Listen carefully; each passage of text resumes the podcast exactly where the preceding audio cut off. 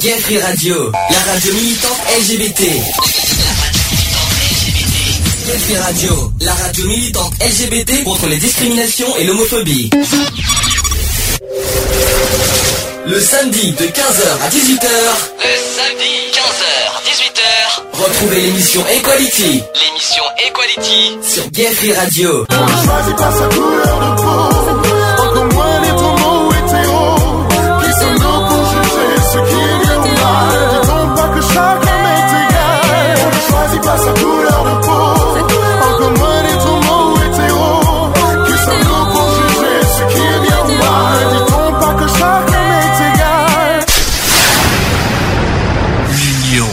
fait la force.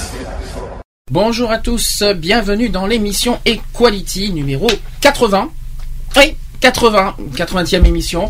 Alors je sais, hein, dans le générique, vous avez entendu, euh, oui, le samedi de 15h à 18h. Je sais qu'on est dimanche, parce que quand on n'est pas là le samedi, ben, on- exceptionnellement, on sera là, on est là le dimanche, quand on est occupé le samedi. Donc euh, aujourd'hui, nous sommes le dimanche 13 avril 2014. C'est ça, je me trompe pas? Tout à fait. Bonjour. Ça va Bonjour. Au passage, euh, qui- qui, euh, en ce dimanche 13 avril, je souhaite un joyeux, joyeux anniversaire à Fred. Hein Fred, à ouais. Fred, qui est Frédéric. Hein, euh, nous, on l'appelle Fred, c'est amical. Il s'appelle Frédéric. Vous l'avez déjà entendu souvent dans le dans l'émission avec sa mère Gégé. Donc un joyeux anniversaire à Fred. Hein, si tu nous entends, moi le message est passé. Aujourd'hui, donc, on va parler, euh, comme prévu depuis un mois, parce que ça fait un mois que j'avais prévu ce sujet. Hein, bon, il y a eu le hasard hier, comme on parlait de ce sujet aussi en pleine réunion associative. C'est eu hasard, hein, mais euh, bon, c'est comme ça. Mais nous, on avait, on avait prévu depuis un petit moment qu'on allait parler de ce sujet sur la discrimination et la pauvreté. Je vais expliquer pourquoi on va parler de ce sujet, parce que effectivement. On, en a d'ailleurs, euh, parlé l'année dernière.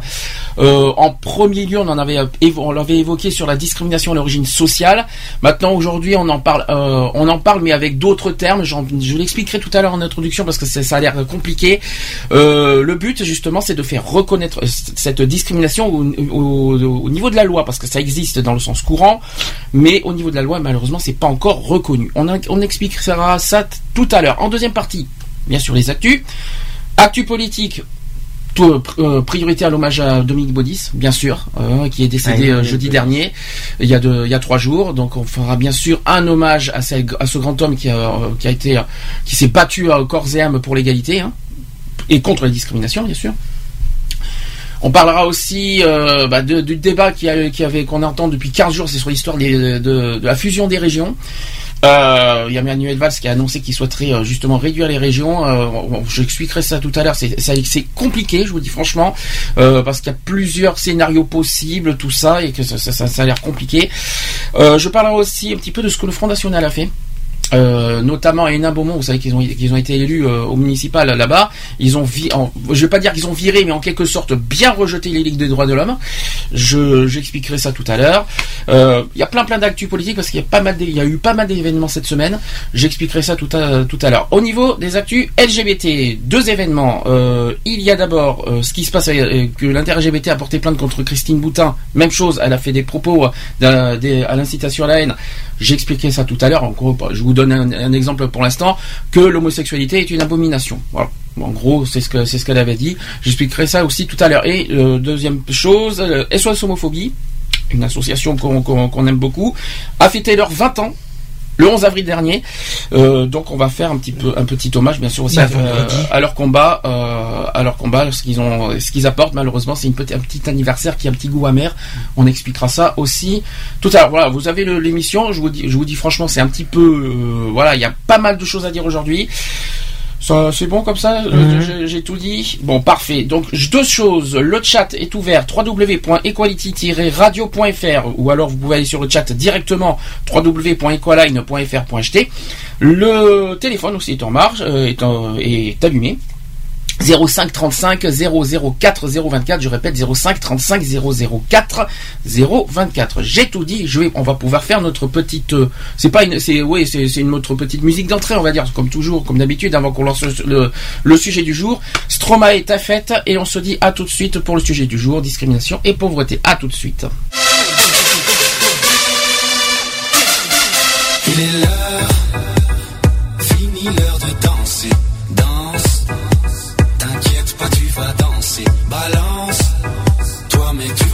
Foncer, défonce. Toi, mais tu vas te faire défoncer. Tu aimerais faire la. Ta mère veut te la faire aussi. La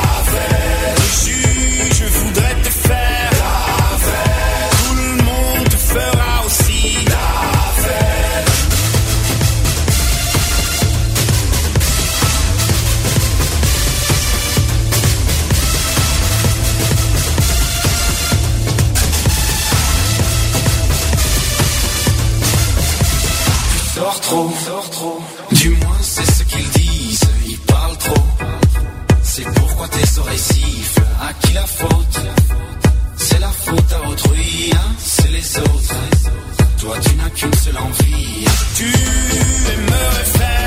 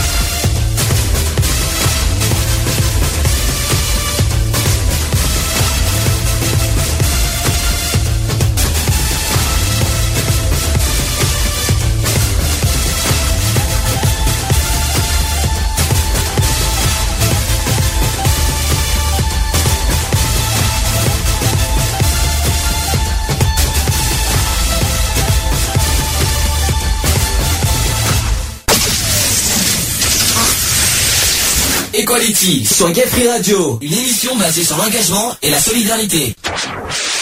Voilà, de retour dans l'émission Equality. euh, C'était donc Stromae avec ta fête. Ça va Tu t'as pas l'air euh, en forme aujourd'hui ça, Si, si, ça va Tu tiens le coup va, je suis un peu. Bon, c'est vrai qu'on est, on est un petit peu mal réveillé pour être honnête. Hein, ça, c'est le dimanche. Bon, ben, ça, ça arrive à tout le monde. On est, on est des êtres humains, comme tout, comme, comme je le dis tout le temps. On n'est pas des robots. Bien. Euh, eh bien, jingle sujet du jour tout de même. Equality. C'est le sujet du jour. Donc, sujet du jour, discrimination et pauvreté. Donc, je vais réexpliquer le contexte du jour parce qu'il y a- deux sujets importants euh, à, à mettre en avant, notamment donc c'est sur euh, une discrimination qu'on entend parler couramment dans la vie courante, mais qui n'est pas, qui est pour l'instant à ce jour non reconnue par la loi. D'ailleurs, je trouve pas ça, je trouve ça un peu bizarre parce qu'il y a justement une discrimination qui a été euh, reconnue. Il y a pas longtemps, le 13 février dernier, on l'a appris hier et, effectivement, je viens de le constater. Le 13 février, il y a le lieu de résidence qui a été euh, donc le est euh, donc le 20e, la 20e discrimination reconnue par la loi aussi surprenant que ça puisse paraître. Et ce qui est étonnant, c'est que la pauvreté est toujours en discussion.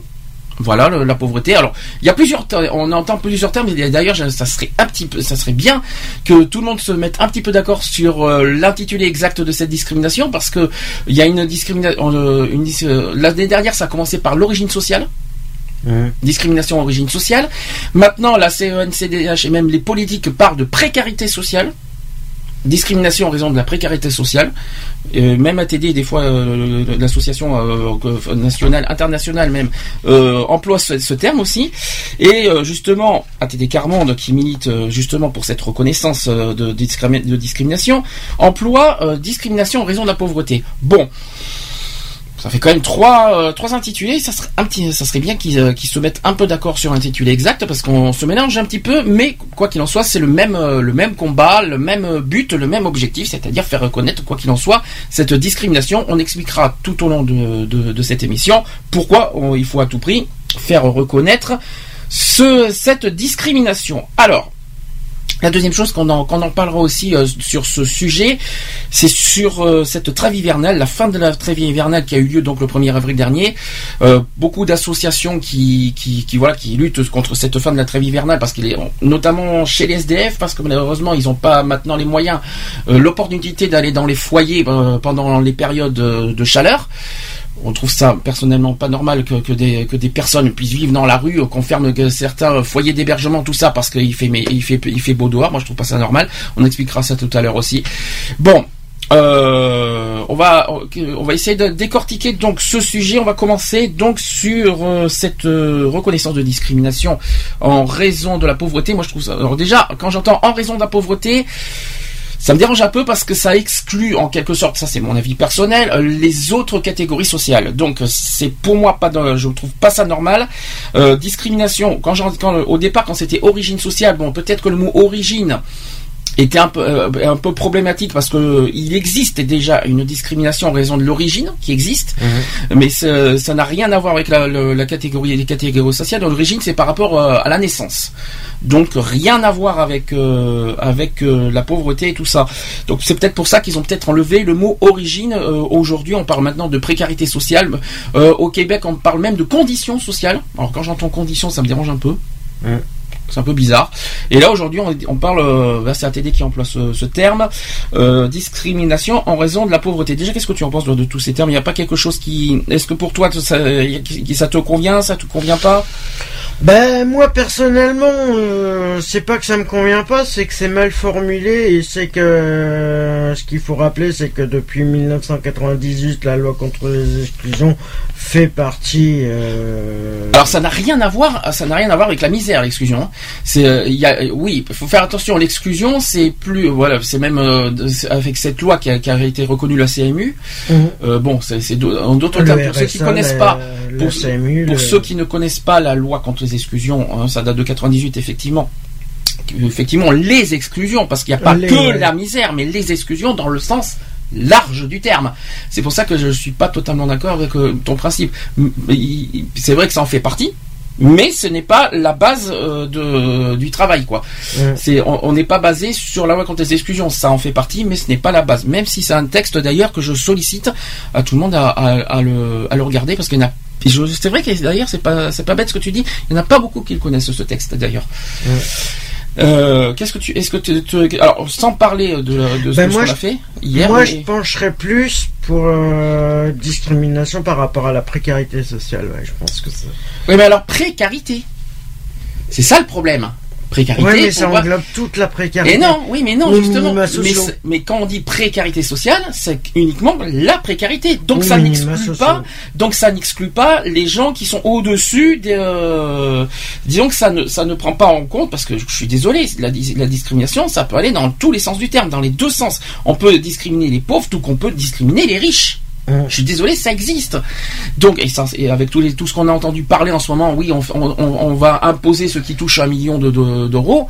C'est que euh, voilà, on attaque, on vise, et il y en a plein qui disent oui, ils sont riches, ils sont ci, ils sont là. On attaque quand même la richesse des gens. Donc, euh, euh, pour moi, euh, je suis d'accord pour qu'on discrimine la pauvreté, mais en toute égalité, parce que nous, nous sommes en faveur de l'égalité. Il faut aussi discr- euh, il faut aussi penser à, à- à d'autres aux autres catégories sociales et pas uniquement la pauvreté.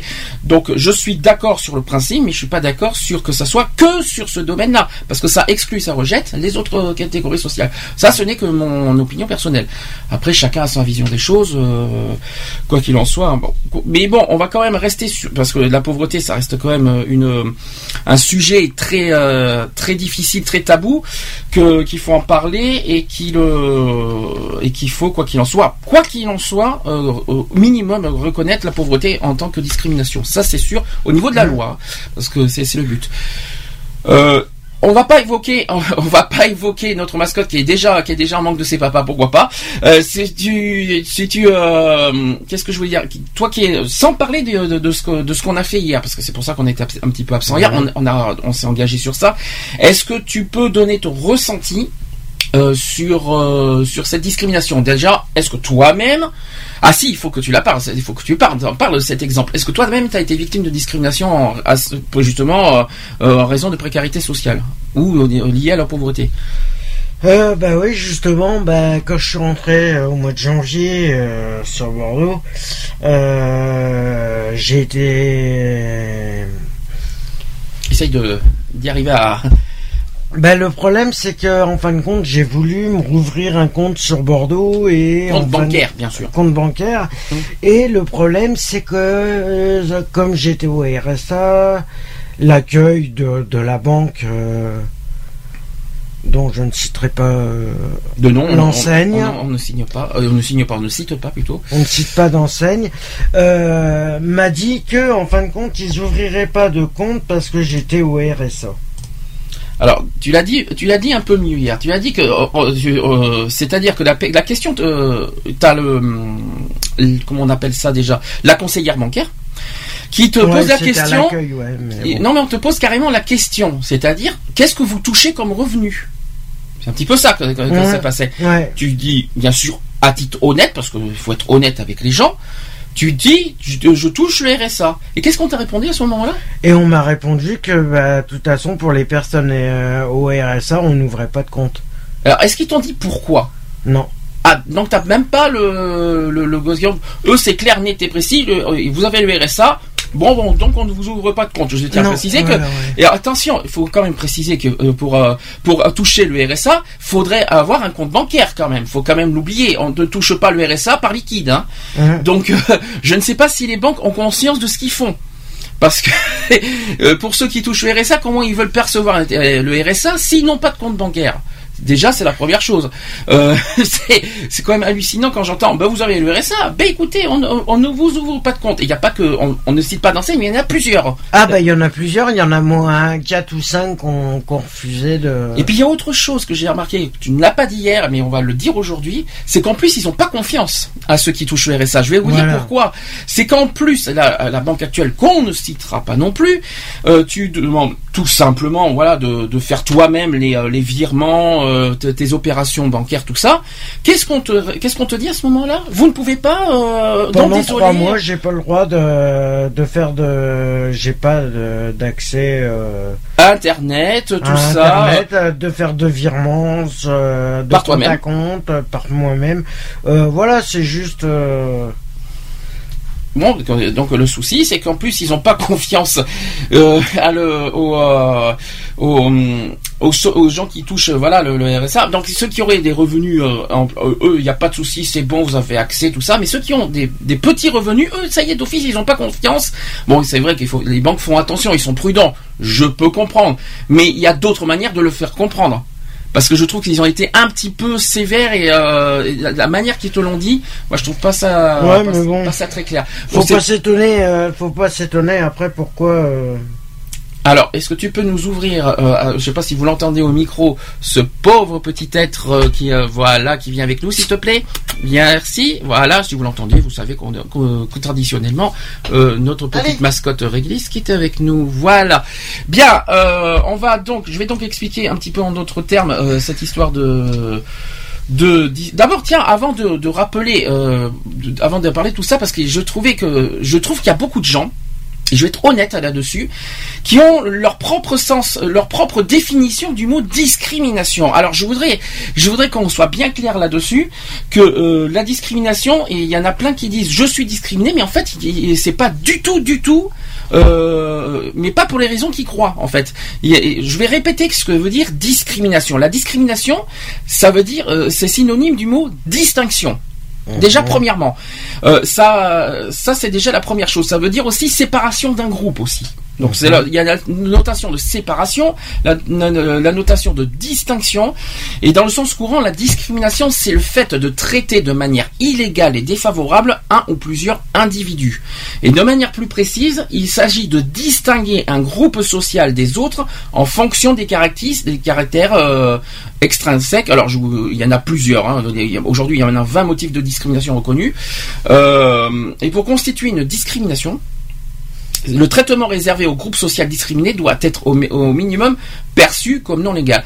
Donc en gros, comme on a dit euh, aussi, ne pas confondre avec le préjugé. Le préjugé, c'est les dires, hein, on dit ça. La discrimination, c'est l'acte. Tout simplement. C'est un acte euh, direct, notamment dans le milieu du travail, parce que c'est le plus courant et c'est là, où est le plus reconnu euh, au niveau de la loi, c'est au niveau du travail et au niveau aussi un petit peu des administrations, des lieux publics. Donc voilà, euh, il faut faire attention à ce qu'on dit parce qu'il y en a qui disent je suis discriminé, je suis victime de discrimination, mais quand ils donnent les exemples pourquoi, ça n'a rien à voir. Ça n'a strictement rien à voir avec la discrimination. D'ailleurs, tu as fait une petite erreur hier. Est-ce que tu peux dire, est-ce que tu peux donner un exemple de nom de- que, que tu as cru que c'était une discrimination qui n'est pas une discrimination? Est-ce que tu te souviens de ton exemple? Bah oui, par rapport à la loi de 1900. Alors, non, c'est par pas rapport celle-là. à 98. Non, c'est pas ça cette- c'est pas cet exemple-là. Alors c'est pas de cet exemple-là. Tu as parlé par exemple de d'un C- pas d'un CV, d'une euh, d'une offre d'emploi de, de, de Pôle Emploi. T'avais dit, tu avais dit hier, je me souviens très bien, tu avais dit, je pense euh, que tu as dit que le fait qu'il faut un CV ou qu'il faut euh, qu'on doit avoir un diplôme et tout machin, que c'est une discrimination. Est-ce que tu te souviens ce que tu as dit hier? Ah oui, par rapport aux annonces euh, où il y a marqué débutant accepté là-dessus. Débutant accepté, euh, voilà.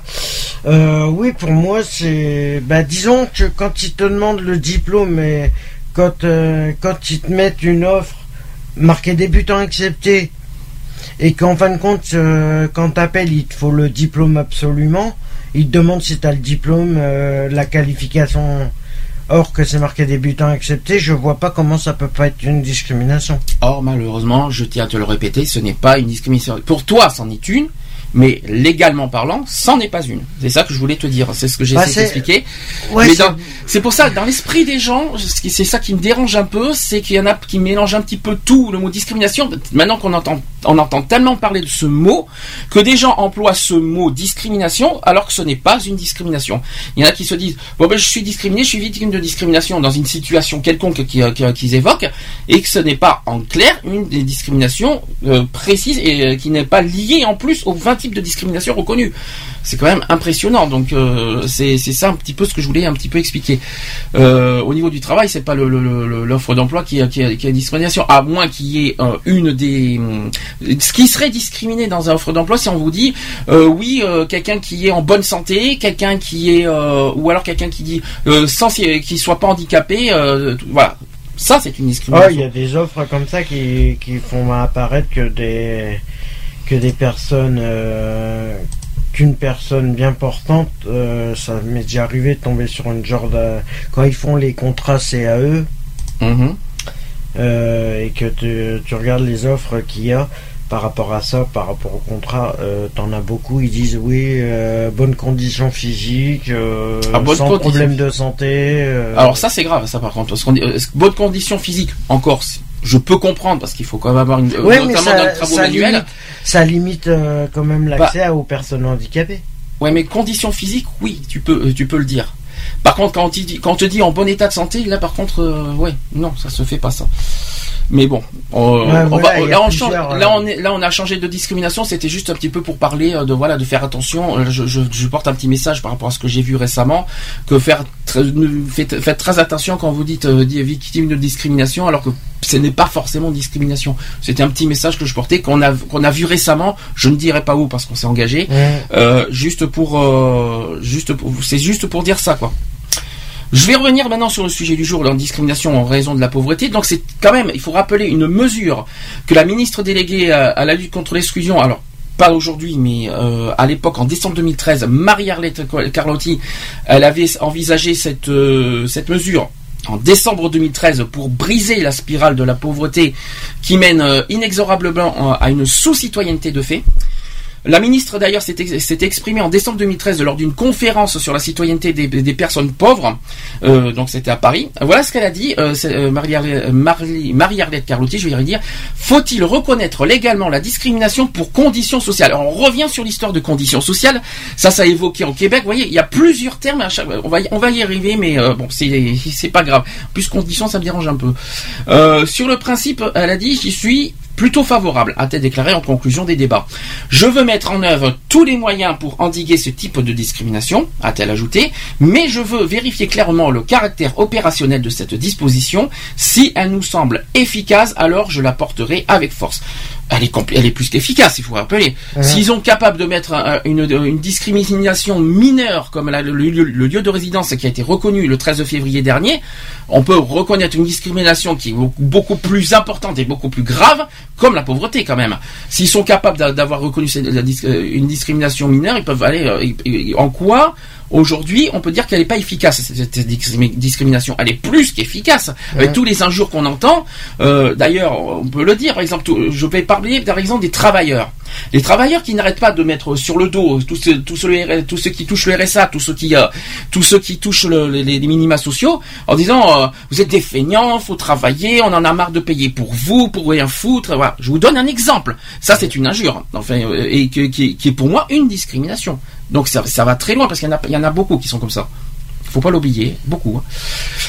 Euh, autre exemple, euh, les, oui, quand vous êtes en train de feignants, ils savent pas ce qu'ils veulent, et alors que malheureusement, il faut pas oublier que ceux qui touchent le RSA ont du mal à accéder à l'emploi maintenant, Avec être la honnête, hein, crise, euh, avec la crise économique. Donc c'est pas, il faut pas rejeter la faute du RSA, il faut rejeter plutôt sur la faute aux politiques, malheureusement, et euh, aussi sur la crise, mais pas sur le RSA, c'est trop facile.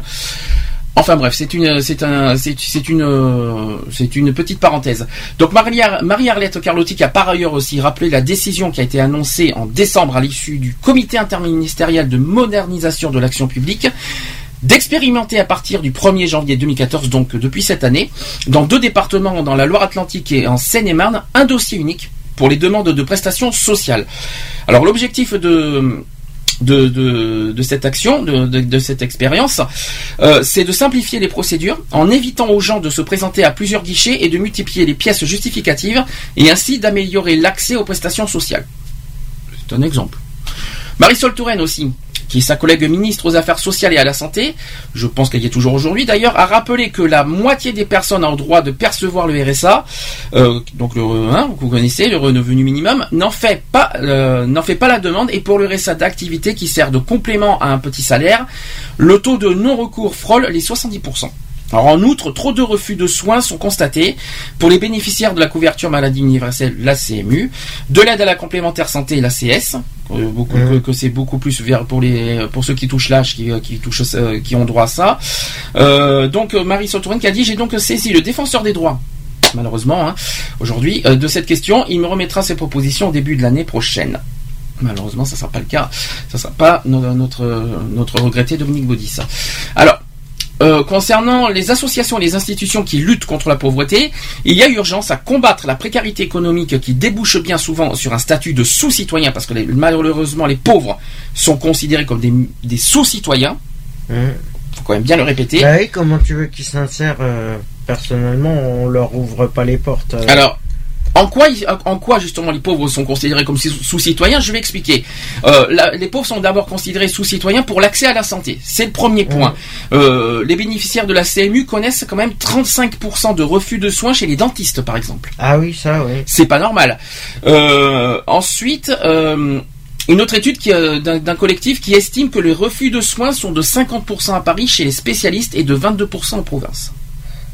C'est quand même pas normal. Ensuite, on- euh, les pauvres sont considérés sous-citoyens pour l'accès aux aides sociales. Hum.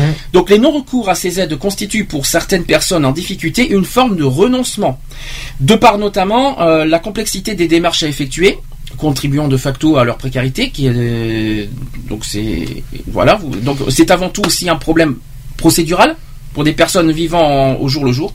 Hum. D'accord. Là, tout le monde suit. J'espère que tout le monde, suit le le, le, truc moralement.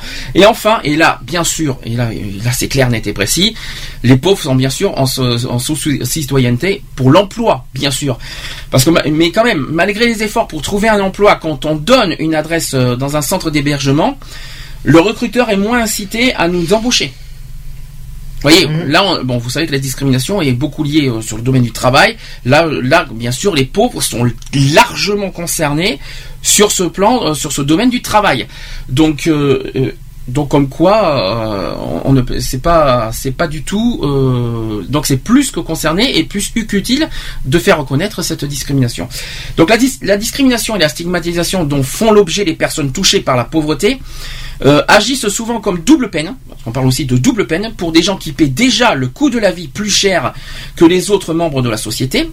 Par exemple, le coût de la minute est plus élevé lorsque l'on utilise une carte prépayée. C'est un exemple. Le coût du mètre carré augmente quand la surface du logement est plus petite. C'est un exemple aussi. Là, on est aussi sur le domaine du logement.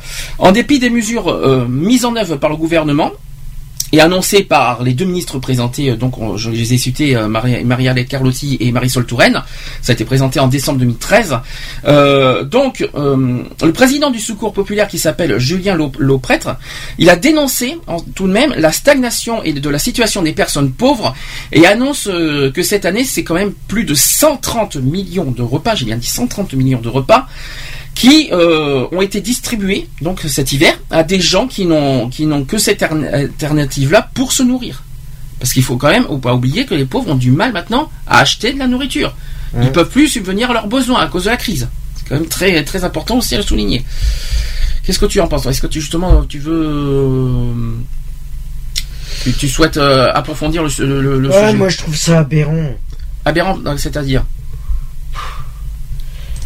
C'est pas euh, qu'on prenne pas ça pour euh, de l'égoïsme euh, ou je sais pas de la, de la partialité, mais je trouve que le, personnellement euh, que le gouvernement ne fait pas en sorte euh, au lieu au lieu d'aider euh, d'aider les pays les pays de l'Union européenne, il ferait mieux de s'occuper de la France un peu avant de s'occuper de Alors c'est marrant que tu dises ça parce que j'en ai entendu parler quelque part, je sais plus Ah, où. il y en euh, a beaucoup y a qui en parlent en ce moment, il y a ça, quelqu'un- on parle beaucoup, Il y, ça a, tourne. euh. il y a quelqu'un qui l'a dit, je, je sais plus où, je, je voilà, j'en ai entendu parler, que en gros, il faut, euh, on dit que c'est la faute des politiques. Est-ce qu'on peut franchement dire aujourd'hui que, euh, cette- que si la discrimination en raison de la pauvreté existe, c'est à cause de la politique Euh, bah, ils en sont quelque part euh, responsables.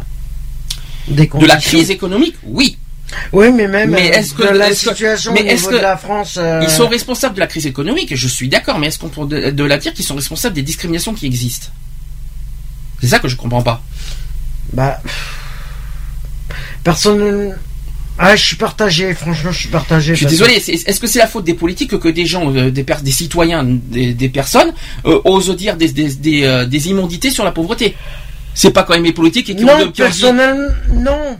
Non, je vais pas dire ça comme ça, mais bon, ils ont ils ont rien fait pour essayer d'améliorer. euh, Parce que ça fait quand même plus de 25 ans qu'on se bat pour justement, heureusement d'ailleurs, qu'il y a des associations euh, caricatives qui s'occupent euh, des personnes euh, précaires, Mhm. qui s'occupent de la précarité, voilà. Je sais qu'il y en a qui, qui, qui rejettent la faute sur les politiques pour des lois qui existent aujourd'hui. voilà, il y a des On va dire lois ça qui ont ça. été faites. Il y en a plein, pas- il y en a plein qui sont contre le RSA. Faut être honnête, il y en a plein qui sont contre parce qu'il y en Bah, a qui en ont marre. du travail, oui. Et j'en ai entendu parler beaucoup souvent qu'il y en a qui en ont marre par rapport à leur salaire qui, qui, qui, qui gagnent, notamment sur leur salaire brut, qui versent leur salaire aux minima sociaux. J'en ai Bah, entendu parler de ça. Ils versent, euh, oui, il y a, une- il y a quand même, euh, il y a quand même des, des charges qui leur, euh, il y a des, une partie de, pas, euh, allez, ça doit être équivalent à 1% de leur salaire. Ah non, mais il n'y a pas que ça. Et, et c'est tous les minima sociaux. Ils, Oui, ils- non, ils mais versent oui. une partie pour le RSA, une partie pour la, la, Pour la la location sécu, handicapée, pour une partie pour la sécu, oui, une partie non, pour... Voilà. Ce que je veux dire par là, c'est... Ce que je comprends pas, c'est que on peut comprendre la colère des travailleurs. Voilà, ils travaillent durement, difficilement, euh, ils gagnent... euh, voilà, ils, ils ont du, ils travaillent quand même 8 heures par jour, ils, ils ont du mal euh, peut-être à, à avoir une vie normale. euh, je comprends leur colère. Mais est-ce que pour autant... Est-ce que pour autant, il faut rejeter la faute sur les personnes qui ont du mal à accéder à l'emploi, tout ça. ah Alors, non, sais- pas du tout, non. c'est pas si si bon, je sais que c'est pour ça que je pose la question est-ce qu'on peut est-ce qu'on doit mettre la faute sur la politique? Est-ce qu'on doit rejeter la faute sur les mini pour ceux qui touchent les minima sociaux? Je ne sais pas. Euh, euh, Bah, fautes- la faute, elle est au, au niveau du système général. hein. du on système. dire. Oui. on va dire du, du système. Ben, je pense qu'à mon avis, moi c'est simplement mon avis que je vais te donner. Euh, personnellement, je pense que la faute elle est de chacun. Ah non, pas, pas des pauvres, je suis désolé. Non, Ah non, non, non tu mais de, chacun- moi, c'est pour ça que je- c'est pour ça que de chacun de ceux qui travaillent, des politiques. Ah non, euh, ceux qui de- travaillent, c'est pas leur faute aussi. Non, je suis désolé, je peux pas Bah, non plus ils être. ont- qui- Bah, c'est pas leur- le problème. tu peux pas dire que c'est la faute des travailleurs qui travaillent. Non, ils travaillent, ils travaillent, ils touchent, ils, ils- ils sont censés avoir 9,53€ de l'heure brut. Malheureusement, sur les 9,53€ de l'heure, eh ben ils ont, ils perçoivent euh, quoi, même pas 7,50€ de l'heure. Ils versent 2 euros de, à- de l'heure à d'autres choses et puis qu'ils trouvent ça injuste. À la limite, je peux comprendre.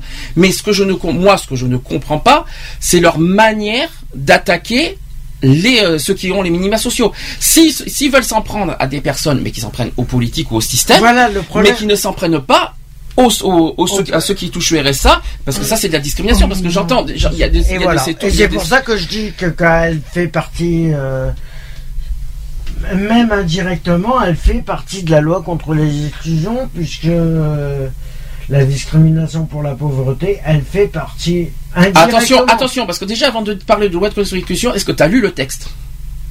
La loi contre les exclusions. Oui, je l'ai. Oui, mais ça fait un moment mais- déjà qu'on l'a pas qu'on l'a pas évoqué ce terme. Oui, non, oui, c'est Donc, vrai euh, faut faire attention parce depuis, que euh, la loi contre les exclusions, c'est notamment pour l'emploi, pour les jeunes. Pour, il y avait l'histoire du page, il y avait l'histoire de la CMU, donc ça n'a pas totalement rapport avec euh, avec la pauvreté. Il faut faire très attention à Bah. ce qu'on dit. Donc euh, c'est c'est- c'est simple. euh, une personne qui touche le RSA qui est. le RSA ne fait pas partie de la fixe, loi. Alors je t'arrête, le RSA ne fait pas partie de la loi contre les exclusions. Déjà, je t'arrête. Le RSA, c'était anciennement le RMI. Le RMI existe depuis 1988. Oui, mais c'est la première. loi Rien à voir votée. avec la loi contre les exclusions. Déjà, je, peux, je suis, je suis obligé de te remettre un petit peu les choses dans l'ordre. Le RSA est arrivé, est arrivé il y a pas longtemps. En plus, pas il n'est pas arrivé dans la loi contre les exclusions. Le, RSA, il est arrivé il y a pas longtemps, en Oui, non, mais 2005-2006. le RMI, qui c'est l'accord, il a été signé comment? Eh ben, le RMI, c'est en 88. Où c'est que tu vois la loi contre les exclusions en 88 Il n'existait pas la loi contre les exclusions en 88. C'est en 98, c'est 10 ans après, donc c'est pas possible. Je suis obligé de te remettre les choses Ouais, dans l'ordre ouais, parce que, mais c'est pas grave. De toute façon, c'est Oh, mais politique. pour- non mais c'est marrant, c'est marrant parce que tout le monde mélange, voilà, les textes, les machins, les synonymes, les définitions, les. Non, mais, Mais c'est bien. ça devient politique maintenant. On s'en fout que ça soit une politique. C'est moi ce que je comprends pas, voilà. c'est les attitudes. C'est ça que je suis en train de dire. Qu'on ne, qu'on ne soit pas d'accord euh, sur une opinion. Voilà, les gens ont le droit d'avoir une opinion. Voilà, je parle, je, je vise notamment ceux qui travaillent, ceux qui travaillent qui disent voilà les pauvres, euh, je je suis pas d'accord. Donc tu es pauvre, tu travailles, tu euh, voilà, on n'a pas attaqué les pauvres injustement. Ça, ils sont les pauvres, parce ils ne ont sont pas de se retrouver dans la les merde. pauvres ne sont pas responsables de la crise économique. Il Ah faut non. quand même le Ah répéter. Le Il faut problème, bien- c'est la société qui a fait. C'est la le pouvoir d'achat. C'est le Qu'un- contraire. est, Les euh, pauvres ne sont pas responsables de la crise non économique. C'est le contraire. C'est la crise économique qui est responsable à la fois du chômage, premièrement, et à la fois de la pauvreté en France. Faut être clair, net et précis. Donc, faut faire très attention à ce qu'on dit. on va dire. Hein? On va dire dans le monde entier parce que. euh, y a Oui, c'est dans le monde entier. Mais là, on reste dans le contexte de la France parce que la discrimination, euh, là, on est sur la France, on n'est pas sur le monde entier. Donc, moi, personnellement, je suis obligé de dire ça. Je- on n'a pas à rejeter la faute aux pauvres et c'est quand même de la discrimination sur la manière que c'est que, que c'est que c'est dit, en disant tu es feignant, tu es ci parce que tu es ici parce que voilà. Ça, c'est de la discrimination. C'est même de l'injure. L'injure, je rappelle, c'est c'est c'est un- c'est punissable par la. Parce que malgré tout, il faut bien préciser une chose que même si la discrimination en raison de la pauvreté n'est pas reconnue par la loi, par contre, l'injure est reconnue par la loi. ouais. Et ça, il faut faire très Ouais, mais il attention. faut savoir le prouver aussi. Ah, mais ça, je sais qu'il faut le prouver, quand c'est ce qu'on dit tout le temps. Mais par contre, attention, je tiens à préciser à tous les auditeurs, et même ceux qui m'écoutent, tout ça, attention, que c'est pas parce que la discrimination en raison de la pauvreté n'est n'est pas reconnue, qu'il faut, quoi qu'il en soit, injurier les pauvres. Je suis désolé, il faut rappeler que l'injure est punissable par la loi. Donc attention, c'est quand même quelque chose qu'il faut bien souligner. Donc il faut se méfier de ce qui de ce que les gens disent. C'est très très important. Revenons un petit peu sur le contexte de, ce combat pour la reconnaissance de la discrimination en raison de la pauvreté. Pour rappel, je tiens à préciser que obtenir des droits pour tous, j'ai bien dit pour tous, c'est un combat essentiel. Ça, c'est le premier point. Cependant, euh, l'effectivité des droits fondamentaux, donc on parle des soins, du logement, de la culture, etc., c'est parfois mis en péril par des comportements qui relèvent de la discrimination. On parle bien, alors je répète que la discrimination, c'est un acte, un acte de fait. C'est ça qu'il faut dire. Ouais. C'est pas forcément des, des paroles, parce que ça, ça il y a de l'injure, euh, tout ça, mais c'est sur un acte, quoi. Euh, D'ailleurs, on en a parlé aussi, c'est que la Commission euh, nationale consultative des droits de l'homme, donc la CNCDH, a adopté à l'unanimité quand même, le 26 septembre 2013, un avis sur les pratiques discriminatoires à l'encontre des personnes pauvres. Donc ça, c'est par contre reconnu. C'est pas re- la discrimination n'est pas reconnue. En revanche, il y a, il y a un avis qui est euh, voilà, la- un avis de pratique et qui est reconnu. Cette commission d'ailleurs qui constate en effet que les personnes pauvres subissent parfois un traitement défavorable et inégalitaire car elles sont perçues négativement et considérées comme responsables de leur état. Parmi les cas de discrimination à l'égard des personnes précaires, la CNCDH cite notamment les problèmes d'accès aux soins, des médecins refusant de- des rendez-vous à des bénéficiaires de la couverture maladie universelle, on l'a parlé, les dentistes par exemple. Il y a les refus aussi de location immobilière. Ah oui, parce que ceux qui touchent le RSA, euh, tout ça, ont du mal aussi à trouver un hébergement, parce qu'il faut avoir un revenu euh, deux fois supérieur souvent au loyer, sachant que le loyer n'arrête pas d'augmenter. Il faut avoir un minimum tout ça, et qu'en fait, dès qu'on, et oui, il y a ça aussi, bien sûr qu'il y a ce problème-là au niveau du logement.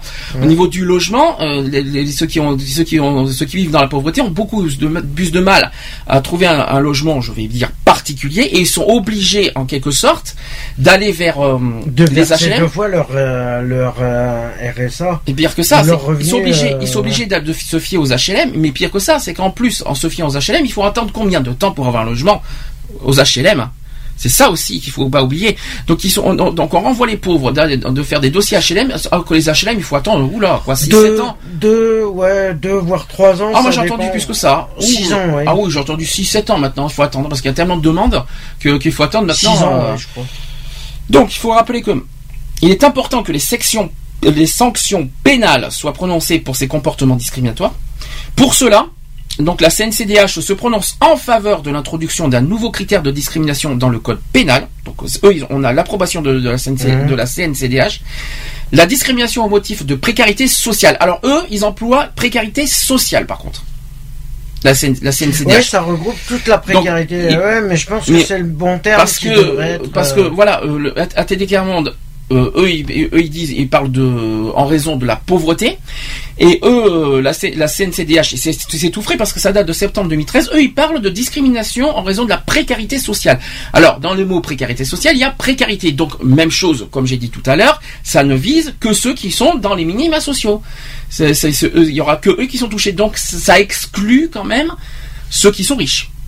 Parce qu'on peut aussi discriminer en retour ceux qui touchent beaucoup d'argent, ceux qui ont le loto, ceux qui ont aussi qu'on a, voilà. ouais. C'est ça existe. Donc pour moi, attention. On, euh, euh, en moi qui suis en faveur de l'égalité, euh, attention. Je, je suis totalement pour. Vous savez que je suis un militant, euh, voilà, euh, notamment contre la misère euh, au niveau de la pauvreté. Mais à titre personnel, je suis quelqu'un qui, qui est pour l'égalité. Faut pas mettre à l'écart ceux qui, ceux qui ont les riches et qui qu'il existe malheureusement de la, de la discrimination en raison de la richesse. C'est un petit peu ce que je souhaite aussi mettre en avant. Alors. Question donc, à quand donc cette reconnaissance officielle en France?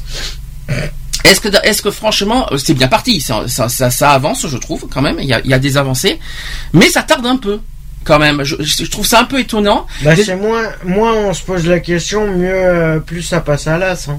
Oui, mais il y a quand même quelque chose qui me choque. Comment ça se fait qu'on attend 2014 pour faire reconnaître cette discrimination? C'est quand même C'est impressionnant. parce que voilà, ils ont jamais voulu, euh, parce que ça les a, ça les a arrangés de de pas en- s'en apercevoir avant. Oui, mais attends, c'est quand même impressionnant. Parce que pour Il y a eux, des ils se disent- discriminations. Il y a, Pour eux, ils se disaient qu'ils étaient intouchables. Je vais expliquer mon point de vue. Il y existe maintenant aujourd'hui, avant il y en avait 19, mais là depuis 2014 nous en sommes à 20, 20 types de discrimination reconnus par la loi. Il y a des- dans, ces, dans ces 20 types de discrimination certaines catégories pour moi qui sont très minimes. Je, les ai sur moi si vous voulez. Comme ça, vous allez comprendre, vous allez comprendre mon, point de vue. C'est quand même impressionnant. Tiens, par exemple, euh, discrimination en raison de ce caractéristique génétique. Alors ça, franchement, c'est quelque chose qu'on n'entend pratiquement pas parler. Est-ce que franchement, on voit des gens euh, qui disent euh, TB+, ah c'est de la merde. Je sais pas, euh, est-ce que franchement, caractéristique génétique, pour moi, c'est les au moins, tout, tout ce que vous voulez, euh, les ADN et tout ça. Mm. Euh, Je j'ai jamais vu ça personnellement, j'en entends pratiquement jamais parler. Et pourtant c'est reconnu. même pas. Et pourtant c'est reconnu par la loi. Une autre discrimination qui existe, qui, qui est reconnue par la loi, c'est sur les activités syndicales. Mm. Bon, les CGT et tout ça. Là aussi, j'en entends pas parler. Je me suis dit, mais euh, est-ce que franchement, on entend couramment, euh, couramment, euh, quelqu'un qui dit, ah ben t'es à la CGT, tout, voilà, est-ce qu'on entend des injures, tout ça, au niveau des syndicats? Personnellement, j'en ai rarement entendu parler. Non, ben non, et moins, moins ils ont Ouais, dit, donc- se portent. Hein. Donc il existe Bah, aujourd'hui des discriminations reconnues qui sont très minimes mais reconnues, et il existe aujourd'hui euh, à côté des discriminations qui qui, qui, euh, qui sont pour moi graves mais qui ne sont pas reconnues. Hmm. Donc pourquoi attendre, avoir attendu toutes ces années alors que la pauvreté est quand même un, un sujet majeur depuis des années euh, qui- 20 et qui n'est pas reconnu par la loi en France? C'est quand même impressionnant d'attendre maintenant de- pour faire reconnaître ce, ce genre de discrimination. Ça, aurait- ça aurait dû aller dans l'esprit des politiques depuis longtemps, pas aujourd'hui. Ouais, mais bon, ouais, voilà, ils, euh, ils pensaient qu'à qu'à eux, et puis euh, voilà. Alors, euh, faut, pas, faut rappeler que le défenseur des droits n'a pas compétence de- de- pour faire, pour définir des, des nouveaux critères de discrimination. Mhm. D'accord C'est pas eux qui s'en occupent, c'est uniquement le Parlement. Le Parlement, je rappelle, c'est euh, députés et sénateurs. Donc, en acceptant pour la première fois de relayer une revendication ancienne des associations, euh, on porte donc dans les débats, débats publics une idée qui jusque-là n'avait pas trouvé un écho favorable hors de la sphère militante. Euh, L'idée que les personnes pauvres peuvent faire l'objet d'une différence de traitement dans l'accès aux soins, au logement, à l'éducation, aux services publics ou encore à l'emploi est un combat de longue date. C'est peut-être un combat de longue date, mais pour moi, c'est une discrimination, c'est une discrimination. De faire reconnaître la pauvreté, c'est une chose. De faire reconnaître une discrimination, c'est autre chose. Pour moi, c'est différent déjà. Euh, Jusqu'à présent, malgré les efforts des associations, le sujet n'interpellait pas les politiques. Donc c'est ce- un petit peu ce que tu avais dit. L'accélération est venue en fait de l'émoi suscité par une famille. Je vais expliquer d'où est euh, aujourd'hui comment est revenu ce sujet. Je vais vous donner le, motif exact. En fait, c'est c'est venu d'une famille défavorisée qui avait été invitée à quitter euh, le musée d'Orsay, qu'elle visitait au motif de son odeur. D'accord? Euh, Donc qui aurait indisposé d'autres visiteurs. Voilà comment est arrivé, comment est, revenu le sujet de la discrimination sur la pauvreté. Voilà la base. Et à la suite de cet incident qui a été survenu quand même il y a un an, en février 2013, euh, la Commission nationale consultative des droits de l'homme, la CNCDH, s'était autosaisie de la question. Je le répète, donc le 26 septembre 2013 dernier, dans un avis adopté à l'unanimité, l'instance composée, ils étaient 64 euh, personnalités quand même, et représentants de la société civile, appelés à l'inscription de la loi du motif de discrimination lié à la précarité sociale. Voilà. Donc c'est un sujet délicat, je comprends. Quand même que la, la principale difficulté tient dans la définition des critères objectifs de précarité. D'accord? Donc on va- la question qu'on se pose maintenant, c'est sur quelle base estime-t-on que telle personne est pauvre? Bah c'est simple, en dessous du seuil de pauvreté, tout simplement. Mhm. Quelqu'un est pauvre, et ça il faut quand même, c'est une question qui est totalement déjà euh, avec une réponse toute faite, c'est que euh, ceux qui sont en dessous du seuil de pauvreté, c'est-à-dire 981 euros si je ne me trompe pas, euh, sont considérés comme pauvres. Et il y a l'extrême pauvreté s'ils sont au-dessous de 50% du seuil de, du SMIC. Voilà, ça c'est l'extrême pauvreté. Donc par exemple le RSA, tout ça. Par exemple ceux qui sont à l'âge sont considérés comme pauvres. Et ceux qui sont dans le RSA, ils sont considérés dans l'extrême pauvreté. Voilà, on suit. Le- le- euh, la pauvreté c'est en dessous de 60% du SMIC, l'extrême pauvreté c'est en dessous de 50% du SMIC. C'est un petit peu ça on va dire, en quelque sorte. Mhm. Euh, Faut-il prendre en compte uniquement les aspects monétaires? Ah, est-ce que quelqu'un quelqu'un qui est pauvre, est-ce qu'on doit, cons- est-ce qu'on doit euh, aujourd'hui considérer un pauvre uniquement en raison de sa situation financière? Non. Pourquoi? Non, parce que déjà à la base c'est un être humain et que ça soit euh, au niveau financier, au niveau physique, au niveau euh, voilà, il y a plus. C'est pour ça que moi je dis que. C'est pour ça que je dis que moi je comprends pas. Pourquoi on ne dit pas que la loi, la voilà. euh, Qu'est-ce que- oh, je vais aller, je vais aller carrément dans un exemple carrément cash. Je vais aller loin. Un SDF. Ah bah lui, Ah, il, a, obligé. il a plusieurs discriminations à son actif. Oui, mais alors attention. Ne con- alors, je parle de la pauvreté. Ne va pas sur l'apparence physique et tout ça. Euh, euh, l'apparence physique est reconnue par la euh, en, tant que discrimination. Donc déjà, ça, tu l'enlèves. Maintenant, on parle de la pauvreté. Est-ce que dans la pauvreté, on doit considérer uniquement, je donne l'exemple d'un SDF. tout simple. Tu vois un SDF. Est-ce que tu vois un SDF uniquement pauvre parce qu'il touche, euh, il touche euh, même, déjà il y en a plein qui touchent le RSA, d'autres qui n'en touchent pas. Euh, Est-ce que tu considères un SDF pauvre parce qu'il touche le RSA ou qui, qui- parce qu'il touche euh, des minima sociaux Non, il suffit Non, de regarder. c'est parce que c'est par rapport à sa situation personnelle. Moi, je dirais- C'est par rapport au logement. C'est pas voilà, il y a il y a plusieurs critères qui rentreraient. C'est pour ça que la loi de les Moi je dirais, de 98 moi je dirais franchement, est une euh, je- moi j'irai plus loin. Je sais pas. Moi, je, je, je vais aller plus loin. Pas. je- Un SDF est pas forcément pauvre uniquement sur sa situation financière, ah mais pauvre sur sa dignité aussi. voilà. C'est-à-dire que sur sa propre dignité, euh, au niveau des droits de l'homme, tout ça, il, il a perdu sa, tellement sa dignité que pour moi, il est pauvre psychologiquement. Voilà. Ça, c'est de la pauvreté humaine, de la pauvreté psychologique, la pauvreté dans sa dignité. Là, il n'y a pas le côté financier là-dedans. Hein, on non, ça carrément tout ça. les, euh, Euh, pour moi, un SDF ou même quelqu'un qui, est isolé, qui a du mal à vivre comme tout le monde, pour moi, est pas forcément pauvre à cause de sa situation financière, mais aussi pauvre psychologiquement. Mais, euh, mais ça ne veut pas dire, ça ne veut pas dire que, hum, ça ne veut pas dire que que- qu'on est pauvre au niveau euh, force mentale. On est au, au contraire, il y a beaucoup de pauvres aujourd'hui qui sont pauvres, mais qui ne sont pas forcément pauvres moralement parlant, mentalement parlant, par la force qu'ils dégagent, par la force qu'ils euh, euh, euh, exploitent et qu'ils disent, ils, disent tellement de choses puissantes, importantes, des paroles. Tout à l'heure, on va faire quelques petits exemples d'ailleurs euh, sur des- certaines discriminations qui existent dans la vie courante. Vous allez voir, c'est important. Et c'est d'ailleurs des personnes pauvres qui ont fait des, des sketchs. hein. Vous allez voir, c'est très intéressant. Euh, euh, c'est quand même impressionnant. C'est quand même impressionnant. Tout comme tiens, on un, un autre exemple. Est-ce qu'un pauvre est forcément quelqu'un de bien euh, est forcément mal habillé Pas forcément. Voilà. Faut bien, faut bien vous mettre en tête que c'est pas l'habit, comme on dit souvent, l'habit ne fait pas le moine. hein, c'est ce qu'on dit tout le temps. Un, un pauvre euh, qui, qui est bien, euh, enfin quelqu'un qui n'est pas, qui est bien habillé n'est pas forcément riche. C'est ça qu'il faut se dire. Ou alors qui, qui vit avec des revenus. euh, voilà, ce que je- vous voyez ce que je veux dire. Donc il faut faire attention. Faut se, faut se, il faut pas se fier à l'apparence. D'une part, on n'a pas fier aux apparences des gens. On n'a pas à juger les apparences de toute façon. De toute façon, euh, il faut arrêter les préjugés euh, simplement. Oui. Tout simplement. faut arrêter. euh, on est tous des êtres humains et pourquoi se foutre des préjugés parce que euh, parce que tu touches le RSA, parce que tu touches la hache, parce que tu touches les acédiques, parce que t'es pas t'es t'es demandeur d'emploi, parce que t'es sans domicile fixe? Je comprends pas. Moi, je comprends pas cette société qui parce que le problème, il est là, c'est que c'est euh, c'est l'être humain en général, et là je vise l'être humain en général, qui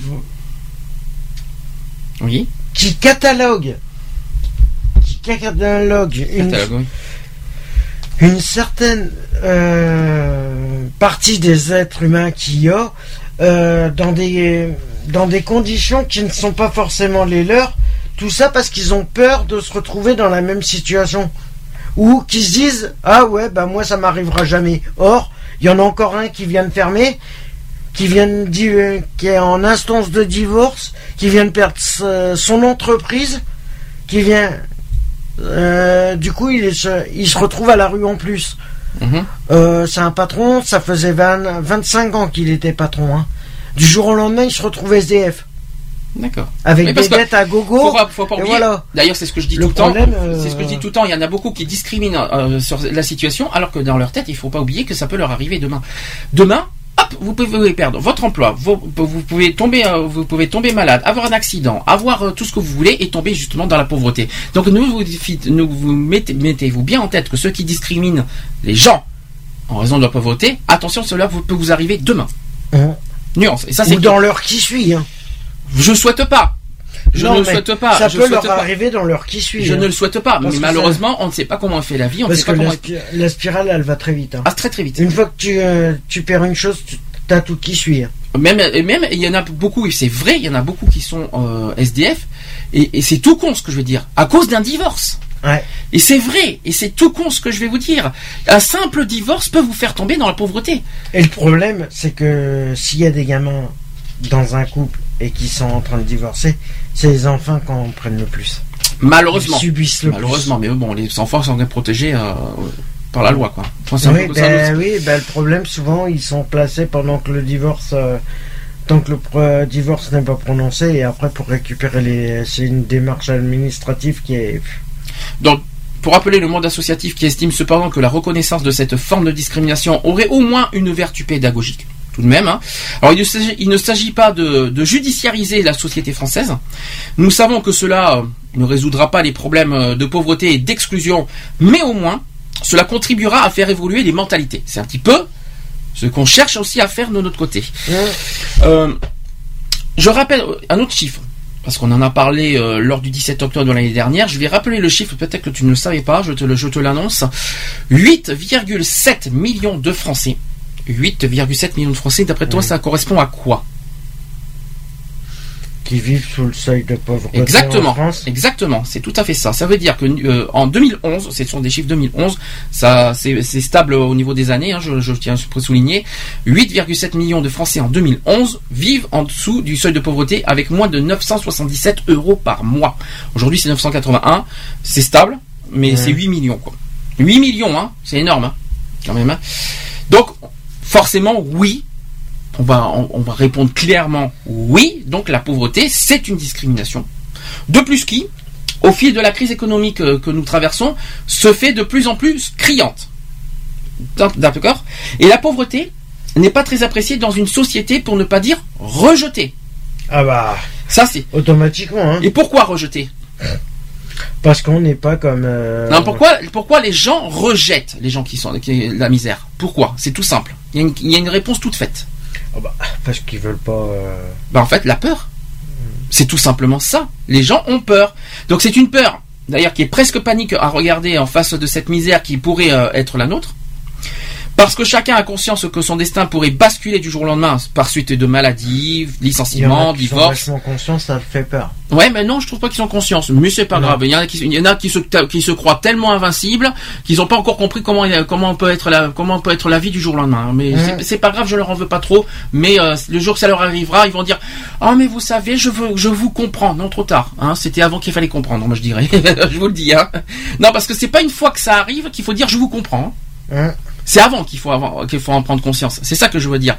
C'est, c'est, tout le monde doit en prendre conscience dans le sens, euh, quelle que soit euh, notre situation actuelle. C'est pas une fois que cela nous arrive qu'il faut prendre conscience en disant ah ben écoutez cela m'arrive maintenant, maintenant je vous comprends. Non, ça je peux pas. Je ne peux pas. C'est pas une, c'est ça marche pas comme ça. C'est de l'hypocrisie pure et simple. Oui, et puis juste avant euh, de les avoir euh, humiliés, rabaissés juste avant. Non, non, non, non, c'est pas comme ça que ça fonctionne. Non. C'est l'hypocrisie, mais de toute façon, la France, elle est hypocrite avec les, les Français, et, et voilà. D'ailleurs, L'Union européenne, de toute façon, euh, et là je parle l'Union européenne et je parle euh, mondiale, internationale, je veux dire que de toute façon, tout est une histoire de, de manipulation. euh. Alors, au niveau donc ça finit donc cette peur qui finit souvent par le rejet, l'exclusion. Non seulement la pauvreté suscite de l'anxiété, mais également de la méfiance et de l'aversion. Donc les pauvres sont souvent considérés comme des boulets, de pompes à prestations. C'est ce que je viens de vous dire euh, tout à l'heure. Et ce n'est pas tout. Ils sont suspectés de, fé- de fainéantise. Mhm. C'est ce que j'ai dit aussi tout à l'heure. Donc oui, pensent euh, d'aucuns, s'ils sont pauvres, c'est parce qu'ils sont paresseux. Ils préfèrent profiter des minima sociaux plutôt que d'aller bosser. Voilà le, le genre de discrimination qu'on entend tout le temps. Ça, c'en est une, ça, hein, et qu'on entend pratiquement tout le temps. Et certains politiques aussi d'ex- d'exploiter cette misère à des fins électorales, jeter ainsi euh, l'anathème sur cette population démunie. Donc ça veut dire que la politique, les Se de- se servent de ce sujet Hmm. pour remettre, pour se mettre en avant, euh, et en fait après, hop, ça passe à, à l'oublier. Mais ça, je te dis, ça fait plus de 25 ans que c'est passé à l'oubliette, alors tu sais. Alors qu'est-ce qu'ils font les pauvres maintenant euh, euh, face à ça? Qu'est-ce qu'ils font hein, d'après toi? Ils sont même pas en mesure de se défendre de la mauvaise image véhiculée. Ah, Premièrement. non, on peut, rien, on peut rien faire. Deuxièmement, ils se cachent, malheureusement, à cause de tout ça. Et pour nous pas et, et, pour ne pas faire remarquer euh, pour certains même, ont toutes les difficultés à solliciter de l'aide, malheureusement. Il y en a, parce que tout le monde n'en Il y en a pas qui refusent. Il y en a qui refusent. De, Et il y en a qui, qui de sont- faire des aides euh, au il y en a même, niveau il y en a même qui, social, euh. il y en a même qui cherchent de l'aide et qu'on leur, qu'on leur refuse Hein de l'aide. Ça, là, d'où pourquoi l'importance aussi un petit peu des. Bah, des- d'ailleurs, pour les assistantes sociales, d'ailleurs, c'est les, c'est les premières en cause euh, là-dedans. Hein. Ah, tu t'imagines quoi dans les instances sociales, malgré- alors qu'ils ont leur propre rôle, dans leur, alors que leur rôle est justement d'aider les, gens, Ah bah, et euh, ça leur empêche pas, eux, d'après toi, de faire de la discrimination antérieurement. ah bah intérieurement, euh, s'ils le disent pas forcément, ils en font quotidiennement. hein. Et ils le font comprendre Par sur leur, personne. euh, sur leur euh, façon de, de répondre de aux faire, gens. hein, de D'accord. faire. D'ailleurs, au, euh, d'ailleurs, euh, un exemple euh, qui m'est qui m'est arrivé en février. Mhm. Quand j'allais ben, justement pour faire mon dossier carte de bus, Mhm. euh, je me suis renseigné pour savoir comment je devais faire pour refaire ma carte de bus, sachant que bon, je l'avais paumé, machin. Et la, la personne de laquelle elle me dit Ah bah vous prenez un ticket, je vais vous donner un ticket, vous allez euh, attendre et on va vous voir si on peut vous la faire. Bonjour la manière qu'elle te, qu'elle te parle déjà. Voilà, c'est de le- mais ça en me disant, à l'air de dire, ouais, mais c'est bon, moi je suis à l'accueil, tu me fais pas chier, tu euh, voilà un ticket, tu poireautes, t'as que ça à faire, euh, voilà. Oui, En mais gros. bon, il y a une manière de le dire. Voilà, aussi de la façon, et il y en a où c'est cash. Ah bah non, vous avez pas. Ah bah non, vous êtes au RSA, on vous fera pas d'aide euh, sociale euh, parce que voilà. Bon, pourquoi pas Enfin non, je, je, je vois pas la réponse comme ça. C'est pour moi, c'est la manière qu'on te dit ça, de, ouais, on- qu'on te jette comme un, comme un, Comme une merde. Ouais, voilà. c'est- c'est- je prends pas ça comme, euh, comme t'as dit en deuxième lieu, mais plutôt pour, euh, pour cette, euh, pour cette, pour ce motif-là. Non, mais voilà, quand tu fais une- comme une personne au RSA ou autre fait une demande de de- d'aide financière euh, et qu'on te dise ah bah non, j'ai pas envie de la faire euh, parce que t'es au RSA, euh, ça fout un peu les boules. Donc revenons sur euh, ce que je viens d'expliquer il y, a, il y a deux minutes là. Donc qu'il y ait des personnes qui bénéficient euh, de la solidarité nationale en raison de leur situation dramatique, cela semble accepté. Mais de plus, de plus en plus difficilement malheureusement. Donc on parle bien sûr la crise hein, euh, oblige qui, euh, qui oblige tout ça. Mhm. Alors qu'il y ait des abus. Il serait ridicule de le nier et des fraudes que sont chaque année détectées et sanctionnées. C'est vrai. Ce qui est le plus grave, c'est de laisser croire que ces abus sont, une généralité, comme s'il existait un système mafieux à grande échelle pour se gaver de l'ar- de l'argent public. Euh, la pauvreté n'est pas une fatalité. Beaucoup sortent de la misère par un retour à l'emploi, et c'est là que- qu'est le nœud du problème. Donc le chômage de masse retarde un retour à une, meilleure fortune, pendant que les nouveaux pauvres viennent grossir les rangs. Dans la pauvreté, le pire, c'est le découragement. Parce que malheureusement, il faut quand même le citer, euh, vu la situation, mais voilà, avec toutes les impasses que, que les pauvres subissent, à force, à force, à force, eh bien, ils se découragent. Ah bah complet. hein. Complet. Beaucoup finissent par baisser les bras, à force de se battre, et sans, avec, euh, en- avec euh, au final, aucun résultat. Ah bah non. Parce que la plongée de- dans la misère est plus rapide que sa sortie. Elle provoque de la détresse, des rancœurs et même de la violence. D'où pourquoi euh, les SDF qui dorment dehors, excusez-moi du peu, euh, même en été, pas très cool. C'est pour ça qu'on en Ouais, parlera- mais il y en a qui, on parlera- qui le cherchent aussi. Hein. Ouais, mais en parlant de, de la trêve hivernale, il y aura, j'aurais quelque chose à dire que- qui me, qui pour moi est injuste. Euh, pendant ce temps, aussi, on apprend que 1% des plus riches détiennent près de la moitié des richesses mondiales. Mhm. Quand même. hein. Cela donne une idée des inégalités aussi. C'est du reste, euh, c'est euh, le thème choisi euh, par la 14e édition du Forum économique mondial de Davos, et, qui, et il y a du pain sur la planche, malheureusement. Euh, donc être pauvre, on parle aussi que être pauvre c'est un handicap. Alors, rien à voir avec le handicap euh, physique et tout ça, mais c'est un handicap quand même euh, en quelque sorte lorsqu'on recherche par exemple un emploi. Voilà. Et oui, c'est ce qu'on a dit tout à l'heure. Tu es pauvre, même pour le logement. C'est un handicap aussi, parce que quand tu es pauvre, quand tu dis quand tu es emploi, quand, quand, quand te pose la question, ben là tu viens, là c'est tout frais. Tu viens de parler d'une banque aussi.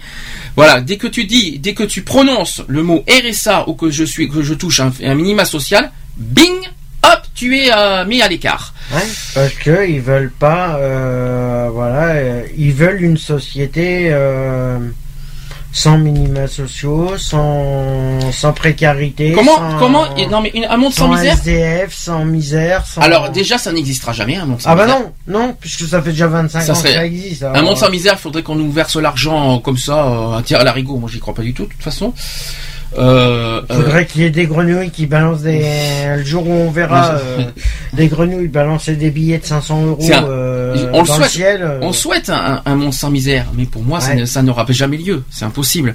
Réduire, oui, voilà, mais que du jour au lendemain, il n'y ait plus de non. misère, mais que ça, par contre, ça, ça serait impossible. Moi, je, je vous le dis franchement.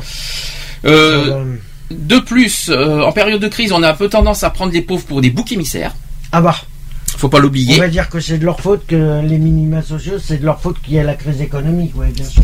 Et parmi les personnes en situation de précarité, la grande pauvreté désigne notamment les chômeurs de longue durée dans l'incapacité de retrouver un emploi stable ou suffisamment rémunéré. Cette exclusion du marché de l'emploi se double souvent d'une exclusion sociale chronique et d'une misère matérielle. Les personnes souffrant de grande pauvreté sont mal logées. Euh, manque des produits de première nécessité, donc euh, on parle bien sûr des produits d'hygiène ou des produits comme les pâtes, tout ça, le riz, euh, voilà, au niveau de, de l'alimentation, donc l'alimentation, hygiène, les vêtements aussi. Mmh. Voilà, d'où pourquoi maintenant il y a des associations caritatives qui, qui proposent de tout ça. Secours populaire par exemple, Resto du cœur par exemple. Donc souvent, elles sont encore fragilisées par des problèmes de santé, par des accidents de la vie, le divorce par exemple, perte d'un proche Mhm. aussi, voire aussi des, des addictions comme l'alcoolisme. Donc voilà un petit peu les voilà un petit peu qu'est-ce qui peut du jour au lendemain nous faire tomber dans la pauvreté. Malheureusement, mais ça, ça fait malheureusement ça, ça peut être possible. Faut pas l'oublier. Mais pour les pauvres, il semble que nos sociétés aient du mal à se rendre à l'évidence. Tant les préjugés sont ancrés, par exemple les mots racisme, xénophobie, sexisme et même homophobie, qui Mhm. condamnent dans le langage de tous les jours des comportements néfastes, et la loi les interdit. À l'heure actuelle, hein. en ce qui concerne le rejet des plus démunis, il n'existe euh, à pas de mots, donc nous sommes dans le non-dit et dans l'euphémisme. Aussi, on ne dira pas qu'on les rejette parce qu'ils sont pauvres, mais parce qu'ils sont fainéants, sans volonté, délinquants ou non coopératifs. Voilà pourquoi, voilà pourquoi les discriminations envers les pauvres, voilà, c'est un petit peu ça. C'est-à-dire que si vous préférez, la discrimination envers la pauvreté existe, non pas parce qu'ils sont pauvres, mais parce qu'on leur, on leur, on leur, catalogue, si vous préférez, on catalogue les pauvres comme ça, c'est-à-dire feignants, Hein sans volonté, Ouais, délinquants on et non colle- coopératifs. On leur colle une étiquette qui n'est pas forcément la leur. Et là est la discrimination. C'est pour ça que la, c'est pour ça que moi, je- on me soutient que non, Mhm. mais la loi contre les exclusions pourrait est une forme de discrimination. Je suis désolé. Elle rentre dans la loi contre les exclusions. La discrimination, la discrimination pour la pour, euh, pour lutter contre la pauvreté. Elle en fait partie. On ne pourra pas me dire que non, puisque la, la discrimination euh, par rapport à la pauvreté, elle réunit tous les critères de l'exclusion. Hum On fait quoi? Elle fait bien partie de J'en parlerai après, j'ai quelque chose à dire sur le compte exclusion, on en parlera tout à l'heure, parce que tu insistes tellement là-dessus. Ah ben, je Je, j'aurais deux, j'aurais- petits mots, j'aurais deux petits je mots à dire là-dessus. Et je suis pas le seul à le dire. Non, mais Il y il en a faut pas se baser. Ce que je veux te dire, c'est qu'il faut pas se baser uniquement sur cette loi d'exclusion, mais il y a même moi j'ai dit, moi la, la première chose que je vis, c'est les droits de l'homme. Je suis désolé.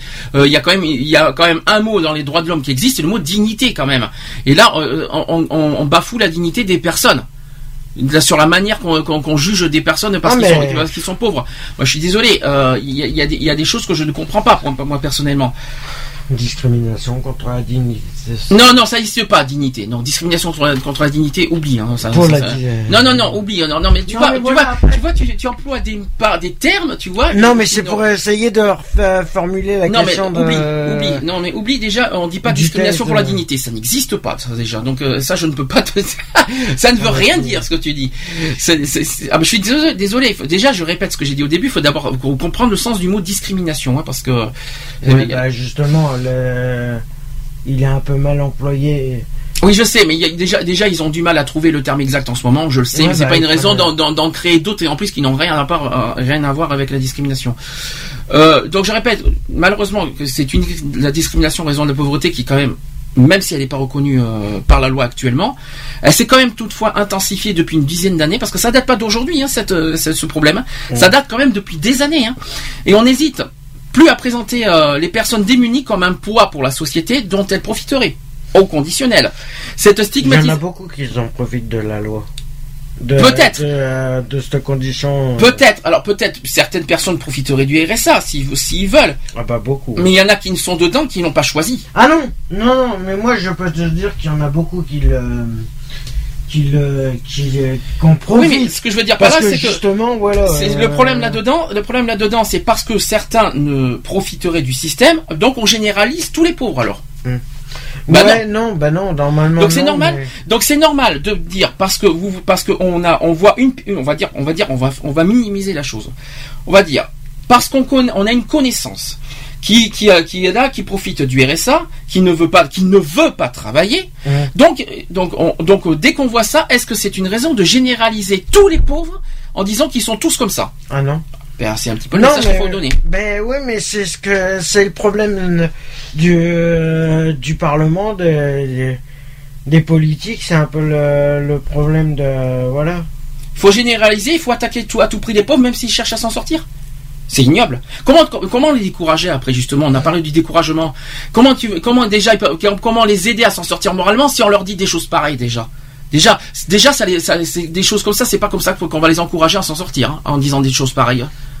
C'est ce qu'il faut bien se dire. Ah mais ça, Déjà, il faut. ça mais le jour, moi je le dis, où le jour où ça va vraiment péter, où tous les minima sociaux et je mets tous les minima sociaux vont se rebeller contre le gouvernement, contre tout ça, contre le système en général. Mhm. Euh, mais 68 à côté, c'est rien. Hein.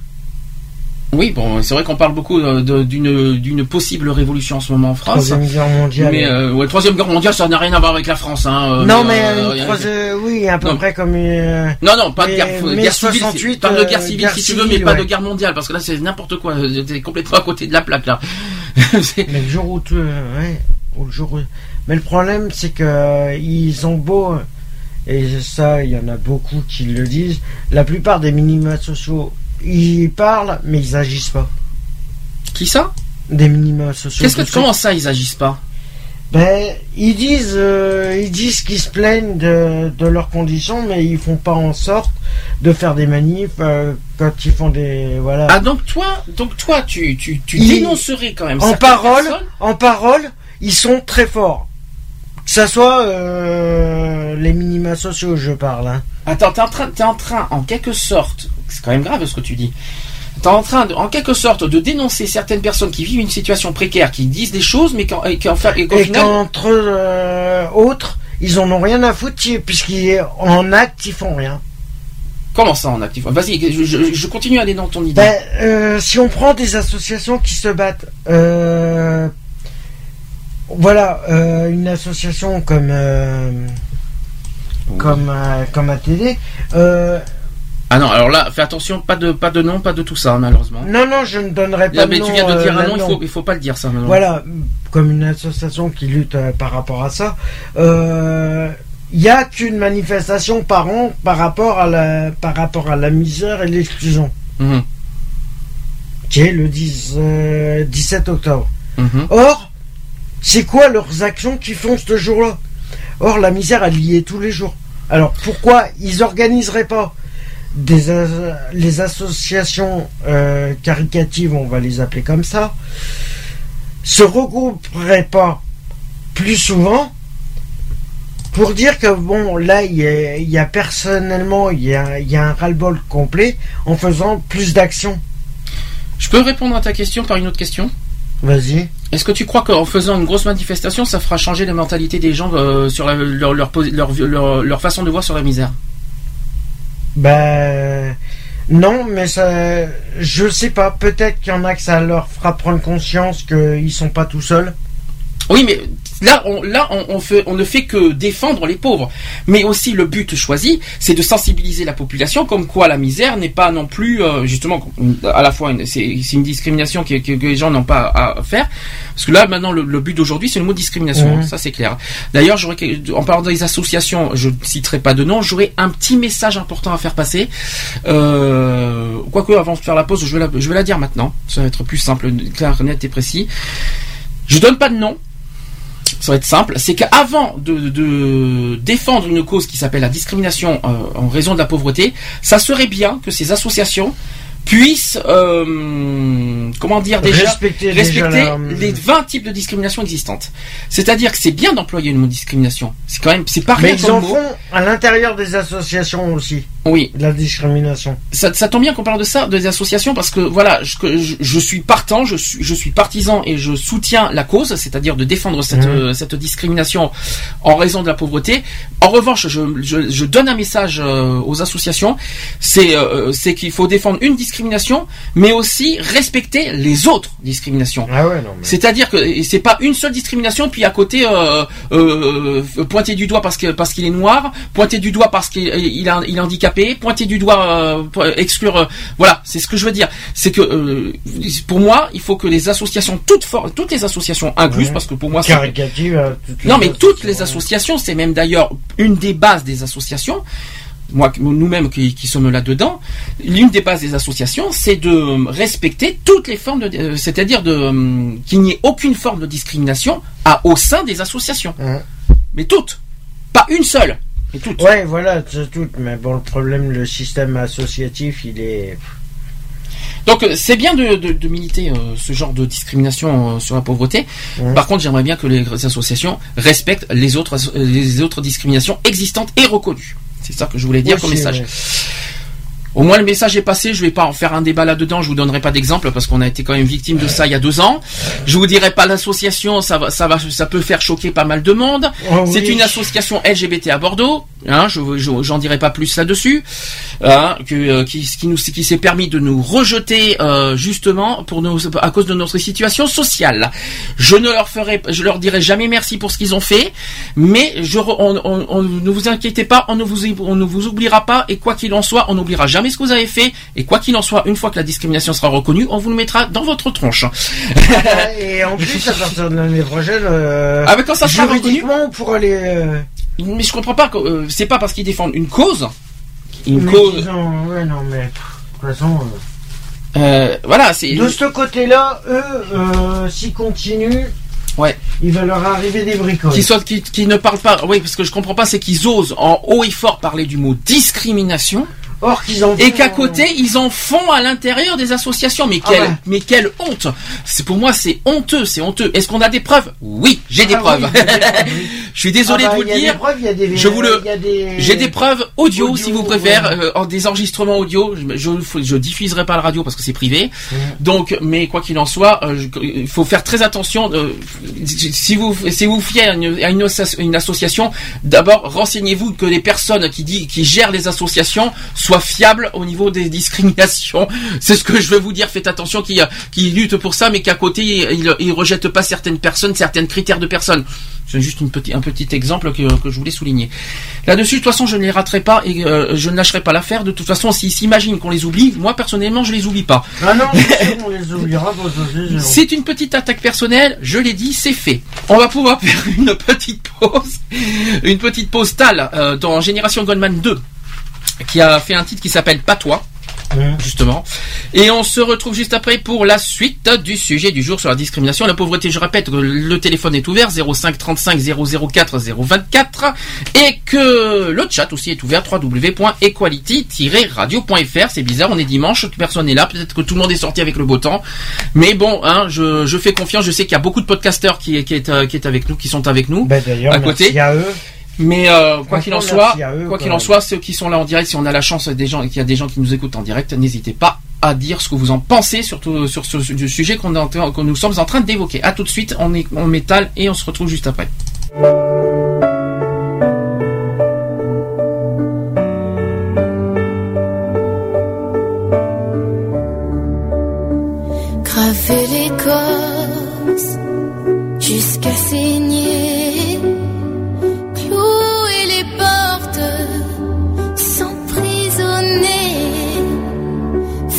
Des songes à trop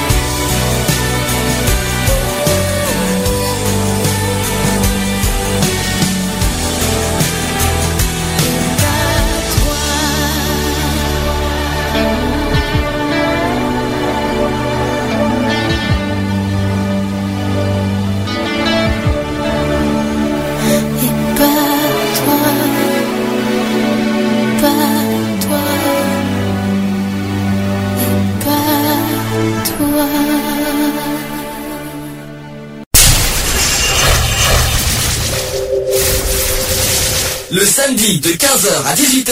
Le samedi, 15h à 18h. Retrouvez l'émission Equality L'émission Equality. sur Gay Free Radio. De retour dans l'émission Equality, il est 16h25, toujours en direct, euh, voilà, sur Gay Free Radio. Ça va Mhm. Bon, on continue le sujet. Euh, J'aimerais avant quand même euh, une- une- faire une définition sur la précarité euh, et même sur la pauvreté et même sur l'extrême pauvreté parce qu'il y a ces trois définitions différentes.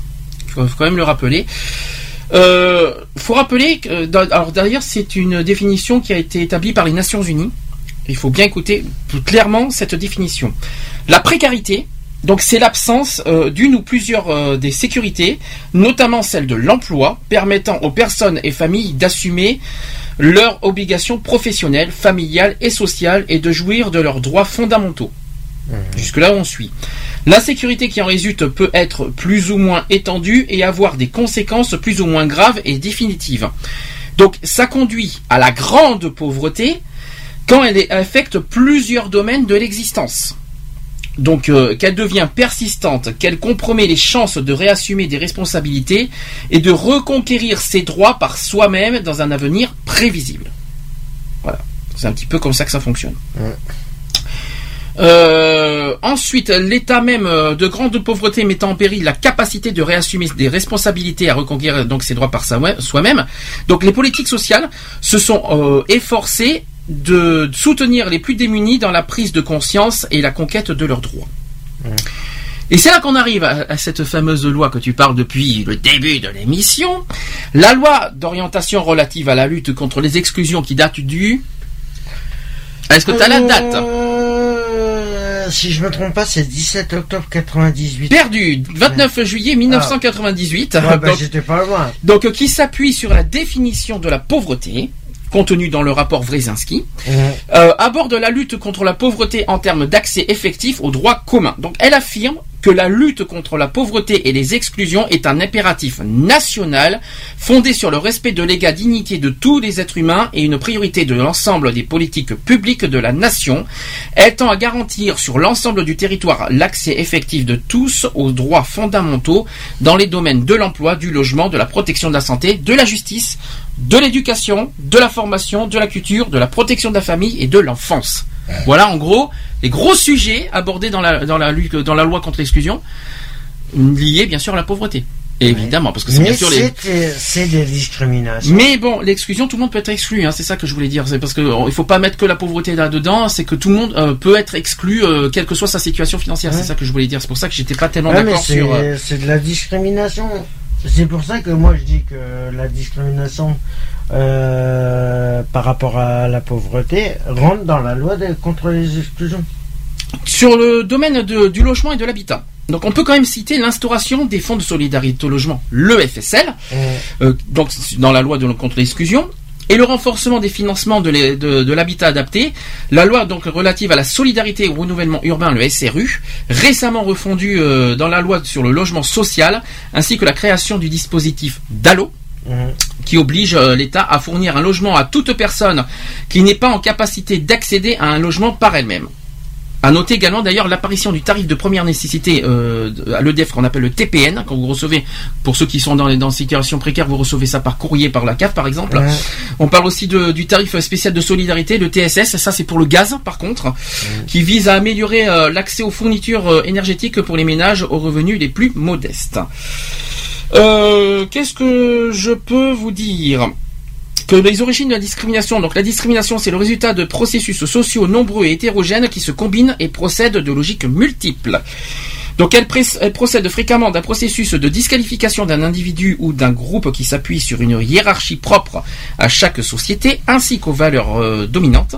Rappelons que des processus de valorisation et d'invalidation traversent continuellement les relations sociales et notamment l'importance de l'origine sociale. Donc on y revient là-dedans, euh, dans les sentiments de supériorité et d'infériorité. Donc je vous épargne aussi la discrimination directe et indirecte. Ça on en a parlé largement dans toutes les formes de discrimination. J'en parlerai euh, quand on fera un sujet sur toutes les formes de discrimination plus tard. On là on est pour l'instant uniquement sur le sujet de la discrimination en raison de la pauvreté pour l'instant. Euh, Qu'est-ce qu'est-ce que tu veux Est-ce que tu veux est-ce- Oui, c'est le chat qu'on a entendu. Je ne sais pas. euh, donc on a À mon avis, ça doit être Un- Lionel. nous avons non, nous avons un certain David. Je sais je- donc je dis salut. Euh, Je je sais pas si c'est le David qu'on connaît ou si c'est un autre David. Moi je dis salut en tout cas euh, à la personne sur le chat si tu nous entends. Un petit coucou au passage, j'ai vu que tu es là. N'hésite pas d'ailleurs à réagir sur le chat, comme tout le monde. Je répète le, le site du chat pour ceux qui veulent réagir, www.equality-radio.fr. Donc, la violence du mépris mène au silence. Est-ce que c'est est-ce que, est-ce que c'est vrai? Euh. Est-ce que la violence du mépris mène au silence? L'importance de la reconnaissance quand même. Qu'est-ce qu'on en pense? Euh, en quelque sorte, ouais. On va dire ça comme ça. Euh, que ça emmène à. Ouais, je sais pas. Je vais donner. alors, je, vais donner. C'est un témoignage. Je vais, euh, je vais, c'est un témoignage. Je vais, essayer- je vais essayer de la lire. J'essaie de comprendre comment aller en arrière pour essayer d'avancer, pour essayer de parler plus calmement et dire des choses justes et sans m'énerver envers des services sociaux, l'État, tout. Essayer aussi envers mes enfants pour ne pas qu'ils voient comment je suis aussi, parce que c'est un, parce que c'est pas une image à donner à ses enfants. Quand ils voient leur mère en colère, leur mère révoltée, ce n'est pas une image, ce n'est pas un exemple que je dois donner. Et ça, je ne sais pas comment m'y prendre parce qu'on n'a pas appris. Euh, parce que oui, parce qu'on n'a pas appris. J'apprends à me contrôler pour essayer d'avoir la paix intérieure et aussi donner cette paix, faire comprendre au gouvernement que s'ils étaient un peu plus justes envers nous autres, s'ils nous entendaient, s'ils nous euh, comprenaient, qu'il euh, il n'y aurait pas cette haine ni cette violence. C'est à eux de faire le premier pas pour que la paix vienne sur terre. C'est un témoignage. Ouais, c'est pas faux. C'est pas faux. Bon, maintenant, après, chacun. Bon, c'est pas totalement vrai. Mais c'est pas totalement faux non plus. Un autre, euh, alors euh, ça n'a rien à voir. Je vous donne un autre témoignage. Pour moi, j'étais un- une, un- une incapable, une nullité qui ne valait rien du tout. Ça m'est resté énormément. C'est pour moi euh, comme un, c'était pour moi comme un lavage de cerveau. C'est énorme hein, quand même comment les gens ressentent ça. C'est terrible, hein, mais c'est terrible comment, comment ils peuvent ressentir ça. euh, les gens, mais Mais euh, C'est du lavage de cerveau. hein. Euh, Qu'est-ce que je peux Alors, autre témoignage. On finit par se stigmatiser soi-même. À la fin, à force de voir ce regard sur nous, le regard des gens du quartier, des parents, de la famille, des amis parfois, des commerçants aussi, on finit par le prendre. Si on se laisse aller, on finirait par le penser. Mais je sais dans le fond que je ne suis pas une mauvaise mère, pas un cas social, mais la personne qui n'a aucun recours social moral ou quelqu'un à qui parler tout simplement, elle peut finir comme ça. C'est ce qu'on vient de dire. Tout le monde du jour au lendemain, ça peut lui Peut arriver. euh, se retrouver à la rue, peut se... Il peut se retrouver pauvre tout simplement, même dans une situation pré- précaire.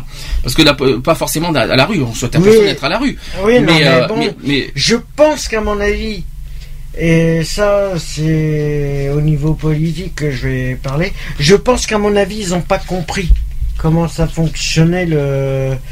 Parce qu'ils se disent, euh, oh bah ça va, nous on a un bon salaire, on est, on est politiciens, on a, c'est nous qui gérons les trucs, euh, ça peut pas nous arriver.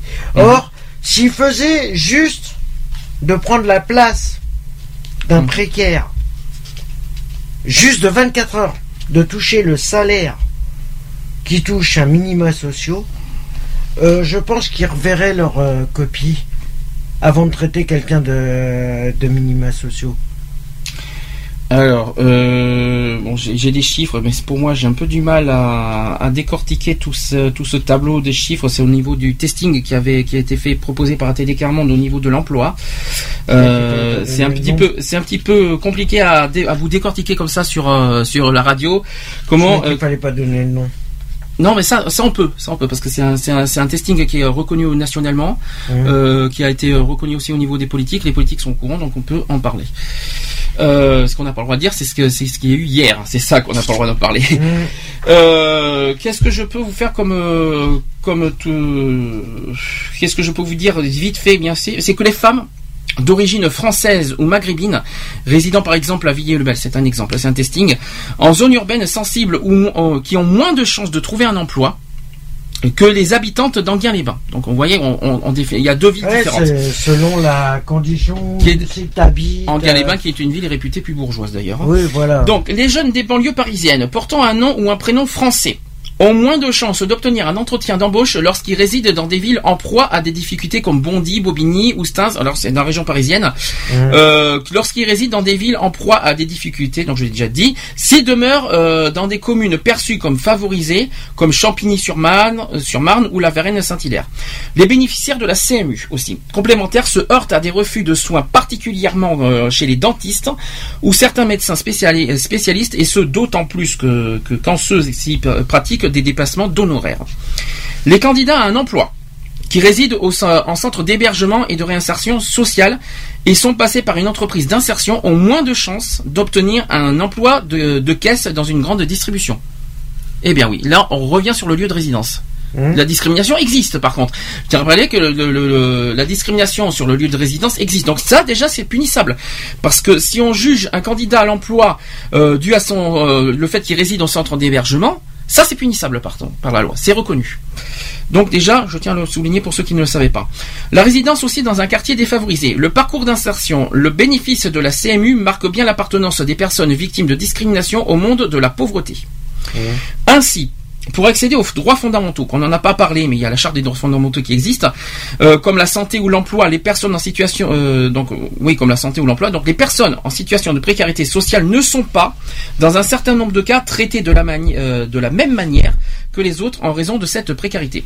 La précarité sociale stigmatise celui qui en est victime et l'expose de ce fait et contrairement aux promesses de la République à des comportements discriminatoires. Qu'est-ce que tu en penses de tout ça? Bah, tout, est- tout est dit. Hein. Qu'est-ce que tu veux rajouter là-dessus hein? On peut rien rajouter. Alors, Que- Là, euh, on va revenir sur le, la, le- voilà sur une- la discrimination est beaucoup reconnue dans le domaine du travail. Là, j'ai sur moi des CV. Voilà, des exemples de CV. Je sais pas si on peut. Je, je vais pas donner de nom pour par sécurité quand même, je pense. Mhm. Euh, donc euh, voilà, en fait, vous allez comprendre. Dans ce CV, il parle de ses expériences, euh, employé libre service, conseiller vendeur, employé commercial, agent polyvalent, agent de tri, voilà. Donc en gros, il est dans ce domaine. Malheureusement, il marque dans son CV centre d'hébergement et de réinsertion sociale du pays, rue à Nice. Hein, je vous dis pas les, les- les- tout ça euh, avec le téléphone et tout ça. Donc, est-ce que un, un employeur, est-ce que d'après toi prendrait ce, ce genre de CV Pourquoi? Normalement, il a même pas le droit. Il a pas le droit. Euh, il a pas le droit de faire de discrimination de ce genre-là, parce que du moment que la personne qui postule pour l'emploi, c'est pas au niveau euh, sa condition personnelle ne rentre pas en compte. Ben Déjà, on n'a pas à rejeter. Normalement, on- un CV, c'est par rapport à ses compétences professionnelles. Voilà. Nous sommes d'accord. Il doit Les CV, juger simplement ses Voilà, compétences et non euh, sa, sa Il personne. faut bien, il faut bien être d'accord que normalement un CV c'est fait pour connaître les compétences professionnelles Ouais. euh, du candidat et non pas pour voir sa situation, euh, où est-ce qu'il habite, qu'est-ce qu'il fait, voilà. Même les divers, des fois je me demande à quoi ça sert, mais bon. Normalement, ils servent à rien. Normalement, les divers, ça sert à rien. C'est peut-être pour le fun. hein. Par exemple, quand tu, je suis toujours sur le même CV. Par exemple, en divers, il marque football, natation, 30 ans. Pourquoi 30 ans en bas d'ailleurs? Pourquoi il marque 30, 30 ans en bas en divers C'est bizarre ça. Normalement, l'âge en parce haut. que normalement, Euh, là, j'ai. Ouais, euh, après, ça dépend. Les langues, il marque euh, base en anglais, pratique de l'informatique. Moi, pour moi, voilà, un CV comme ça, moi, je, je, je le lis. Je, je vois ce qui a marqué. Euh, entre 2005 et 2006, il est employé commercial dans l'association intermédiaire et insertion d'emploi, euh, agent polyvalent, agent de tri. Voilà, il a, il a des compétences. Bon, peut-être que c'est, voilà, il y a peut-être plusieurs euh, domaines de, de, de professionnels. Mais voilà, est-ce que là, je pense que ce CV, l'exemple de ce CV, c'est plus peut-être sur l'adresse. De, de- du candidat que peut-être un employeur est capable en fait de rejeter une personne euh, le fait qu'il est en centre d'hébergement. Et ça c'est injuste parce que normalement pour moi un employeur n'a pas à rejeter une personne par rapport à sa Ah situation. non, puisqu'il euh, ne connaît ben, ni d'Adam ni de Ève au départ. Et ça c'est punissable par la loi. Et Alors ben, justement, là, je, là c'est l'ex- ça c'est l'exemple type que je viens d'expliquer. Alors ça c'est pas en raison de la pauvreté, hein, par contre Ouais. que le, le CV.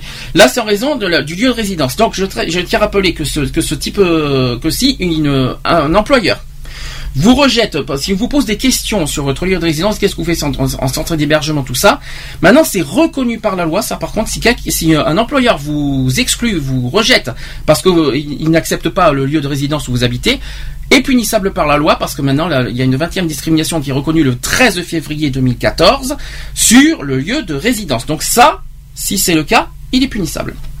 C'est un exemple. J'ai un deuxième CV là euh, à côté, c'est un autre exemple. Euh, donc je donne pas le nom. Il habite. euh, C'est marrant. J'ai que des exemples de Nice. hein, c'est quand même bizarre. Pour que je sais pas pourquoi.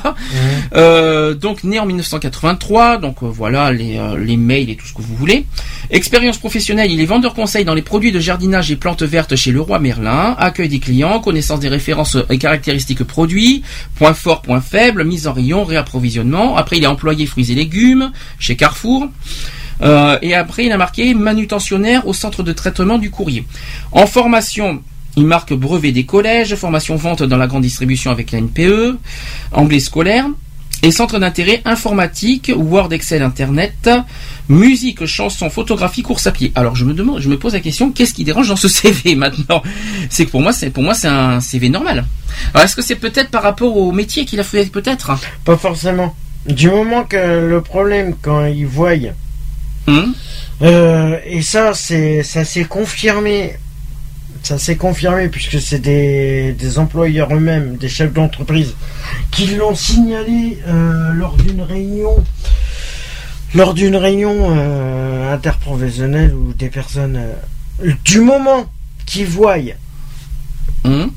qu'ils voient le mot ANPE ou intérimaire ou des agences intérim de machin, c'est minima sociaux. Ils se basent là-dessus. Oui, mais là, j'essaie, j'essaie de, de, de, faire le rapprochement parce que là, nous sommes dans, je, je suis quand même dans un, dans un, dans un document officiel que, qui parle de, voilà, c'est sur le, le thème, c'est la discrimination et la pauvreté. Mhm. Jusque là, tu me suis. Donc, j'essaie de décortiquer ce CV.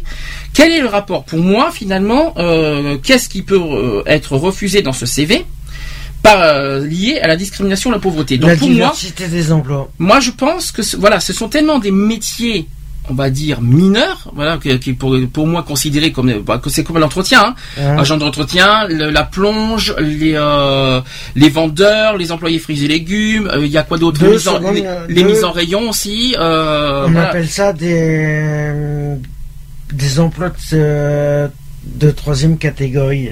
D'accord. Alors dans ce cas, donc, un employeur rejette euh, rejetterait, on va dire en conditionnel, ce, ce CV dû euh, au fait qu'il a travaillé en- avec des emplois de troisième catégorie. Mm. Mais c'est idiot. Il a- au moins il a des expériences Mais parce professionnelles. que il a pas une euh, parce que il a pas un CV ou ou de de la première année où il a où il s'est mis sur le marché du travail à la dernière année où il s'est fait licencier euh, il n'a pas travaillé dans la même boîte c'est ce que je veux dire. C'est que le fait qu'il ait plusieurs de il y en a il y a des patrons ils cherchent euh, que les, les personnes qui recrutent aient plusieurs euh, domaines de Mais travail. Voilà, il y a des CV ou, ou sinon Oui. Et le problème dans ce CV, c'est que malheureusement, c'est pas punissable. Hum.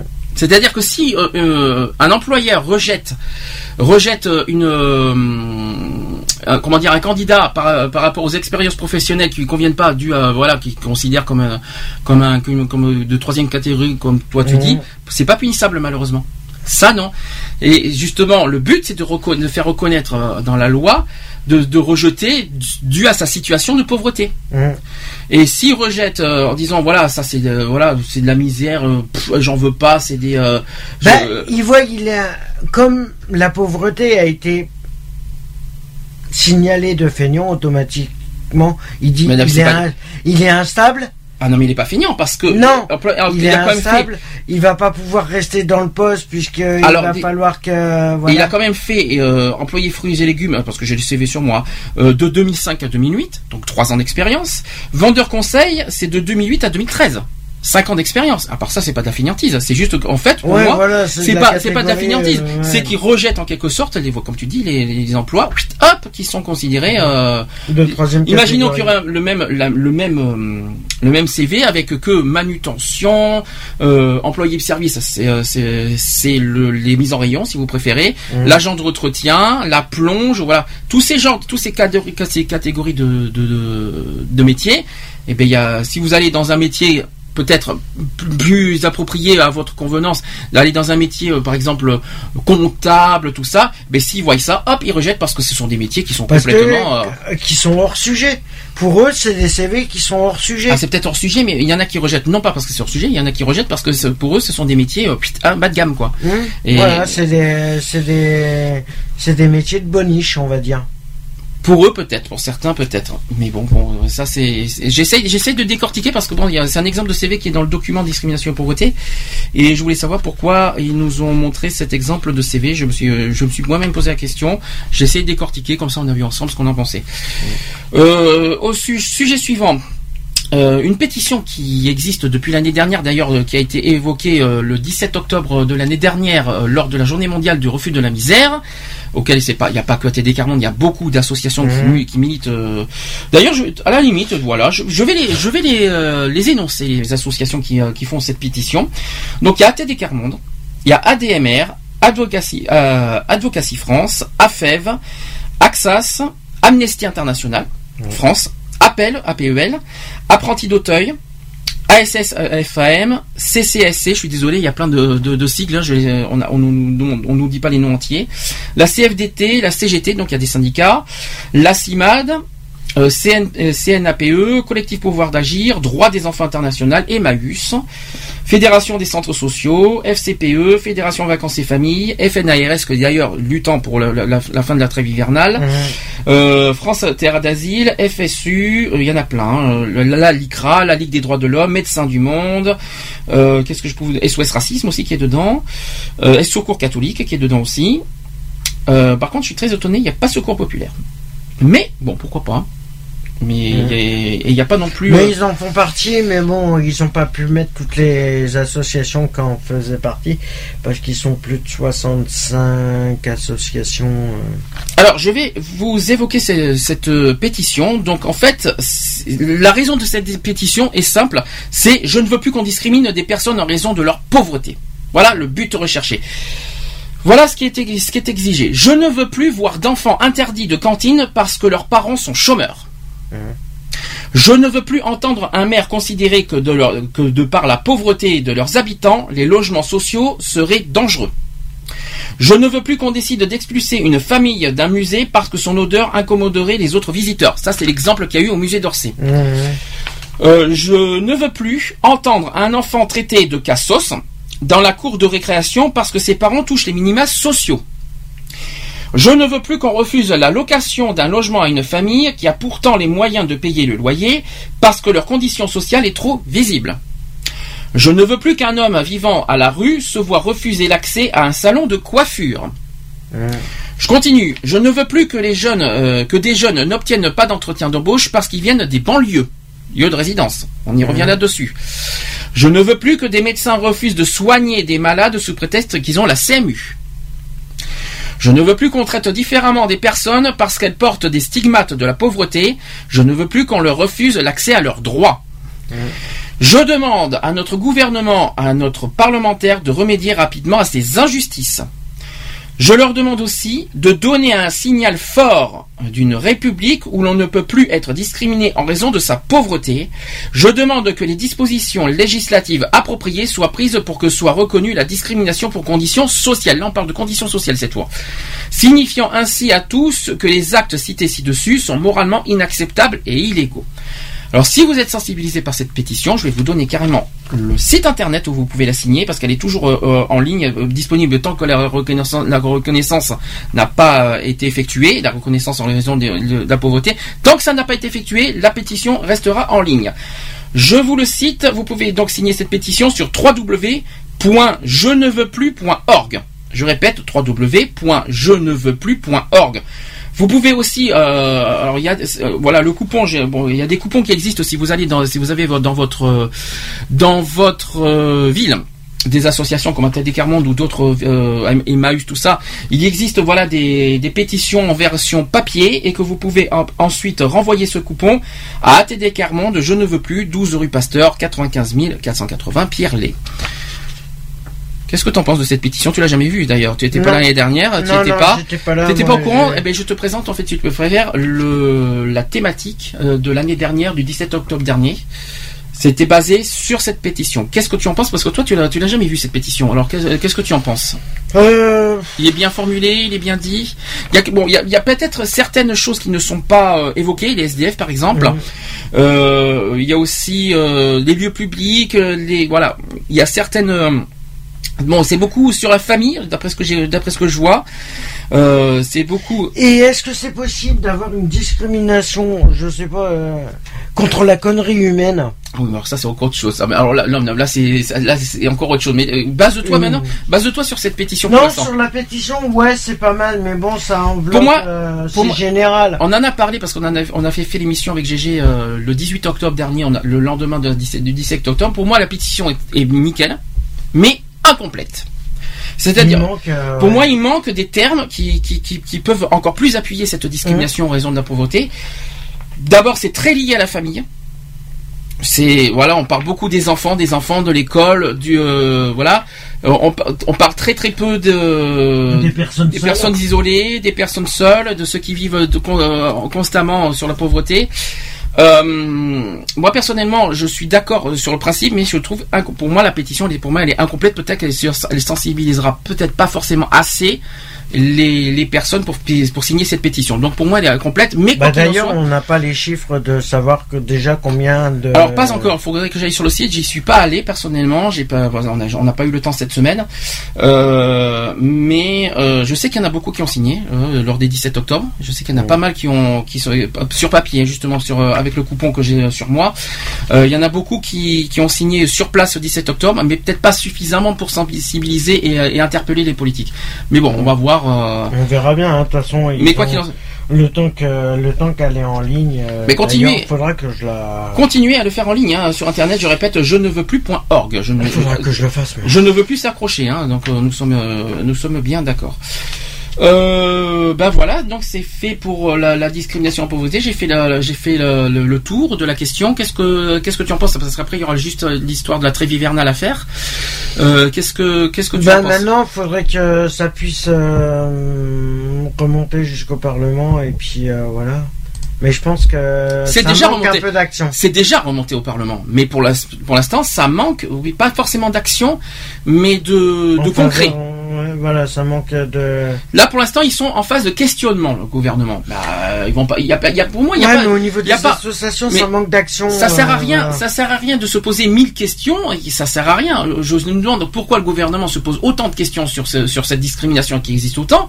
Ça sert à rien.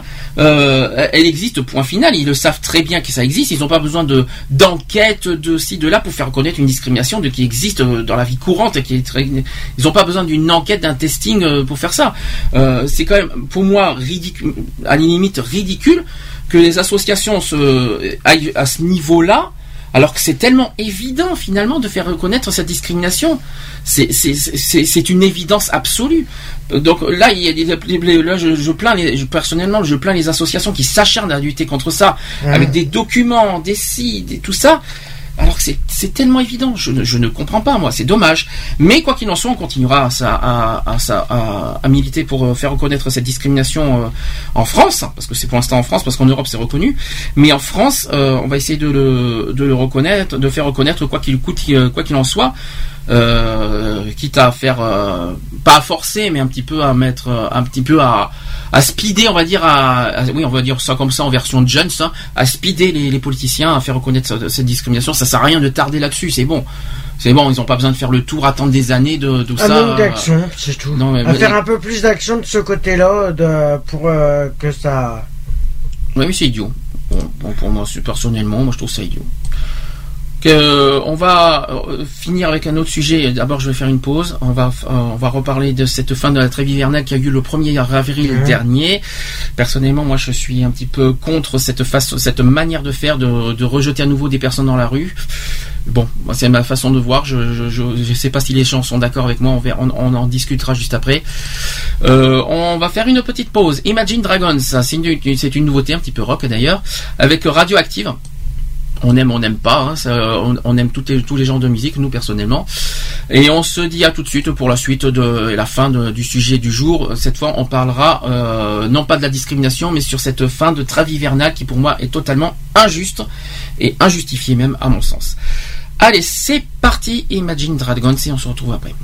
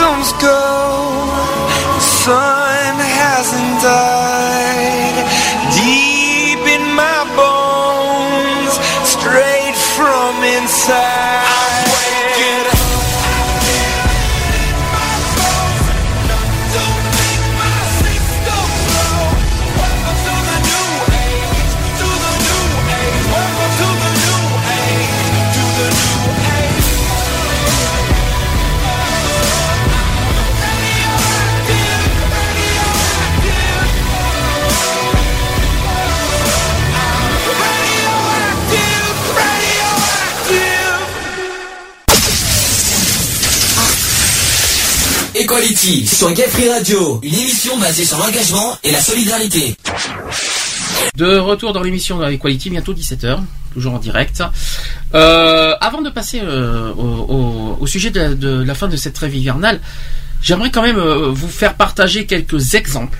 Voilà, de, de, de certaines personnes. Voilà, ce sont des personnes pauvres et même des, des, euh, des personnes, euh, des, des bénévoles, voilà, qui ont vous souhaitez vous communiquer par sketch justement de- des- des exemples de discrimination liés à la pauvreté. On va aller, on va en écouter un pareil. Il y en a six au total. On va faire un bref, euh, vite fait pour pas qu'on perde de, temps au niveau du timing de l'émission. Euh, un, bref euh, ressenti de- de chaque exemple. Voilà, on fait comme ça. Alors, on commence. Le, ce sont des, des termes qui s'appellent "je ne veux plus", justement, ce que lié à cette pétition. Euh, premier exemple, ça va se passer à l'hôpital. D'accord C'est court, c'est bref, ça dure pas, ça dure pas longtemps, c'est très bref, donc ça va très vite. Écoutez bien les paroles et vous nous dites après ce que vous en pensez. N'hésitez pas d'ailleurs à nous appeler ou à aller joindre sur le chat si ça vous évoque, si ça vous interpelle, si vous souhaitez euh, dire votre pensée. Allez, c'est parti. Je vais vous opérer de votre cancer de l'estomac. Dans trois mois. C'est trop tard Un risque pas des, risques de métastase. Dans le service public, ça ne sera pas possible avant trois mois. Mais je peux vous prendre dans le secteur privé. Bah, dans huit jours, il y a un dépassement d'honoraires. Ça vous fera 1000 euros, mais si vous avez une bonne On n'a pas de mutuelle. On n'a pas de mutuelle. On a qu'à emprunter à ta sœur. Ma soeur, elle est dans le RSA. Et là-bas, c'est pas possible. Je vais attendre. J'espère que ce sera pas trop tard. C'était donc le premier exemple, ça c'était à l'hôpital. Ça, c'était- C'est bref, hein, c'est court, mais voilà, c'est un exemple. Voilà, la manière qu'ont traité les gens pauvres, euh, par exemple dans un hôpital. Oui, bon, ça vous fera juste 1000 euros. Hein, c'est euh, ils sont, ils sont sympas eux. hein, Ils savent qu'ils ils savent que. Ouais, bah pour les honoraires en plus. euh, Qu'est-ce que qu'est-ce que t'en as pensé là du premier exemple? C'est bref, je sais, mais. euh, c'est vrai, mais bon, c'est pas. hum, Ça, c'est pas vraiment. euh, Ça se passe pas vraiment comme ça. euh, À l'hôpital À l'hôpital, parce que maintenant, ils se sont aperçus que maintenant, s'ils refusaient des personnes qu'on la, qu'on la CMU, automatiquement, ils étaient. C'est amendable. Puis euh, oui, c'est vrai que euh, toi, pour toi, la, la situation est un peu exagérée. C'est un peu exagéré, ouais. Bon, c'est mais euh, mais possible. C'est possible, mais c'est c'est exagéré aussi. Et, et imaginons que cette situation est possible. T'en, dirais quoi? Euh, si c'est possible, je trouve ça complètement illogique, complètement intolérable. Surtout dans un hôpital. Dans un hôpital qui se dit public et qui devrait être. Ah bah c'est pas grave. Alors je, on, on va on va mettre un petit créneau au, euh, au dessus. Parce qu'après l'hôpital, on va faire une situation. Alors attention, c'est très très court, ça dure 49 secondes. Ça se passe dans un commissariat de police. Allez, on se dit à tout de suite. On écoute euh, la- le, deuxième, exemple- le deuxième exemple au commissariat. Disparu il y a deux jours. Ah, elle a dû faire une petite fugue. De toute façon, vous vivez dans un quartier sensible. Vos jeunes font n'importe quoi et les parents s'en occupent pas. Mais monsieur, lancez l'alerte. Ah, s'il faut qu'on cherche tous les mômes du quartier, on n'a pas fini.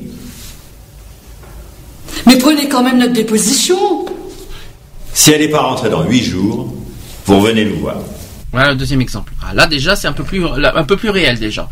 C'est-à-dire qu'on refuserait euh, une plainte par rapport à la situation à leur situation euh, sociale. Alors est-ce que est-ce que ça est-ce que ça franchement un policier a le droit? Normalement, non. Est-ce que Parce est-ce que qu'il est né, je- il est. Il s'est engagé par rapport à un code euh, civil, justement, par Ouais. rapport au code civil, de. de il doit respecter le, le code civil automatiquement. Euh, C'est que toute personne euh, qui vient faire appel Ouais, mais quoi- à la police, quoi que ce soit, par quel moyen ils le font appel, ils sont obligés, et je le dis bien, ils sont obligés, de, de, de, de, prendre la plainte pas de forcément de prendre la plainte, mais de Déposition de faire leur déposition, d'accepter les ce que le, la personne vient, pourquoi ils sont euh, Moi, sollicités. Moi, j'irai plus loin. Supposons qu'on ne va pas, on va pas plus loin sur les plaintes et les dépositions, même témoignages si vous voulez. Mmh. Euh, Est-ce que euh, un policier a le droit d'outrepasser ses droits au niveau de, par, de juger une personne sur justement euh, de, de discriminer par son, je vais aller au plus large du terme, euh, pauvreté, euh, apparence physique, handicap, tout ça. Est-ce que une- un, un policier, parce qu'il voit quelqu'un de différent, voilà, on va, on va aller plus loin. Il y a quelqu'un qui, qui, qui, qui voit différemment, est-ce qu'il a le droit de traiter un citoyen plus bactère? Non, non, il n'a pas le droit. C'est interdit. Non, parce que j'ai C'est remarqué- interdit. Les, et malheureusement, malheureusement, et ça, le problème, c'est que la personne, le citoyen qui vient justement demander un service de l'aide de la police, automatiquement, la police doit faire son travail, c'est de- d'aider le citoyen et de protéger le citoyen. Or, C'est une demande de protection que la personne demande. Voilà, c'est et ils n'ont pas le droit de, juger une personne par rapport à son apparence, par rapport à. C'est comme un autre exemple. Là, je vais vous donner un exemple qui est vrai, qui est prouvé. Euh, c'est un- une enquête qui a été menée en, en septembre 2013, l'année dernière. Il y, a, il y aurait en fait des policiers par rapport au contrôle d'identité. Et là, on sort carrément du, du contexte pauvreté un tout petit peu, mais je vous donne un exemple par rapport aux discriminations. Euh, la police qui qui euh, qui ferait plus, euh, on va dire, euh, sept fois plus, on va dire, euh, je sais pas combien de fois, mais énormément de contrôle envers des étrangers plutôt que des Français. Est-ce que c'est normal? Non. Pour moi, c'est pas normal. Non, parce que là, ça devient du racisme complet. Ça devient, quoi qu'il en soit, de la discrimination. hein. C'est de la Du racisme, je ne sais discrimination pas, c'est pas forcément prouvé que c'est du racisme, mais ça montre un petit peu leur euh, leur image, quoi, Euh, le- le- leur façon de se de se révolter. euh, Ah, mais c'est du racisme. C'est comme par exemple, là j'ai vu aussi tout à l'heure un, un exemple, voilà, il y a des commissariats qui sont révoltés par rapport aux manifestations sur le mariage pour tous, par exemple. Ouais. Euh, ils ont ils ont été jusqu'à dire, euh, bah, on, on en a marre euh, de de- de- d'arrêter des gens parce qu'ils ont des t-shirts. Ah bon? Pourquoi? Ben, de toute façon, automatiquement. Hum. Euh, ils en ont marre d'arrêter des personnes qui ont des t-shirts. Mais ça dépend ce qui est inscrit dessus sur les t-shirts. Oui. C'est ça Mais alors à ce compte-là, leur message il est clair, ça veut dire que tu dois te balader en ville sans t-shirt. Non mais il y a des lois qui existent normalement Pour- pour, moi les s'ils en ont policiers. marre d'arrêter des personnes en Mais t-shirt. c'est c'est complètement illogique. Bon d'accord, ils ont leur opinion personnelle, mais en tant que policiers, pour moi, c'est ça que je ne comprends pas. Ils sont censés représenter la loi. Ils sont censés faire euh, respecter la loi. C'est comme la justice. La- euh, voilà. Avant tout, c'est les policiers. Après, c'est la justice. C'est les deux en même temps. Donc normalement, les les policiers sont censés montrer l'exemple, sont censés faire respecter la loi et, et montrer et faire euh, voilà faire respecter la loi. Or le problème, Or, c'est eux qui font le plus personnellement, d'infractions. ça n'empêche pas, ça n'empêche pas que personnellement et intimement dans leur fond intérieur, ça leur empêche pas finalement de discriminer ce qu'ils s'ils veulent. Mais le problème, c'est ça, c'est qu'ils doivent faire respecter le, la loi. Or, c'est les premiers à ne pas la respecter. Alors on n'a pas de preuves. Hein. Ah si Ah alors, si alors si t'as des preuves, Ah, si. tu- il faut des preuves pour ça. Ah parce si que- ah, mais il faut Alors des quand tu imagines que vers 17h30, t'as trois bagnoles de flics qui mettent gyrophare, qui mettent sirène et gyrophare, Oui. simplement pour rentrer au poste de police pour aller boire leur café. Euh, excuse-moi du peu, mais moi j'ai vu ça il y a encore pas si longtemps que ça. hein. Mais là c'est carrément de l'incompétence. Ça ce n'est pas du tout de la Ah non, discrimination. non, non. Moi, je- Ah non, le problème c'est que au niveau des lois, Mm. ils veulent essayer de les faire appliquer, mais eux, ils les appliquent pas eux-mêmes, les lois. Ils se disent au-dessus. Ils se... Tout ça parce qu'ils ont un uniforme, parce qu'ils sont... Ils ont un uniforme, ils se disent bon bah c'est bon, on peut ré- nous on n'a pas besoin de la respecter, la loi euh, à nous de la faire respecter aux citoyens. Mais non, or ils sont citoyens avant tout. Ils sont obligés de la respecter comme avant de la faire respecter. Allez, on continue. Autre exemple. Attention, ça va très vite là aussi. 37 secondes, ça dure. C'est sur Internet à la maison, cette fois. Euh, on écoute et on se dit à tout de suite. Elle a eu de- deux heures de colle. Parce qu'elle n'a pas pu faire ses devoirs sur Internet. Mais on n'a pas les moyens financiers d'avoir Internet.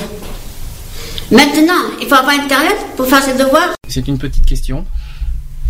Est-ce qu'il faut, Mm, est-ce pas qu'il faut- forcément. Est-ce qu'il faut avoir Internet pour avoir ses devoirs? Pas forcément. Pas forcément. Non. Non, bah non, moi je. Là, moi je. Là, Bon, là, là aussi, le l'exemple est je- bizarre. L'exemple est bizarre L'exemple, aussi. est- je le, je le trouve complètement stupide. Mais euh, le problème, c'est qu'il a, rien- il a rien à voir avec. euh, Disons que, en fait, si c'est simple, c'est surtout l'accès à Internet. C'est que les pauvres ne peuvent pas forcément payer Internet. Mhm. Euh, je pense qu'il faut voir les choses comme ça. Maintenant, aujourd'hui, avec la crise et tout ça, bah, les plus pauvres ont du mal à payer maintenant avec avec tout ce qui augmente, les loyers, l'électricité, tout ça. Maintenant, ils ont ils ont de plus en plus de mal à payer maintenant des- du genre Internet. Alors, par contre, ce que je n'ai pas compris, c'est pourquoi euh, quel est le rapport avec Internet et les cours d'école? Ben, c'est que- qu'en fin de compte, il y a, il y a des profs. Hum. Il y a des profs euh, de l'U- que ça soit de l'U- C'est plus par rapport à la fac et tout ça. C'est vrai qu'en ce- c'est vrai que la plupart des cours se récupèrent sur Internet parce que ils ont besoin. euh, c'est par rapport aux recherches des cours, par rapport à voilà, ils sont obligés de. ils les font passer parce que c'est deux fois plus rapide. Mhm. C'est un peu plus rapide, euh, ça fait moins de photocopies à faire au niveau papier, au niveau euh, voilà. Allez, suivant. Là, on, on connaît un petit peu l'exemple. On en a parlé euh, deux fois déjà. C'est sur le dentiste. On va donner un exemple de, situa- de situation avec un dentiste. Allez, 47 secondes sur euh, sur le dentiste et on se dit à tout de suite. Ça va. Installez-vous. Je dois vous dire, euh, ma situation professionnelle a un peu changé. Je suis à la CMU. Ah C'est dommage que vous ne me l'ayez pas dit plus tôt. Je ne prends pas les gens à la CMU. Ben oui. Bon, ça c'est déjà un peu, un peu plus cash, mais pourtant. Ah c'est bah là c'est de la discrimination. Mais là, pourtant, alors c'est une situation peut-être un peu exagérée au sens, euh, euh, la façon qu'on l'écoute, mais pourtant c'est vrai. En plus, j'aime bien, j'aime bien. il y en a beaucoup, hein. J'aime bien, la- j'aime bien le- la façon que le gars joue le dentiste parce que c'est tellement bien fait. Non, le, ouais. gars qui joue le dentiste, c'est super Ouais, bien fait parce qu'il parle pour ça. euh, je pense que c'est c'est bien fait, mais je pense que quand la quand la personne qui joue euh, la patiente automatiquement et le médecin, il aurait dû prévenir avant, avant de lui donner Tu- le rendez-vous. T'empêches que pour toi, pour toi, tu, que tu, tu mets un petit peu en tort quand même la personne qui le dise au dernier moment? Ouais. C'est-à-dire le, le- le patient, tu veux dire? Ben ouais, voilà. Elle aurait dû se dire, euh, elle aurait dû poser la question au départ Hum. s'il prenait la CMU. Comme ça, elle est fixée avant de fixer rendez-vous. Oui, mais euh, alors, supposons qu'il y a un, un tort du patient, parce que le patient, ça veut dire qu'il est censé être au courant que la CMU n'est pas prise en charge par le dentiste. Partout. C'est un fait. Euh, pas tous. Pas, Pas tous. Déjà, alors dans ce cas, au rôle du dentiste, de prévenir aussi. Aussi. Dans ce C'est cas, de- de- de- de- c'est de- pour ça que c'est 55 ans. Et pour le dentiste doit aussi prévenir les patients, voilà, qui prend pas en, en charge tout ça, parce que c'est très très mal euh, dit aussi. Mmh. Après, est-ce que la manière du dentiste est de dire ah, ok. Ben, il fallait me le dire plus tôt, hein, parce que je prends pas les gens qui ont la, la CMU. La façon Voilà. que ça a été dit, parce que c'est vrai. Mais c'est sur un ton, il... Je vais c'est- dire, le ton, il est, il est un peu hypocrite aussi. Hum. Parce qu'il a attendu de d'aborder le sujet une fois que la visite est passée Hum. du, du paiement. Oui. Il l'a abordé juste après qu'il l'ait consulté. Or, il a eu un tort aussi de ce côté-là. Il aurait dû prévenir avant de ou marquer un écriteau sur son sur son machin, n'acceptons pas la CMU, euh, voilà. Bon, il manque un dernier exemple, c'est sur le voyage scolaire, bien sûr, l'école. Vous savez qu'on parle beaucoup des enfants au niveau de, de la misère. Voyage scolaire, on va voir ce que ça donne, 58 secondes, et on se dit à tout de suite pour euh, la, la fin, la conclusion de tout ça. Allez, c'est parti. En voyage scolaire pour Londres, est-ce qu'il vous reste des questions? Faites comment les chambres? Pour les chambres, vous serez deux par chambre. Madame, madame, je pourrais dormir avec ma copine Mélanie? Oui, tu pourras. Bon, je vous rappelle qu'on n'y va pas juste pour s'amuser, on y va pour travailler. Nous étudierons toute l'année ce que nous aurons vu là-bas. Bon, euh, en ce qui te concerne, ta mère n'a pas pu payer ce voyage, donc tu iras en troisième 3. Tu te mettras au fond de la classe et tu, tu essaieras de suivre ce qui s'y passe. Entendu? C'est pas juste ça, madame. Pourquoi elle vient pas avec nous? C'est comme ça, elle n'a pas les moyens, elle ne part Excusez-moi, ça a coupé. ça a coupé, mais euh, c'est comme ça, elle n'a pas les moyens. Alors, elle va au fond de la classe parce qu'elle n'a pas les moyens. Bravo. Et en plus, qui n'est pas la sienne. Qui n'est pas la sienne. Non, mais c'est c'est c'est c'est euh, une pratique qui est courante, hein. Alors j'en ai personnellement, j'ai jamais vu que ça. J'ai jamais vu ça personnellement. Non, non, mais moi, je dis pas que euh, si je l'ai, moi, si je l'ai vécu en étant. euh, Toi, tu l'as vécu personnellement en cette collège, situation ouais. Exact. Ouais, comment ça s'est passé? Dis-moi. Ben, une sortie qui était euh, organisée par le, le collège et puis euh, par, par rapport à notre classe, c'était euh, ouais, euh, une visite de musée. Et on avait une personne, une personne qui, bon, ses parents étaient chômeurs, étaient chômeurs et du coup le voyage, il- la sortie pouvait pas la payer. Mhm. Et du coup, le- une, une de, même pas un quart d'heure avant de partir pour le, pour la visite, le prof il regarde la personne qui a pas pu euh, payer euh, le voyage et lui dit bah tu vas tu vas voir le proviseur et tu lui demandes ce que tu fais sachant que tu t'as pas pu payer la sortie, je peux pas t'accepter. Je peux pas t'accepter. Je peux parce pas t'accepter. payé la visite, parce que- Ouais. mais t'avais pas les moyens de payer la visite. Parce que t'avais pas les moyens de payer la visite, du coup tu peux pas venir avec nous. Ah, mais Ça euh, forcément, oui, c'est bon. Si tu peux pas payer, tu peux pas Oui, payer. mais d'aller voir le proviseur, d'aller voir le proviseur et lui dire, ben en fin de compte, euh, ce qui se passe. Hum. Euh, Et le proviseur, il a réagi comment? Ah bah t'iras dans cette classe là et puis euh, voilà. Ah oui, on, on en plus, la manière que le proviseur, bon, bah écoute, tu iras comme ça. euh, Ouais voilà. Ou sinon, bah, sinon tu m'appelles tes parents et puis voilà et on voit ça avec eux comment on fait. Non mais voilà c'est c'est abusé, c'est des situations qui sont abusées Mais qui et existent. je et qui sont courantes. Hum.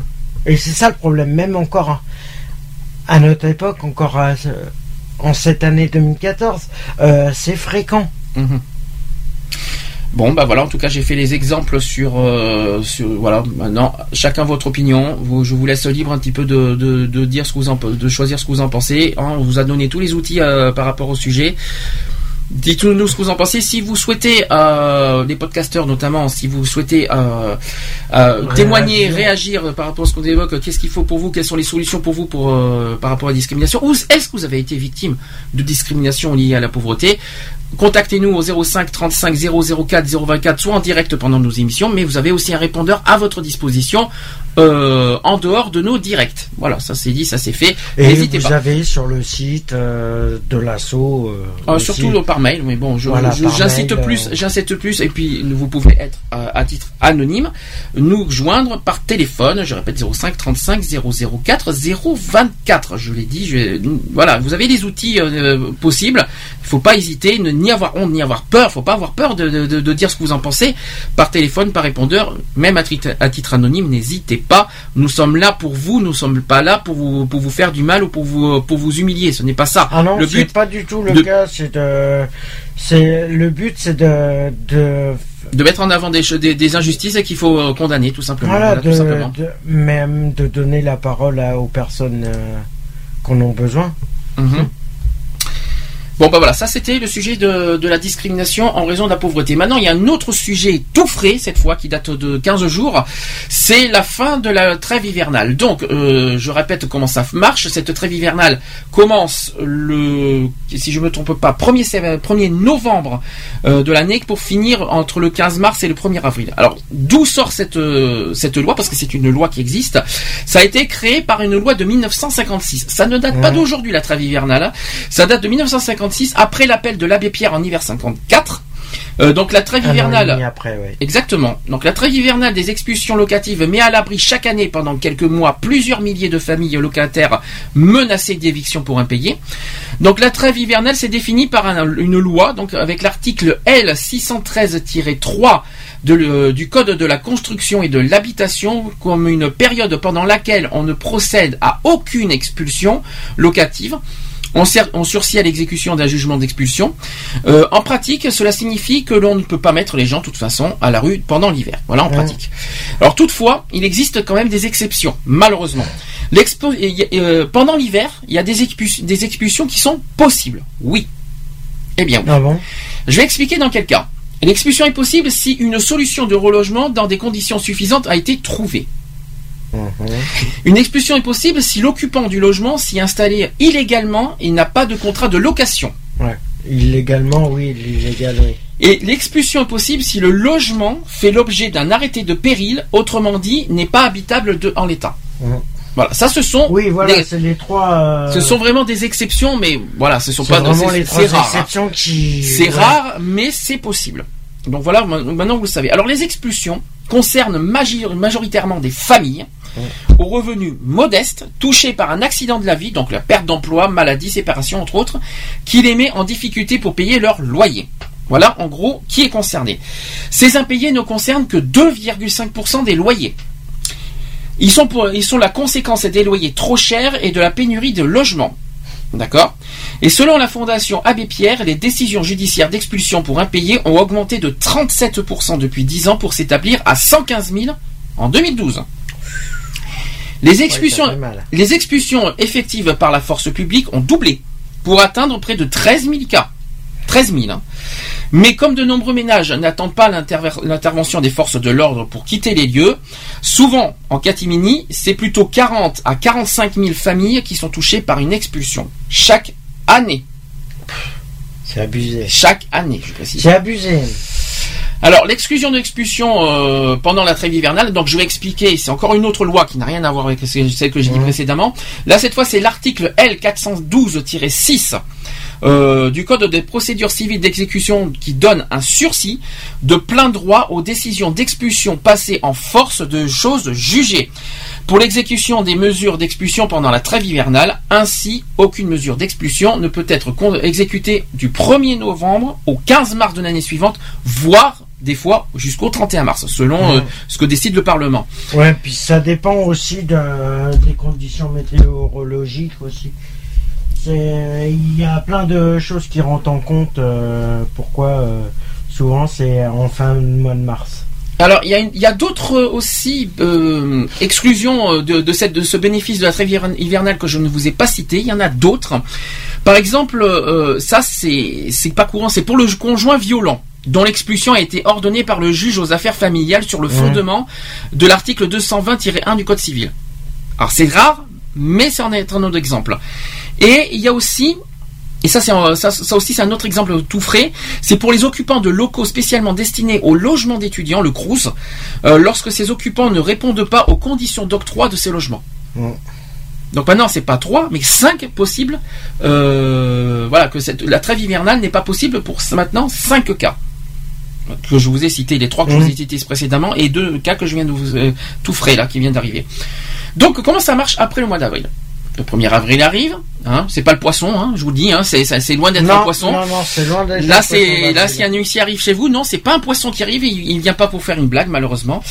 Donc les expulsions, euh, donc malheureusement peuvent être à nouveau mises en œuvre par un huissier, et parce que c'est un huissier qui met en œuvre les expulsions.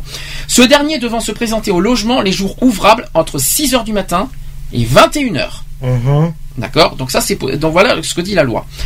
Euh, donc on- comment se déroule une procédure d'expulsion Donc je l'ai dit, c'est uniquement ça se passe uniquement du 1er avril au 30 octobre de chaque année les expulsions, ça se passe comme ça. Donc entre 6h et 21h. Donc le propriétaire qui procède lui-même à l'éviction de son locataire est passible de 3 ans de prison et 30 000 euros d'amende.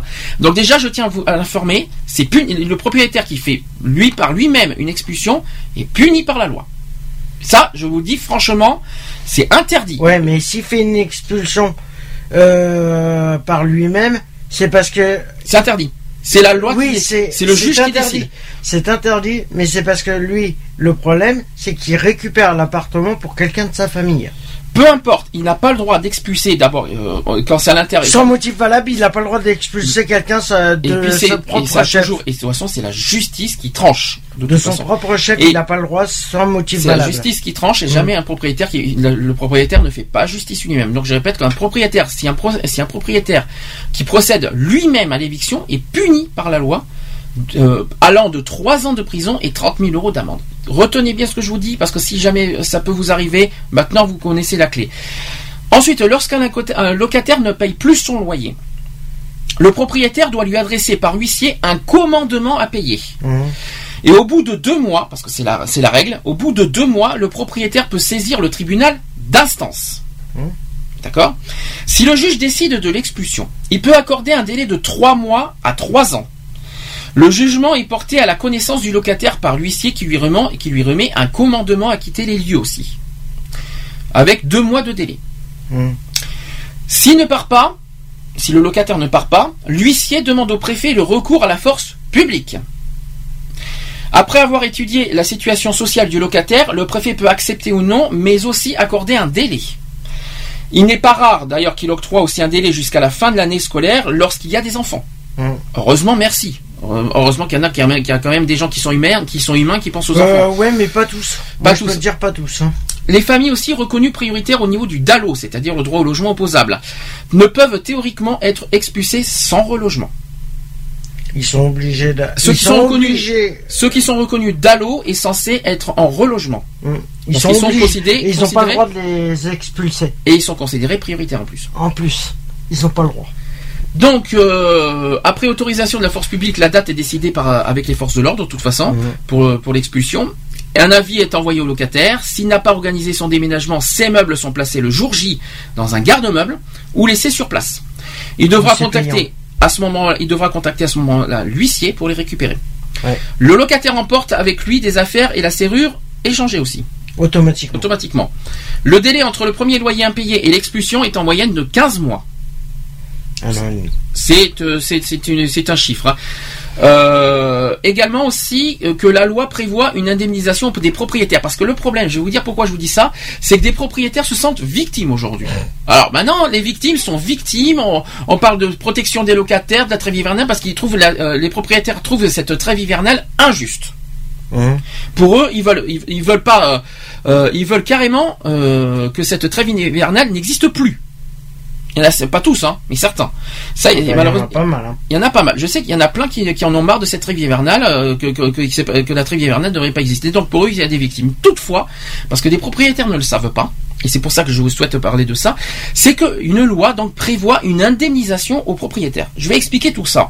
Donc c'est d'ailleurs c'est de quoi aussi euh, nourrir l'éternel débat sur la rivalité entre propriétaires et lo- et locataires. On va un petit peu apaiser un petit peu euh, la rivalité entre les deux. Donc un affrontement qui revient avec insistance à l'orée euh, de la trêve hivernale, les premiers ayant parfois l'impression d'être victimes de la législation. N'oublions n'oublions pas qu'il y a assez peu d'impayés aussi, selon les statistiques de la chancellerie. D'ailleurs, on estime que 2% des baux, les baux c'est le pluriel de bail, euh, qui font l'objet d'un contentieux et malgré la crise. Nous n'assistons pas à une augmentation des impayés, euh, qui ça a été nuancé d'ailleurs par Paul Philippot, qui est délégué général de l'Union nationale de la propriété immobilière. Alors, quant aux problèmes spécifiques posés euh, par la trêve hivernale, ils doivent être relativisés. La justice continue de, de fonctionner et se prononce encore sur les occupations illicites. Seulement, les ordres d'expulsion sont retardés de quelques semaines, voire quelques mois. Mais ce que les propriétaires ne savent pas, c'est que la loi leur permet d'être indemnisés durant l'occupation illégale de leurs biens. J'explique. Quant à ceux qui sont allés au bout de la procédure d'expulsion, en obtenant un jugement, et qui Mhm. n'a pas été mise en œuvre, là encore, la prévoit aussi une indemnisation. Eh bien oui. Il y a une loi qui existe.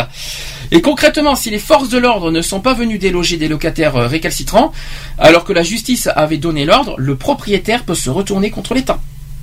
Eh bien oui. Ah Oui, parce qu'il y a la non-conformité de, de jugement. Mhm. Non, euh, comment ils appellent ça? Euh, Comment ils appellent ça? Je l'ai vu dans une émission euh, récemment. Euh, c'est non.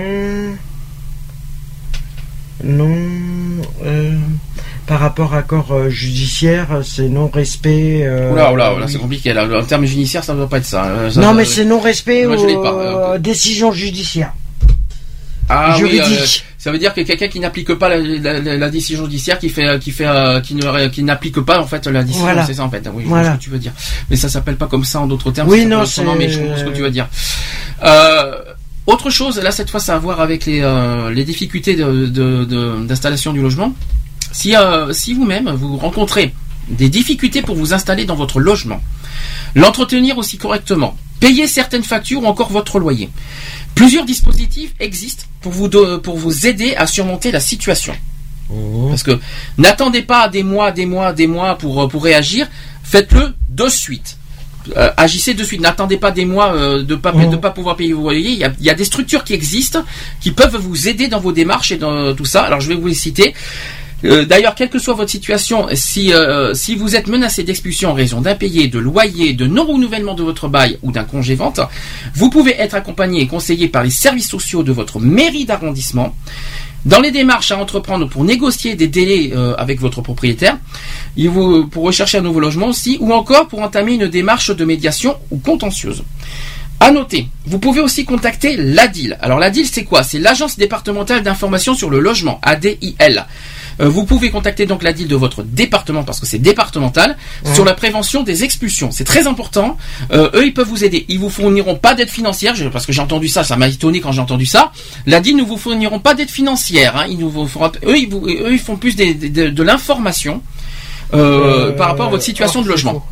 Ils peuvent. Ah non, ils font pas d'aide Ils peuvent mettre des dossiers en place pour des aides financières, mais c'est pas eux qui Mais c'est pas eux qui décident. Ah peut-être. Non, mais ils peuvent pas proposer. eux qui gèrent. Ah mais ils proposent. Ils proposent de mettre en place les dossiers ils peuvent vous aider à faire les démarches pour le. Oui, mais c'est non, mais la deal est fait pour ça. Mais c'est pas eux qui ont le pouvoir de décision de faire des aides Ah non, financières. non, non, ils eux, peuvent, vous- ils peuvent, ils peuvent Et après, aider. ils donc, ils, ils euh, proposent, ils proposent des démarches à effectuer. Ils ont même des documents sur eux pour Mm. faire, pour faire des démarches. Je sais parce qu'on l'a fait avec la deal il y a des années.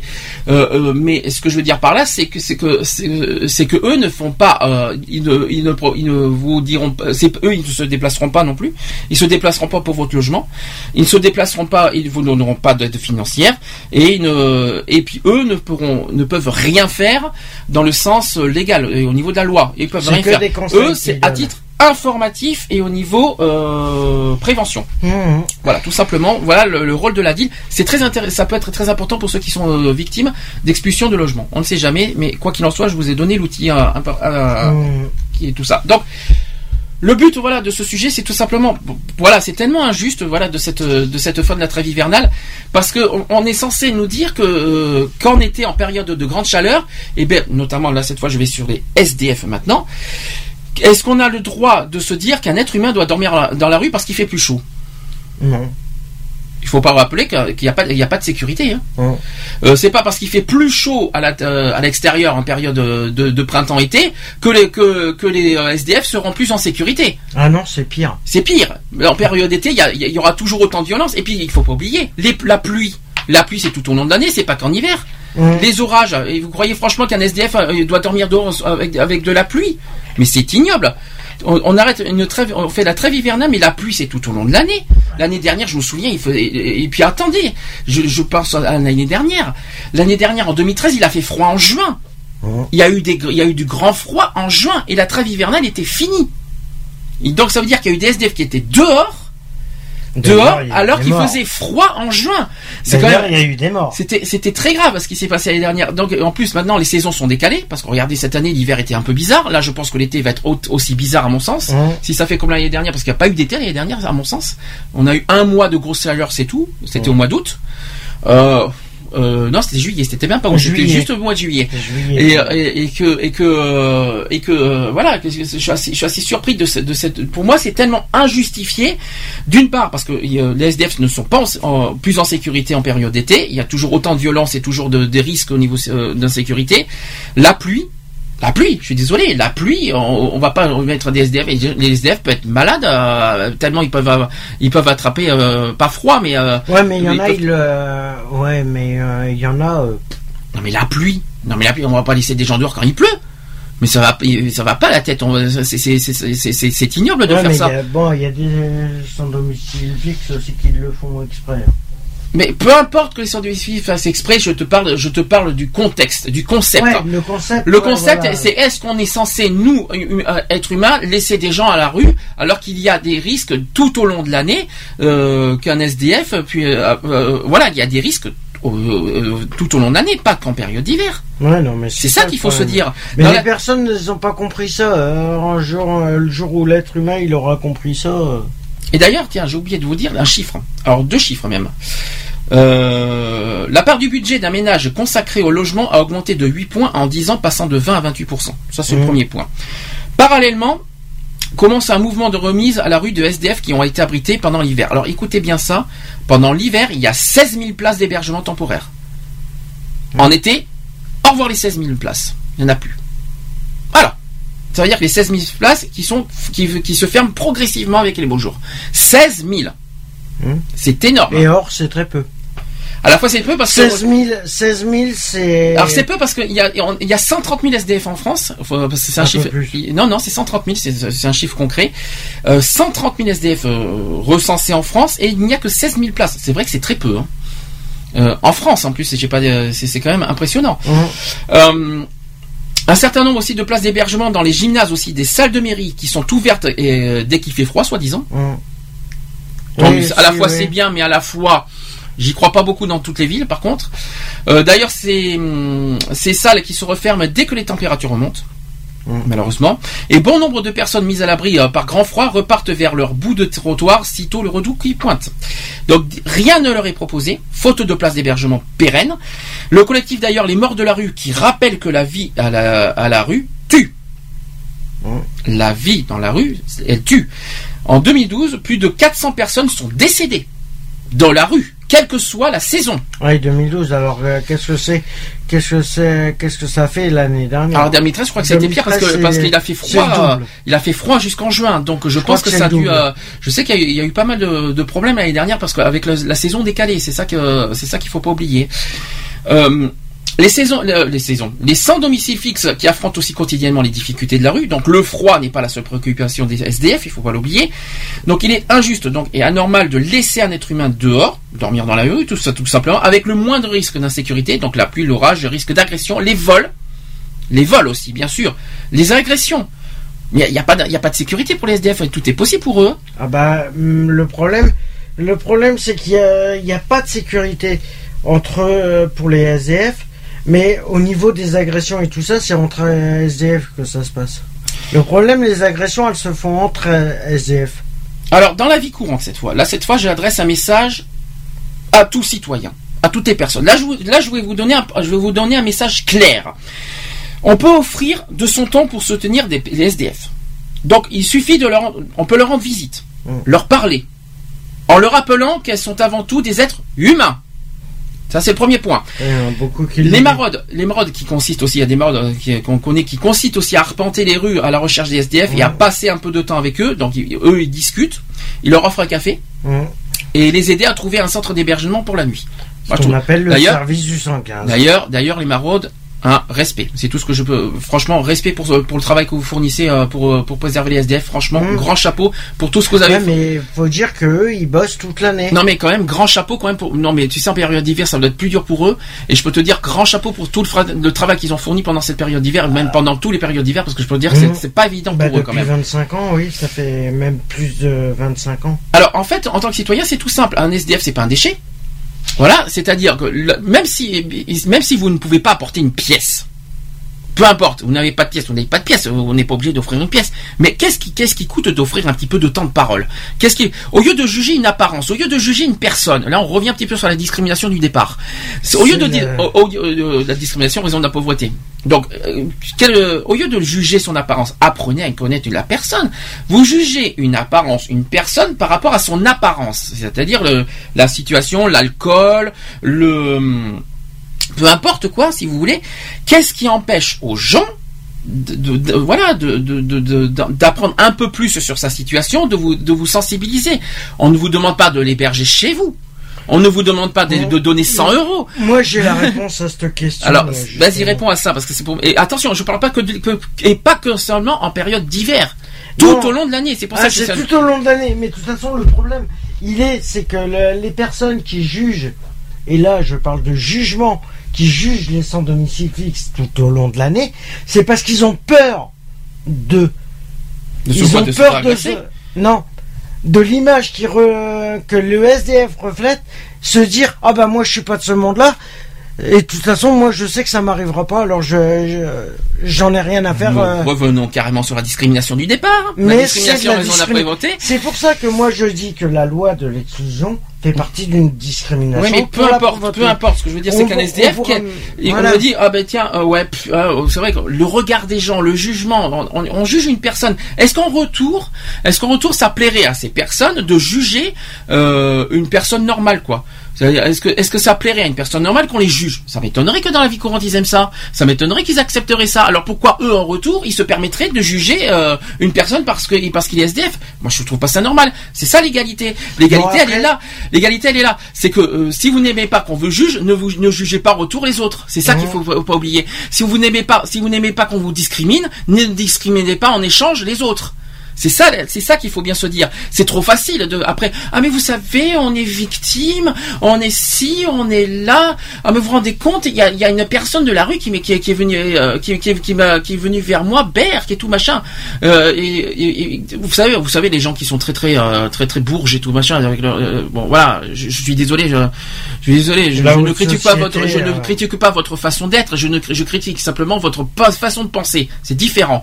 Euh, voilà quoi, euh, qui, qui, qui, ont, qui ont une manière Ouais, d'interpeller. même, c'est toute personne qui est comme ça, c'est qu'automatiquement, ils, ils se disent, et moi je vise tout le monde, hein, euh, Mm. je fais aucun, euh, aucun, aucune différence là-dessus, c'est que tout le monde, et que ça soit bien euh, que ça vienne bien des sans domicile, des SDF comme des, des personnes euh, autres. Euh, je suis désolé, on est, on est dans un pays Oui, avec démocratique. des, euh, démocratique avec trois mots Ah non, on fondamentaux. peut pas recommencer avec ça. Liberté, égalité, fraternité. Ah, t'insistes là-dessus. hein. Ah, toi, tu Ben, je suis désolé. euh, les personnes qui jugent d'autres personnes feraient mieux de les relire ces trois mots et voir les définitions parce que là, je crois que Bah, dé- déjà, le mot égalité est complètement à, à- non, est complètement à côté de la plaque en ce Bah, moment, liberté, donc, égalité, euh, donc euh, le mot égalité, de toute façon, en ce moment. fraternité, il y est peu du tout. Euh, Bon, quoi qu'il en soit, quoi qu'il en soit, ce que je veux dire par là, c'est que malheureusement, euh, bah voilà, donc il y a des gens qui qui, fer- qui feraient très attention de euh, voilà, on n'a pas à juger une apparence et sa situation sociale, donc le, le fait d'être SDF, avant de juger, apprenez à savoir qu'est-ce qui lui est arrivé. Hein C'est la moindre des choses. Euh, Communiquez, euh, Mais le apprenez. problème, c'est qu'ils sont renfermés sur eux-mêmes, les gens, et il y a que eux qui comptent. Oui, mais non, mais le problème, c'est chacun. Maintenant, c'est chacun pour sa gueule. Et euh, le reste, en fin de compte, euh, bon, bah, moi j'ai ce qu'il faut, moi je suis tranquille. Le reste, je m'en tape un peu, on va dire. Alors une dernière chose, euh, là c'est aussi un, là je parle toujours, je, je m'adresse toujours aux, aux- citoyens. Là cette fois c'est toujours sur le geste citoyen. C'est que quand vous voyez une personne dans la rue, quel que soit le, le, le- le- en hiver ou en été, deux choses. Le premier réflexe c'est d'appeler le 115. Le 115 c'est le SAMU social, le SAMU social qui offre l'opportunité, s'il y a de la place, euh, d'a- d'accueillir des gens. Mais si vous voyez quelqu'un en danger, en danger. Euh, si vous voyez qu'il va pas très bien tout ça, même si vous dit non, vous, peu importe, la sécurité, la, sécurité du SDF avant tout. Si vous dites non, j'ai pas envie d'être aidé, tout ça par rapport à l'alcool, vous savez que l'alcool, on, on dit n'importe quoi. hein. Euh, là, vous appelez le SAMU cette fois, le 15.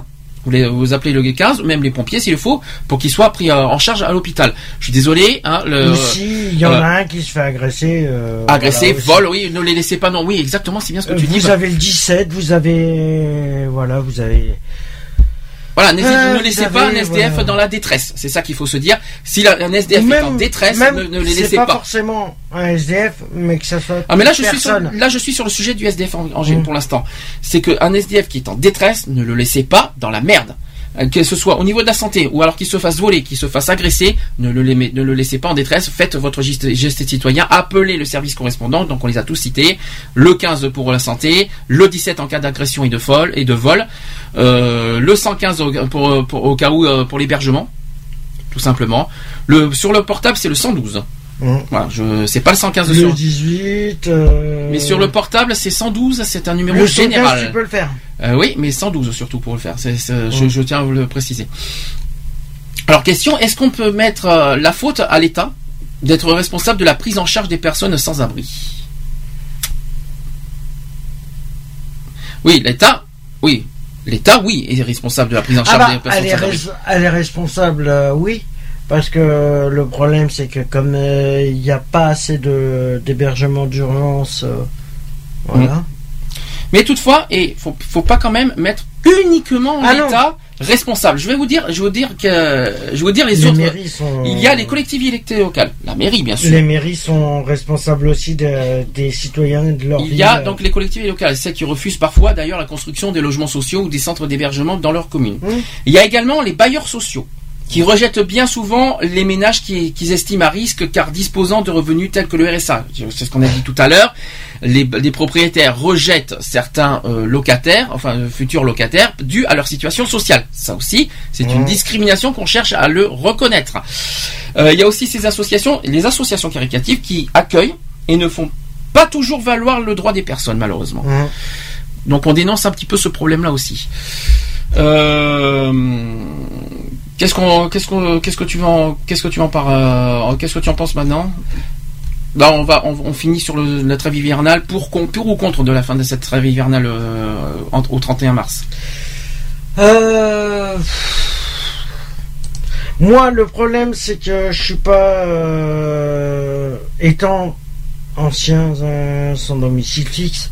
Je peux dire que la trêve hivernale, euh, je trouve ça dégueulasse parce que Attends, la fin de la trêve hivernale, pas la, fin de la- hivernale. Oui, non, mais la fin de la trêve hivernale, euh, je trouve ça un peu dégueulasse que quand même, il y a quand même des structures qui sont ouvertes supplémentaires de ce qui existe simplement pour l'hiver, or qui pourraient ils pourraient les mettre à disposition. Il y a tellement de bâtiments qui sont abandonnés, qui pourraient ouvrir, qui pourraient rouvrir, et, et les faire rénover par des personnes qui sont sans domicile fixe. Mhm. Parce que chaque personne qui est sans domicile fixe euh, ou chômeur a une qualification au niveau professionnel, a des compétences. Oui, et ça serait mieux pour rénover la ville et pour euh, Ta façon- ta les fa- intégrer autant que les, les personnes qui travaillent.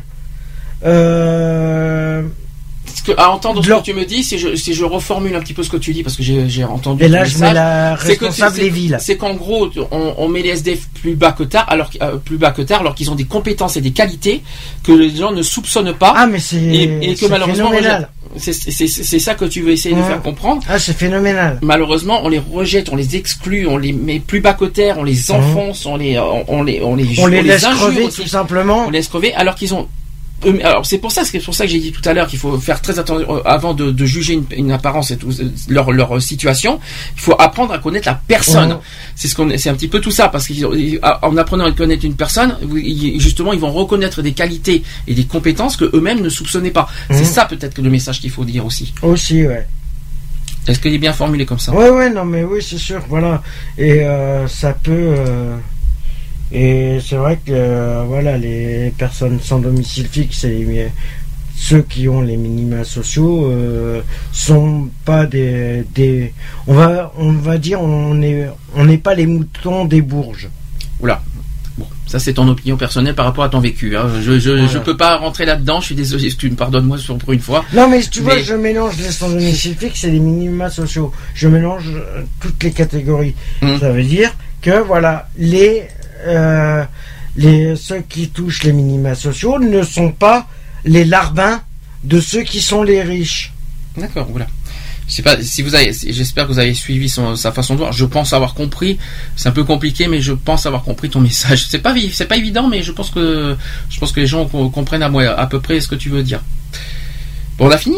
Mhm. pour la discrimination. Hein, je, si vous avez, euh, j'espère que ça vous a sensibilisé, touché.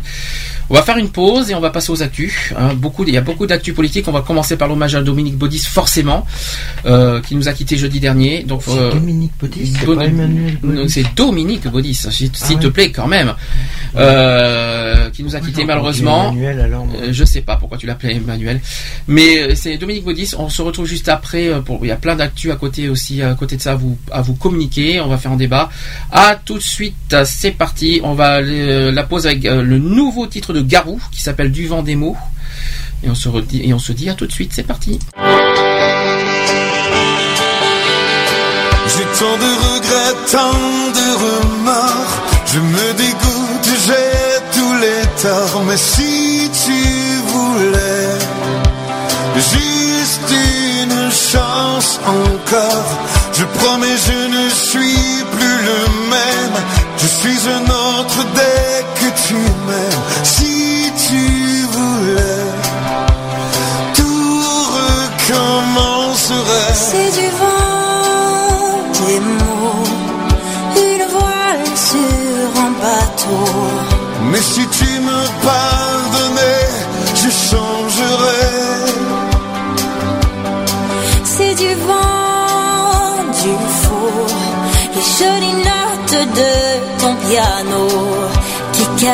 et grisent avant de s'envoler.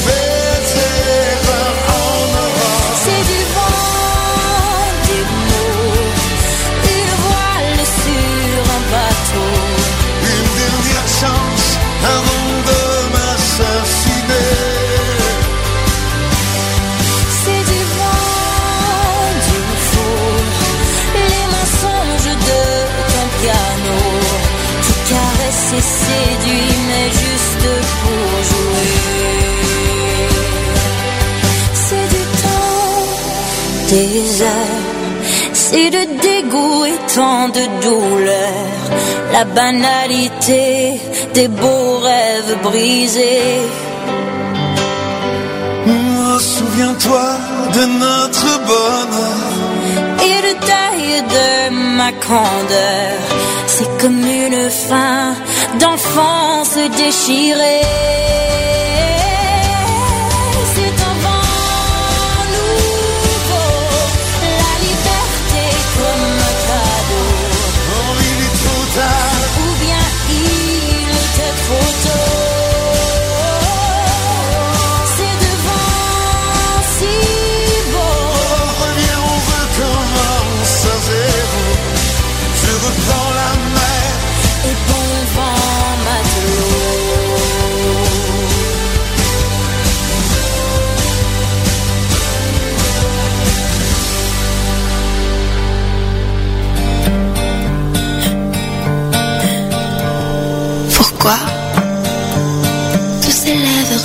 s'évapore comme un rien.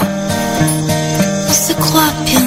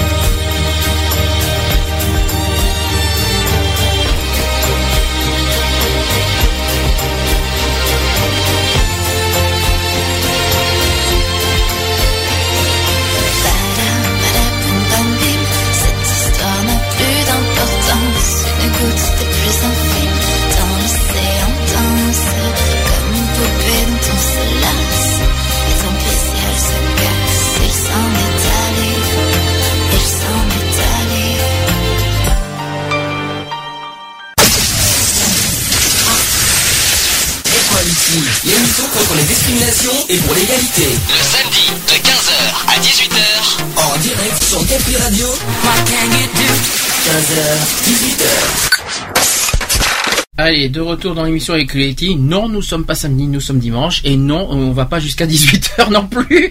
Euh, ça, ça, ça nous arrive un petit peu souvent en ce moment, mais bon, hein, vous savez que les sujets, euh, on rattrape un petit peu aussi le, retard de l'année dernière parce qu'on a fait quand même, on a pas même pas mal sauté euh, de samedi euh, l'année dernière. Ça nous permet un petit peu de rattraper. Bien, et euh, sans transition, ça va sinon? Ça va, ça va. Ça va bien, t'es sûr? Ouais. J'espère bien, parce que sinon, euh, sinon on va pas s'en sortir. C'est parti pour les actus politiques. Equality. Les actus. Politique. Politique. Politique. Actu politique, c'est parti. Euh, bon, on va bien sûr commencer par euh, une triste nouvelle qu'on a appris euh, donc euh, il y a trois jours. Jeudi. Jeudi. Donc euh, Dominique Baudis, défenseur des droits, est décédé d'un cancer. Euh, il avait 66 ans. On va pouvoir euh, donc on va- voilà, c'était quand même un grand homme pour moi qui a défendu euh, pour moi l'égalité et même euh, la lutte il a fait même la lutte contre la discrimination bah, franchement du plus profond de son cœur il a il a été à, à fond dedans euh, on peut rien lui reprocher rien il a tout fait il a il a il a il a il a porté euh, il s'est engagé euh, vraiment à fond à mon sens. Euh, il, ça a duré trois ans quand même sa, sa mission. Il a, il est quand même il a été élu euh, défenseur des droits depuis 2011 sous la présidence de, de Monsieur Sarkozy. Euh, bon Jusque là, voilà, c'était- j'étais pas au courant qu'il avait un cancer. Je, je pense que pas, pas beaucoup de, de monde le savait, à part ses proches. Je pense que personne ne le savait à part ses proches. Mais c'est bien parce qu'il il, il- il se battait tout en ayant, tout en personnellement se battant Mmh. pour- pour- contre, le- contre son cancer. Franchement, il y a- pour ça, franchement, qu'est-ce que qu'est-ce qu'on peut dire là-dessus? Euh, Respect, quoi. Il s'est battu pour les autres, alors que personnellement, et en cachant finalement Mmh. son combat personnel. C'est ouais. quand même, c'est quand même impressionnant tout ce qu'il a réussi à faire aussi en trois ans. Euh, il a dû être très fatigué pour en arriver là. Quand même, il, s'est battu alors qu'il a dû être pff, très épuisé à mon sens, je pense. hein. Euh, on, on ne voit pas, euh, mais bon voilà, c'est triste. Moi, je personnellement, je personnellement, je, je salue tout ce qui, euh, tout son travail, tout son combat, tout ce qu'il a apporté pendant toutes ces années. Euh, voilà, je, je- D'ailleurs, voilà. on ne sait pas qui reprend le. Bah, J'espère quoi qu'il en soit justement que le successeur de Dominique Baudis euh, fera autant euh, fera euh, un aussi beau travail que lui quoi qu'on ne gâche pas le travail qu'a fourni Dominique Baudis pendant trois ans parce qu'il a tellement apporté de choses il a tellement fait avancer les, les, les, les choses euh, au niveau de l'égalité et sur, et sur la lutte contre les discriminations j'espère juste que le successeur sera aussi digne et respectera tout le travail qui a été fourni jusque là c'est- ça serait dommage qu'on Qu'on que- rechute. euh, voilà, pas de rechute. J'espère que voilà, je, je sais pas. On a on a toujours pas le, le, le- le, hum, comment vous dire le, nom du successeur. C'est François Hollande qui, qui qui désignera le successeur parce que c'est le président ouais, de la République. Peut-être pas, mais on attend. Je sais que c'est le président de la République qui nomme le, le, le défenseur des droits. Euh, euh, bah, pour l'instant, ce n'est pas le cas. Là, pour l'instant, il va y avoir un hommage qui va avoir lieu mardi, là, ce mardi, Mhm. qui va y à 16h30 euh, aux Invalides. Ça sera une cérémonie d'hommage nationale, par contre. Euh, donc voilà. Donc ça- aura lieu donc à 16h30 pour ceux qui ne savent pas aux Invalides. À Paris, bien sûr. Euh, donc Dominique Baudis qui était donc c'est un, un ancien journaliste de télévision si pour ceux qui ne le savaient Mhm. pas je vous donne je vais vous dire tout son parcours qu'il a fait. Euh, il est aussi il a été un maire emblématique de Toulouse aussi et ça tombe très bien parce que si on va à Toulouse le 7 juin j'aimerais bien qu'on fasse un hommage à Dominique Baudis. Ça tombe très bien euh, que, euh, je j'espère je, je compte là dessus pour qu'on fasse quelque chose un hommage digne en son honneur à Toulouse qu'on fera j'espère qu'on fera quelque chose le 7 juin. C'est mon, mon, mon, mon souhait là-dessus. Euh, pourquoi le 7 juin? Parce qu'on risque d'aller à Toulouse le 7 juin. C'est pour ça que je vous dis ça avec, euh, pour, de- pour des raisons euh, associatives. Bon, euh, d'accord. Ce qui est étonnant, c'est que rarement un décès d'un homme politique a suscité une telle émotion et de telles réactions, parce que énormément de réactions et d'émotions euh, suite à son décès. C'est impressionnant. Et puis, ce qui est encore plus étonnant, c'est que ce décès a rassemblé tous les partis politiques. Il y a eu unanimité dans tous les partis. Que ça soit la droite, la gauche, les extrêmes, tout, tout le monde a été d'accord sur le point, sur un point, c'est ce que a apporté Dominique Baudis. Il n'y a eu aucune critique à son égard au niveau des politiques. C'est quand même impressionnant. Pour une fois, se... comme quoi c'est possible. Généralement, ils se tapent tous dans les pattes, mais comme par hasard. euh, mais ils- au fond d'eux-mêmes, ils sont quand même reconnaissants du, des travail, Du travail d'un homme, Du quoi. travail d'un homme euh, qui est fait. Et c'est vrai que. Et puis qu'est-ce qu'on a à critiquer sur le travail qu'il a accompli? Il a fait, il a fait ce qu'il fallait. Ah non. Pour on moi, peut a- rien dire. On n'a rien On à peut dire. rien dire à part. euh, Alors je vais vous donner les réactions de certains de, de ses de ses proches aussi euh, politiques de, de Dominique Baudis, mais Alain Juppé, le maire de Bordeaux, il a réagi. on- Euh, il a dit, il a fait part, euh, donc il a réagi jeudi euh, suite au, décès de sa stupeur après l'annonce du décès de Dominique Baudis. Il a, il a, il a considéré d'ailleurs Dominique Baudis comme un ami. Euh, à la fois humaniste et européen convaincu. Donc euh, Alain Juppé a dit ceci j'ai appris ce décès avec stupeur, rien ne l'avait laissé prévoir. C'est vrai, hein. Mhm. Parce que ça, ça, ça a été, ça a été une, c'était une surprise. Hein. Il n'y a rien qu'à qu'à annoncer que. Oui, il, le- il le cachait en plus. Ah, il l'a caché jusqu'au dernier hein. moment. hein. Euh, Il y, il y il y a ceci aussi qui a été dit, c'est un, un Européen convaincu, nous partagions cette conviction, et puis c'était surtout un humaniste, un homme engagé. Il a montré dans ses fonctions de défenseur des droits. Euh, c'est un ami, donc c'est toujours Alain Juppé qui dit ça, C'est un- c'était un ami, un journaliste qui aimait passionnément son métier, euh, qu'il a longtemps exercé. Il a marqué pendant 18 ans sa vie de Toulouse, à laquelle il était resté très attaché et réciproquement. Donc ça c'était euh, tout, tout, le, tout le discours que je vous dis, c'est Monsieur Juppé qui, euh, l'a dit. Aux infos. euh, Et il a fini par ceci, Monsieur Juppé l'a dit, je partage la, triste- la tristesse de sa famille, de ses amis, des Toulousains et aussi, je pense, d'une grande partie des Français. Forcément. Manuel Valls aussi, nouveau Premier ministre, a réagi. Il a, fait, il a fait part de sa profonde tristesse après la mort de Dominique Baudis, combattant de toutes les di- discriminations intègre et courageux, a dit Manuel Valls. Oh. C'est bien dit, c'est court, c'est précis. Mais ça résume. Ça bien, résume. euh, Ça résume quand même euh, l'homme qui euh, l'homme qui était Dominique Mhm. Baudis quand même.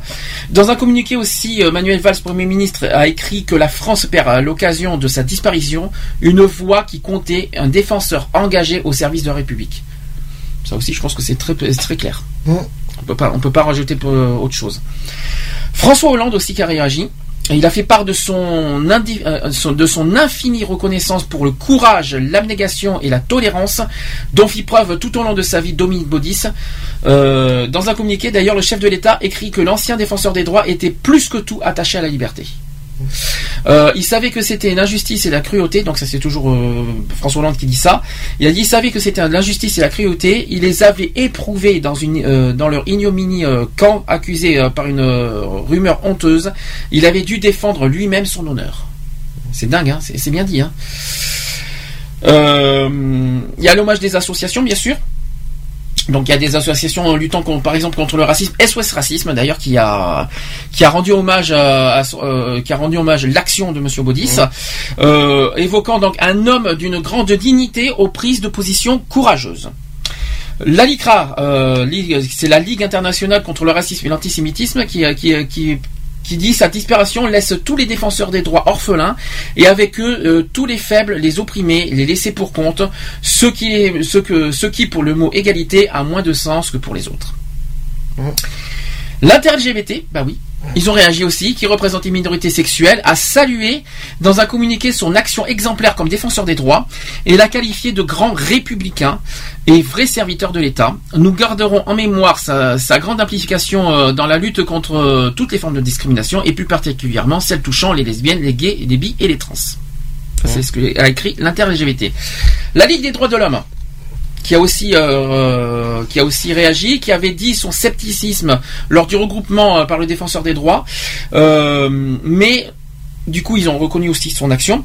Voilà ce qu'a dit la Ligue des droits de l'homme. L'investissement euh, personnel de Dominique Baudis, son attachement à l'institution dont il assumait la responsabilité, ont beaucoup contribué à lever ses appréhensions. Et selon la Ligue des droits de l'homme, le meilleur hommage à lui rendre serait de donner à son successeur, ou sa successeur, les pouvoirs et les moyens d'en faire un partenaire encore plus efficace pour l'égalité d'accès de tous et partout à tous les droits. Je trouve que c'est pas mal dit ça aussi. Mhm. Je trouve que ça serait, oui, pour moi, c'est- pour moi c'est bien dit. Je trouve que le successeur devrait, euh, voilà, pour- par rapport à- au travail qu'a accompli tout simplement euh, Dominique de euh, Baudis. la suite. euh, Ouais, voilà, une suite, mais d'une manière, voilà, euh, Exemplaire. euh, exemplaire euh, par rapport à tout ce qu'a qu'a fourni Dominique Baudis. Il faut pas, on va pas dire, on va pas dire que c'est pas parce que Dominique Baudis est décédé qu'il faut se dire aujourd'hui il va y avoir un successeur. Dominique Baudis appartient au passé. Ah non. non. Au contraire, parce que c'est quand même beaucoup grâce à Dominique Baudis qu'aujourd'hui on a accompli beaucoup d'avancées Mhm. au niveau des discriminations, au niveau de l'égalité.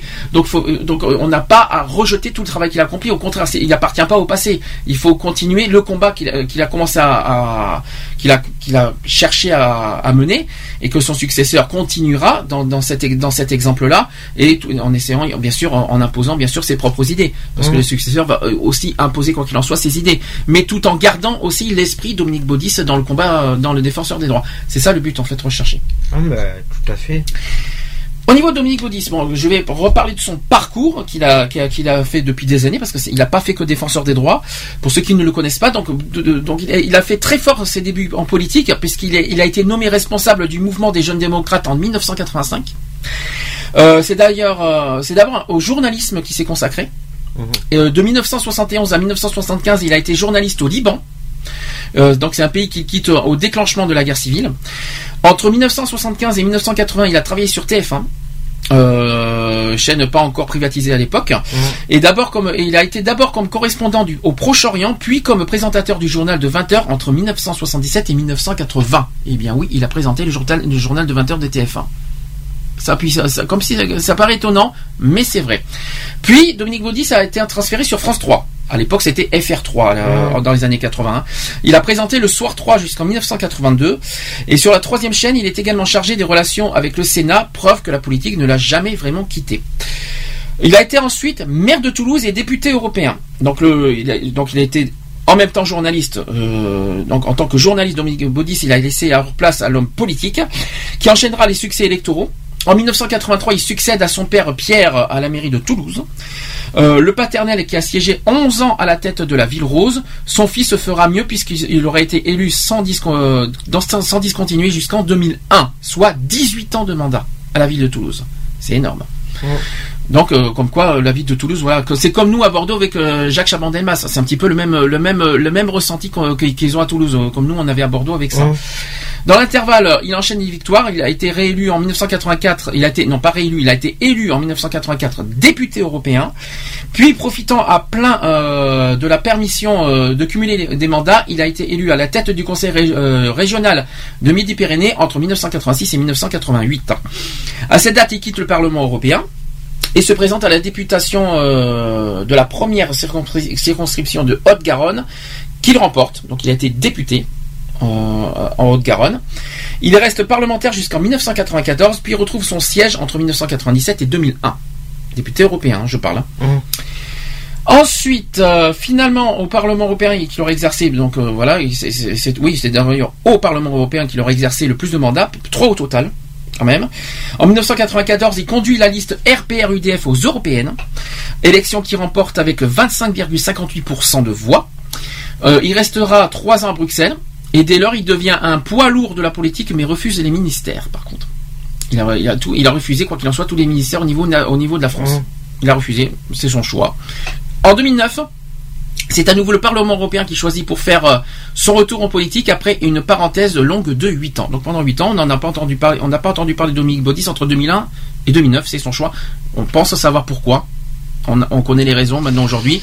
C'est peut-être là où il a ça. découvert son voilà, il y cancer. avait la santé, je suppose. Mais euh, voilà. C'est donc, peut-être là où il a découvert son et je cancer, pense qu'il a voulu finir sa, sa vie peut-être dignement. C'est peut-être pour ça qu'il a Mhm. fait tout son combat aujourd'hui, je pense. Euh, donc, euh, défenseur des droits depuis 2011.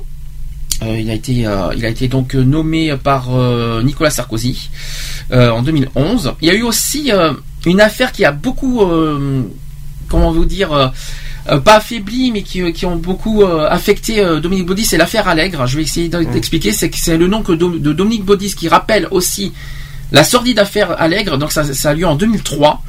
Euh, le tueur en série qui a accusé le maire de Toulouse de faits très graves tels que proxénétisme, viol, meurtre et actes de, barbarie. Euh, à l'époque, donc il était maire de, Toulouse, hein, Dominique Baudissin. Euh, il, avait choisi de défendre en personne sur TF1 la calomnie de Monsieur Allègre. Il a dit Dominique Baudis avait dit ceci je vais l'affronter face à face, les yeux dans les yeux, et je vais la prendre à la gorge. C'est pas une menace c'est plus voilà euh, il, il affronte quoi. Il a pas peur d'affronter les, les, les- les critiques qu'il avait euh, qu'il avait euh, enduré malheureusement qu'il avait euh, voilà subi on va dire. Euh, donc c'est une image qui a beaucoup marqué euh, Dominique Baudis. Euh, il a été beaucoup affecté quoi qu'il en soit là-dessus. Euh, voilà. C'était peut-être la, la pire le pire événement de la carrière de Dominique Baudis quoi qu'il en soit l'affaire Allègre et enfin, euh, il y a eu aussi euh, l'affaire DSK aussi en 2011. où Dominique Baudis était revenu sur ce qu'il qualifiait alors d'épreuve de la vie aussi. Euh, il a dit ceci, Dominique Baudis, on a tort quand on, veut rendre la justice dans les salles de rédaction, sur les plateaux de télévision ou au comptoir du café du commerce. Il y a des gens dont c'est le métier de faire des enquêtes. On a parfois tendance à aller très plus vite qu'il le faudrait. Et pour résister à la calomnie, qu'on on puisse au fond de soi-même, toutes les- on puise plutôt au fond de, de soi-même toutes les forces qu'on peut trouver et on n'a pas le choix. Voilà, je vous ai un petit peu, euh, un petit peu euh, dit son parcours, on va dire ses plus gros parcours qu'il a, qu'il a affronté. Je vais finir quand même un petit hommage. J'espère, j'espère en tout cas que l'hommage qu'on, qu'on- que je viens d'évoquer. Est-ce que tu veux finir Est-ce que tu as toi personnellement quelque chose à dire euh, sur l'homme qu'il était et ce qu'il a apporté? Bah d'ailleurs ouais par rapport à l'homme qu'il était c'est vrai que bah si déjà lui il aurait pas été là euh, en tant que défenseur des droits c'est vrai que euh, où c'est qu'on en serait au niveau des lois?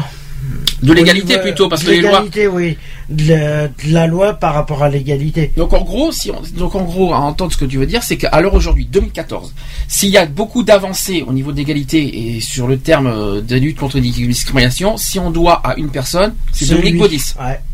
C'est grâce à lui que qu'on a toutes ces avancées là. Parce qu'il a. Parce que j'ai peur que s'il n'aurait pas été là. euh, Ah, ah oui, c'est vrai que c'est une bonne question. Si Dominique n'existait pas, euh, qu'est-ce qu'on- où est-ce qu'on en serait aujourd'hui en France? Bah, ça aurait pas bougé, ça aurait été l'anarchie totale. Oui, mais bon, après, euh, c'est pas un magicien non plus. euh, non, non, mais bon, il a, il a imposé ses, ses idées et elles ont été entendues. Ah, pas, Voilà. pas partout, malheureusement. Parce qu'il- partout, parce mais qu'il faut, parce dans que- la plupart parce du- qu'il- le, la- le seul échec, euh, le seul échec qu'il a eu, malheureusement, Dominique Baudis, pendant son, son mandat de défenseur des droits, c'est qu'il n'a pas réussi à, à rassembler à nouveau les Français à égalité et puis à, à- freiner la haine. Mhm. Malheureusement, la haine est toujours là aujourd'hui. Et elle y sera toujours, Elle y sera toujours, la haine. Bon, c'est peut-être le, seul- le seul truc qu'il n'a pas réussi à faire. C'est le seul défaut qu'il peut y avoir. La seule chose que, dans je la trouve, la seule société. chose trouve que, je, que je trouve triste, c'est qu'il a fallu attendre son décès pour, pour que les politiques se rassemblent. C'est triste, quoi. C'est malheureux, hein. Mais c'est, c'est, c'est- il faut Et pas. comprennent les évolutions qu'il y a eu. C'est euh, quand, même, c'est quand même triste, mais bon, c'est pas pour ça que les Français vont se rassembler pour autant, malheureusement. Non, il y aura, non, il y aura voilà. d'autres. La, la haine existera toujours, malheureusement. Ah Euh, ça va durer un temps, malheureusement, l'hommage, et Ah. après, voilà, et après ils vont dire, euh, et après ils vont passer à autre chose, malheureusement. C'est ce Mhm. qui va être triste. Et, euh, il faut être honnête, mais bah, c'est vrai que, que son successeur Euh, ou sa successrice. euh, Successeur, sa successeur aussi. On dit pas Oui, successrice, ça n'existe pas ça. pareil. Mais ce que je veux dire, c'est que voilà, c'est Ouais. c'est vrai qu'on c'est vrai qu'on y a pas- c'est vrai que c'est une question que personne s'est posée. Qu'est-ce que euh, si Dominique Baudis n'existait pas Enfin, si disons, il a existé, mais supposons qu'il n'y avait pas, il, il était pas, il, a- il aurait pas fait son mandat de défenseur des droits. Où est-ce qu'on en serait aujourd'hui finalement? Nulle part. Nulle part. Il a tellement apporté des choses. total. en- il a tellement apporté des choses pendant trois ans. Mmh. Il a tellement, par rapport à ses idées, par rapport à, il, a, il a eu des idées, mais tellement fortes euh, que ça, ça, a fait, ça a fait avancer les choses, même les préjugés, même la lutte contre les discriminations, ça a beaucoup bougé, ça a beaucoup Mhm. évolué. Aujourd'hui, malheureusement, le- Bah. D'ailleurs, les- il y a certaines lois de, de la lutte contre les, les discriminations qui, qui sont euh, que Emmanuel, euh, que Dominique Baudis a apporté et qui ont été acceptées. Hmm. Et voilà, euh, comment euh, comment ne pas euh, je sais pas, mais en tout cas, Voilà, bon, il, a fait, il a fait du mieux qu'il a pu. Et, pour moi, il a fait vraiment, il a, il a fait, il a, de il a compte, mis le maximum de lancé- toute façon. hein. Il a lancé le, le train, on va dire ça comme ça. Par rapport à l'évolution, il a lancé le train par rapport à l'égalité. Quoi qu'il en soit, il a, le train il a- est il a- parti et maintenant. euh, il a fait son maximum. Bon, il a peut-être pas résolu tous les problèmes de haine en ce moment. Oh. Euh, malheureusement, il peut- il peut- un jour Euh, Je sais pas, mais quoi qu'il en soit, gardons quoi qu'il en soit l'image de Dominique Baudis, voilà, comme vraiment comme comme un humaniste, comme le progrès, quoi, on va dire. Il a il a il a il a cherché à faire progresser les mentalités en France. Voilà, et, et quoi, il faut garder une bonne image de ce qu'il a fait euh, pendant des années, euh, à la fois à Toulouse, parce qu'on ne connaît, bon, on connaît pas tout, ce- tout son parcours qu'il a fait à Toulouse. Je crois qu'il y a que les Toulousains qui peuvent juger euh, et, euh, et euh, témoigner de ce qu'il a apporté à Toulouse. Donc nous, on peut pas, on, on se met, on, on, on ne, on ne fera pas de discours là-dessus sur Toulouse, parce qu'on n'a jamais habité à Toulouse. Nous, moi personnellement, on, euh, voilà, on, on parle du parcours de Dominique Baudis, défenseur des droits, euh, trois ans, trois ans, hein, trois ans cette année. euh, Ouais, mais et- c'est trois ans qui n'ont pas servi à, qu'on servi, mais pas à rien du tout. Tu vois ce que je veux dire? Oui. Le problème, c'est qu'ils ont servi à une cause juste. Voilà. Donc, en quoi qu'il en soit, je, pour finir, quoi qu'il en soit, l'hommage euh, de Dominique Baudis. On va écouter euh, lui, on va écouter Dominique Baudis quand il a présenté le, le- quand il a fait un discours sur qu'est-ce qu'un défenseur des droits, justement. On va l'écouter. J'ai trouvé que ça malheureusement un hommage parce qu'après les autres hommages ils durent beaucoup plus longtemps, ils durent 15 minutes, 20 minutes. Là ça dure 4 minutes. Et on se retrouve juste après pour la suite de, de- des actus politiques. On écoute Dominique Baudis. À tout de suite.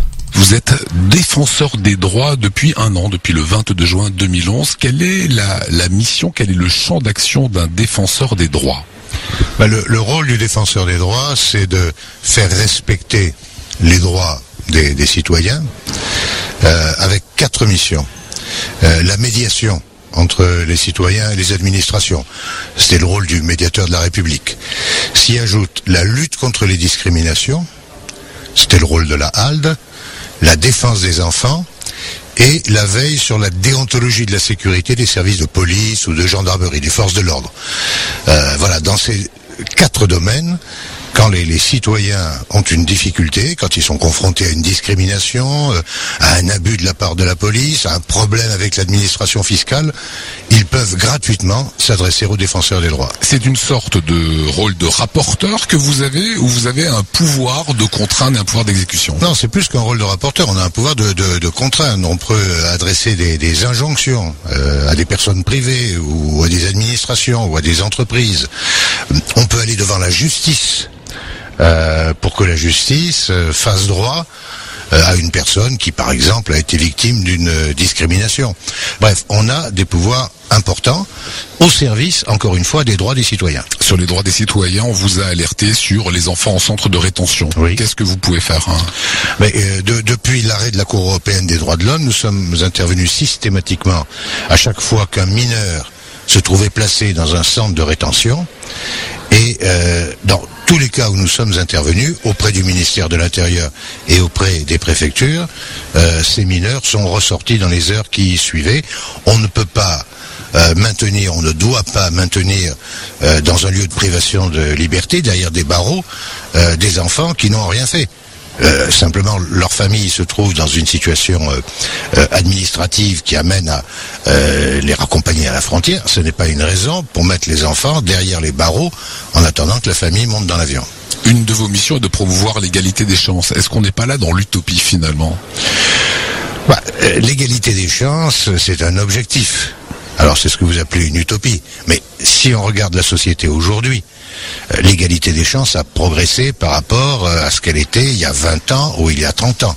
Euh, quand on regarde devant nous, on mesure aussi tout le chemin qui doit être parcouru. Mais on voit bien, il y a une, euh, une logique qui se met à l'œuvre lentement, trop lentement sans doute, et qui vise à faire en sorte que chacun euh, quelle que soit son origine, le nom qu'il porte, quel que soit son, son sexe, euh, homme, Doit avoir la même chance. Puisse bénéficier des mêmes chances dans l'accès à l'emploi, dans le déroulement de carrière, dans l'accès au logement. Alors encore une fois, il y a beaucoup à faire, mais on peut trouver un encouragement quand on regarde ce qui a été accompli depuis euh, plusieurs dizaines d'années dans ce domaine. Il y a eu des progrès. Les gens qui nous regardent actuellement, comment peuvent-ils s'adresser euh, à vous? Aux défenseurs des droits, bah, écoutez, c'est très simple. En allant voir l'un des délégués que nous avons ici euh, en Alsace, comme dans toutes les régions de France, métropole et outre-mer, il y a des délégués territoriaux qui représentent le défenseur des droits, qui reçoivent euh, les personnes dans des permanences qui sont tenues dans des maisons de la justice et du droit, dans des mairies annexes, dans des sous-préfectures, et qui permettent aux citoyens d'arriver avec leur dossier et de parler à quelqu'un. Parce que le, les mails et le courrier, c'est bien, mais le contact humain, c'est aussi très important. C'est combien de requêtes chaque année, vous savez? Autour de 90 000 euh, réclamations chaque année. Voilà, merci Dominique Bodis. Si vous aussi vous voulez faire valoir vos droits, vous avez l'adresse qui s'inscrit actuellement sur l'écran. Alors l'adresse qui s'inscrit à l'écran, non, parce que c'est un- c'est pas, je, je l'ai pas. Quoi qu'il en soit, il existe un site internet défenseur des droits. Alors je sais, euh, Dominique Baudis n'est plus là, mais le combat des défenseurs des droits continue. hein, Il faut quand même le, le Mhm. souligner. Euh, le site internet des défenseurs des droits, qu'on- cherchez sur les moteurs de recherche, vous le trouverez facilement. Si vous êtes victime de discrimination euh, quelconque, n'hésitez pas à contacter le défenseur des droits. Les délégués sont là, qui, pour l'instant euh, suivent le, combat, qui suivent le combat de défenseur des droits. N'hésitez pas à les joindre euh, pour euh, si vous êtes victime de discrimination. Voilà, c'est ce que Dominique Baudis a essayé de, de faire porter comme message. J'espère que c'est un hommage. Voilà, c'est la seule chose que le- le- la seule archive que j'ai pu trouver euh, de Dominique Baudis pour moi le meilleur, euh, parce que j'en ai pas beaucoup trouvé d'autres. Sinon, il y en avait, il y en avait d'autres, mais qui étaient trop longs euh, à vous faire passer en radio. C'est pour ça que, que j'ai choisi celui-là. J'espère que vous m'en voulez pas au passage. Euh, ben on continue, hein, Dominique Baudis en tout cas. Euh, ben écoute, on, on- quoi qu'il en soit, on, vous, on ne vous oubliera jamais pour ce que vous avez apporté. Voilà. C'est un petit peu d'émotion, hein, c'est pas facile. Oui, c'est pas évident, C'est pas évident. D'ailleurs, n'oubliez pas l'hommage national mardi, c'est important, c'est aux invalides. Euh, ça sera à quelle heure 16h30. 16h30. Voilà. On verra ça, je pense, sur BFM TV. Je pense que. Ouais. je ils pense vont que- en parler. Je, je pense, pense qu'à mon aura- avis, aux infos de 20h, ils vont. Oui, mais en direct, si vous voulez peut-être regarder en direct l'hommage, je pense que ça aura lieu sur BFM TV, euh, chaîne 15 de, de la TNT. Regardez en direct, ça vaut peut-être, ça, ça, ça vaut, voilà. Si vous, vous souhaitez avoir un moment d'émotion, n'hésitez pas. On continue. Alors, euh, autre euh, actu qui s'est passé pendant ces derniers jours, c'est sur le discours de politique générale, euh, donc des annonces que Manuel Valls a apportées depuis son, euh, sa nomination en tant que Premier ministre, nouveau Premier mi- ministre à la place de Jean-Marc Ayrault. Donc voilà les, voilà c'est c'est pour lui ces engagements qu'il porte en France. Le premier, ça concerne le pacte de responsabilité. Ça a été évoqué par François Hollande, mais Manuel Valls confirme cette- ce- cet engagement. Alors, Manuel Valls annonce une baisse des cotisations patronales de 30 milliards d'euros d'ici 2016. Bon, pourquoi pas? Aux 20 milliards du CICE qui viennent s'ajouter, 10 milliards sur deux ans. Donc au 1er janvier 2015, on- il y aura, euh, il y aurait, on va dire au conditionnel, une suppression totale des cotisations euh, patronales sur les SMIC, avec le risque de renforcer la trappe à bas salaire. Il y aura aussi une modification du barème euh, des allègements existants euh, entre le SMIC et 1,6 fois le SMIC. Total de tout ça, 4,5 milliards d'euros. Ensuite, au 1er janvier 2016, un an plus tard, euh, il y aura jusqu'à 3,5 fois le SMIC, soit 90% des salariés.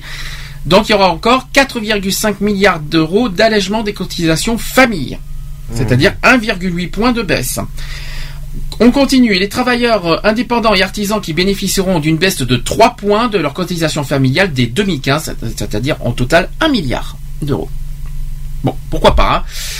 hein. Je continue, il y aura aussi une baisse des cotisations salariées. Alors, j'explique tout ça, c'est 500 euros supplémentaires par an pour ceux qui sont au niveau du SMIC.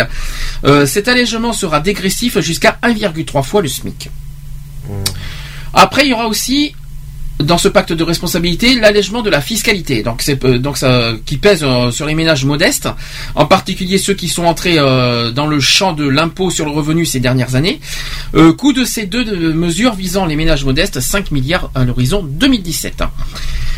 Ensuite, il y aura la baisse de certains impôts euh, visant les entreprises. Alors, dans tout ça, dans qu'est-ce qui, propose dans dans ce pacte, euh, dans, dans cette baisse d'impôts? Il y aura la contribution sociale euh, de solidarité des sociétés qui sera entièrement supprimée en trois ans.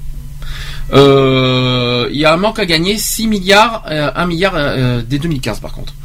Ensuite, il y a la surtaxe sur l'impôt sur les sociétés qui cessera comme prévu au 1er janvier 2016. Je continue aussi l'impôt sur les sociétés qui sera ramené de 33% à 28% d'ici 2020 avec une première étape en 2017. Et il y aura plusieurs dizaines d'autres euh, petites taxes qui seront supprimées aussi petit à petit. Après, euh, deuxième euh, engagement, euh, fais-nous rentrer ce, petit amour, ce petit amour qui nous. euh, viens avec nous, s'il te plaît. Viens avec nous. Excusez-nous, hein, c'est comme ça. Nous sommes en direct. Il y aura des imprévus, ça arrive à tout le monde. Il veut pas, mais il, viendra petit à petit. Alors je continue. Non, non, ne ferme pas la porte. On va continuer donc sur euh, les coupes dans les dépenses publiques. Donc ça, c'est le deuxième engagement de Manuel Valls. Donc au chapitre des économies sur les dépenses publiques, Monsieur Valls s'est contenté de livrer trois grandes masses. Donc on part de l'État et ses agences qui concernent 19 milliards d'euros. Il y a l'assurance maladie qui, euh, co- concerne 10 milliards d'euros. Et il y aura l'ex-collectivité locale qui représente 10 milliards d'euros. Au total, près de 50 milliards d'euros d'économies étalées sur 3 ans, c'est-à-dire de 2015 à 2017, jusqu'à la fin du quinquennat de M. Hollande. Troisième, pos- euh, troisième engagement, euh, engagement, euh, c'est sur une nouvelle carte de France. On va en parler en détail juste après. Alors j'aime bien parce qu'il nous, me voit. Viens avec nous s'il te plaît. Allez, viens. Allez. Bah, viens. Je sais pas pourquoi il nous miaule comme ça alors qu'on- qu'il est en face de nous. Donc je continue. Euh, donc Monsieur Valls qui propose une nouvelle carte de France. Euh, on va en parler en détail juste après. Il souhaite redécouper les régions si vous préférez. Donc Manuel Valls a proposé de simplifier le millefeuille territorial. Alors il entend réduire de moitié le nombre de régions pour le 1er janvier 2017, donc dans trois ans, afin qu'elles disposent d'une taille critique. Il demande aussi à dessiner une nouvelle carte euh, des, euh, des intercommunalités afin qu'elles correspondent au mieux au bassin de vie pour le 1er janvier 2018. Et enfin, aboutir à la suppression des conseils départementaux, euh, départementaux autrefois baptisés les conseils généraux, en 2021. On n'en est, n'y est pas encore. hein. Ensuite, et là cette fois, euh, il a un petit, c'est pas une critique, mais on va on va quand même réagir un petit peu sur ce- cette dernière chose qui euh, sur son temps de parole, c'est qu'il maintenant il demande à apaiser sur euh, la guerre qu'il y a euh, par rapport aux droits des familles euh, entre, si vous préférez, la manif pour tous et les LGBT. Donc il a il a demandé l'apaisement. Euh, en ce qui concerne l'école, le Premier ministre juge que l'aménagement des rythmes scolaires est une bonne réforme, mais a promis un assouplissement du cadre réglementaire après concertation. En matière sociétale, pas de révolution en vue, mais la recherche de l'apaisement sur la famille, dit-il. Nous devons, euh, Manuel Valls a dit, a dit ceci. Nous devons continuer à légiférer euh, dans le seul intérêt de l'enfant et sur la fin de vie, il fait le pari qu'un consensus peut être euh, trouvé dans le prolongement de la loi euh, Leonetti. Voilà. Malheureusement, euh, l'inter-LGBT a forcément réagi. Ils ont très mal digéré la nouvelle, bien sûr. Donc l'égalité des droits, bien sûr, qui recule. C'est ça que ça veut dire. L'égalité des droits est même actuellement freinée, on va dire. Et la- les droits LGBT sont maintenant, sont, on va dire en quelque sorte, repoussés par les- les- le discours de Manuel Valls. On va expliquer tout ça. Euh, il y a l'abandon déjà de la procréation médicalement assistée qui a été euh, depuis février dernier. Donc déjà, ça, c'est déjà le premier point. Il n'y a pas d'alignement non plus sur le droit familial hétérosexuel pour les familles homoparentales. Deuxième constat. Troisième constat, c'est pas de changement d'état civil libre et gratuit pour les personnes transgenres. Et, je, et c'est pas fini, il y en a d'autres. Hein. Et toutes ces rev- revendications urgentes sont cette fois définitivement écartées, euh, et ce dès la première prise de parole du Premier ministre. C'est déjà triste. Euh, sous prétexte d'apaisement vis-à-vis des, vociférations homophobes de l'extrême droite, de la manif pour tous et des normalisateurs du genre et autres euh, intégristes religieux, Monsieur Valls capitule et renonce à tout combat pour l'égalité des droits. À moins peut-être qu'il ne s'agisse que de la révélation de ses convictions profondes sur la question. C'est une, que- c'est une question qu'on se pose. Ouais, bah moi je pencherais plus pour euh, la solution. euh, Alors les, avant- les personnes gays, lesbiennes, bi- euh, bisexuelles, transgenres, LGBT, et au-delà tous les Français attachés aux avancées sociétales, comptaient sur les trois années restantes du quinquennat de François Hollande pour obtenir de nouveaux droits. Malheureusement, c'est repoussé. Donc, à qui la victoire? La manif pour tous, bien sûr. Comme d'habitude. Mais la manif pour tous, mais qu'il faut pas, il faut bien se dire, bien sûr que la manif- qu'il faut pas qu'ils se mettent en tête la manif pour tous qu'ils ont gagné, Ah parce non. que c'est pas comme ça que ça fonctionne. Hein. Ça va pas, euh, c'est pas fini encore. La manif pour tous a, a- a peut-être mené un combat, mais c'est- attends, Ils parce ont qu'ils pas gagné la ils guerre Ont pas, ils ont pas fini parce que je pense que la manif pour tous, ils vont jusqu'à attaquer le mariage maintenant, parce que je crois Mmh. qu'ils vont jusqu'à aller jusqu'à euh, détruire le- la loi du mariage pour tous.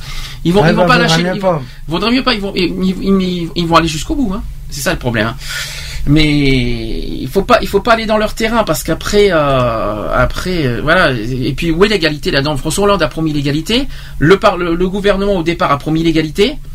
Là, ils sont en train malheureusement de, de d'effondrer carrément leur, euh, leur- leurs engagements.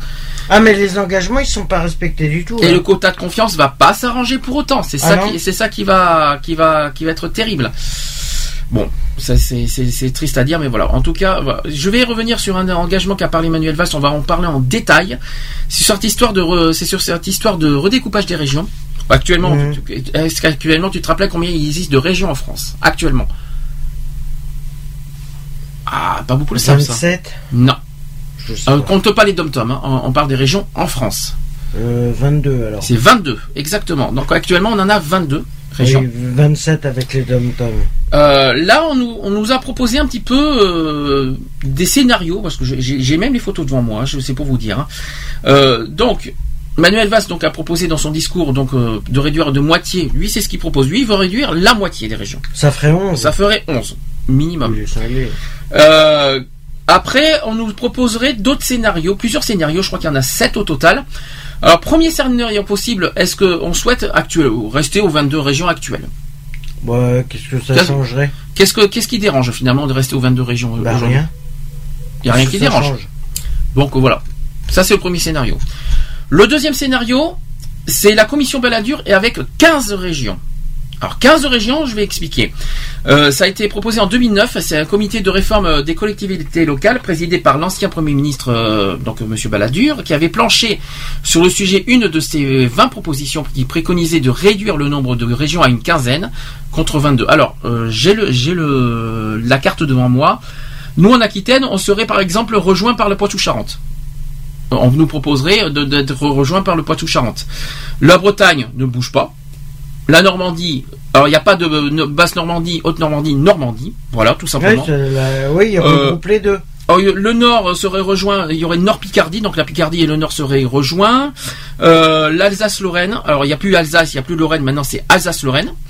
Euh, c'est la proposition hein, je- je- que, je vous, que, je vous, que je vous montre. hein. Il y aurait Rhône-Alpes, Provence, c'est-à-dire tout le sud-est, la Corse, Midi-Pyrénées qui serait élargie. Euh, un tout petit peu. Il y a le Languedoc-Roussillon, et l'Auvergne-Limousin. Donc voilà un petit peu le, le- la proposition de 15 régions. C'est pas moche, à part que, que, que l'Aquitaine serait rejointe par le Poitou-Charentes. Je, je préfère mieux que l'Aquitaine soit rejoint un peu plus vers Toulouse que le Poitou-Charentes, pour être honnête. Je pense que le Poitou-Charentes, le Poitou-Charentes devrait être rejoint plus par euh, Nantes, on va dire, plutôt que l'Aquitaine. Nous, euh, nous, on devrait être plus rejoint par les Midi-Pyrénées, je dirais. Je pense. Si on doit vraiment en arriver là. Après, troisième scénario, on propose 16 régions. Il n'y a pas grand-chose qui, qui change de, de- du scénario précédent, Euh, sauf que l'Aquitaine euh, reste l'Aquitaine en rejoignant juste la Charente et la Charente-Maritime, et pas le Poitou. Euh, la Bretagne euh, reste la Bretagne, eux ils changent pas. La Normandie reste la Normandie. Euh, non, enfin, il y a plus basse et haute Normandie, ça serait haute Normandie tout court. Ouais, ça ferait. L'Alsace-Lorraine, même chose, euh, serait réunie. La Bourgogne serait réunie avec la Franche-Comté. Le Rhône-Alpes qui, qui serait rejoint avec l'Auvergne. Euh, la Provence-Alpes-Côte d'Azur qui ne bouge pas, eux, par contre, dans ce, dans ce scénario. La Corse qui ne bouge pas non plus. Midi-Pyrénées qui ne, se- qui ne bougerait pas non plus. Et le Languedoc- Languedoc-Roussillon qui ne bougerait pas. Donc ça, c'est le scénario de 16 régions. Mhm. Et l'Île-de-France, au fait, qui reste, euh, enfin, qui, on parle de grande Île-de-France, mais euh, bon, qui, oui, en fait, euh, voilà, ce- ça serait 16 régions, pourquoi pas? Une autre, une autre, euh, un autre scénario euh, qui est déjà, on va dire, plus joli à voir euh, au niveau visuel. Parce qu'on on parle on parle aussi des, des critiques de, de- de réunir Mhm. des régions, mais visuellement c'est pas moche quand même euh, comme ça euh, au niveau de la carte. Euh, la Bretagne qui, qui rejoindrait Nantes, la Loire-Atlantique. Euh, le Poitou-Charentes qui reste Poitou-Charentes, l'Aquitaine qui sera qui qui qui euh, qui, euh, qui rejoindrait qui qui qui irait jusqu'aux Hautes-Pyrénées. Donc euh, on aurait un département en plus. Le Languedoc-Roussillon qui est euh, qui euh, qui euh, s'élargirait vers jusqu'à Toulouse. Mhm. Ça serait tout le bas, en- euh, tout le bas de la France. La Provence, alors il n'y a plus de euh, Provence Alpes Côte d'Azur, ça serait Provence. Bon alors pourquoi pas, c'est pas moche. Rhône-Alpes, Bourgogne-Franche-Comté, Alsace-Lorraine, la Grande Île-de-France. Alors la Grande Île-de-France, euh, c'est Grande Île-de-France. Hein. Ils ont été jusqu'à aller plus bas jusqu'au Loiret quand même. hein, euh, et on parle aussi de Grand Paris. Mais bizarrement, je, parle du découpage visuellement parlant. Ce n'est pas moche.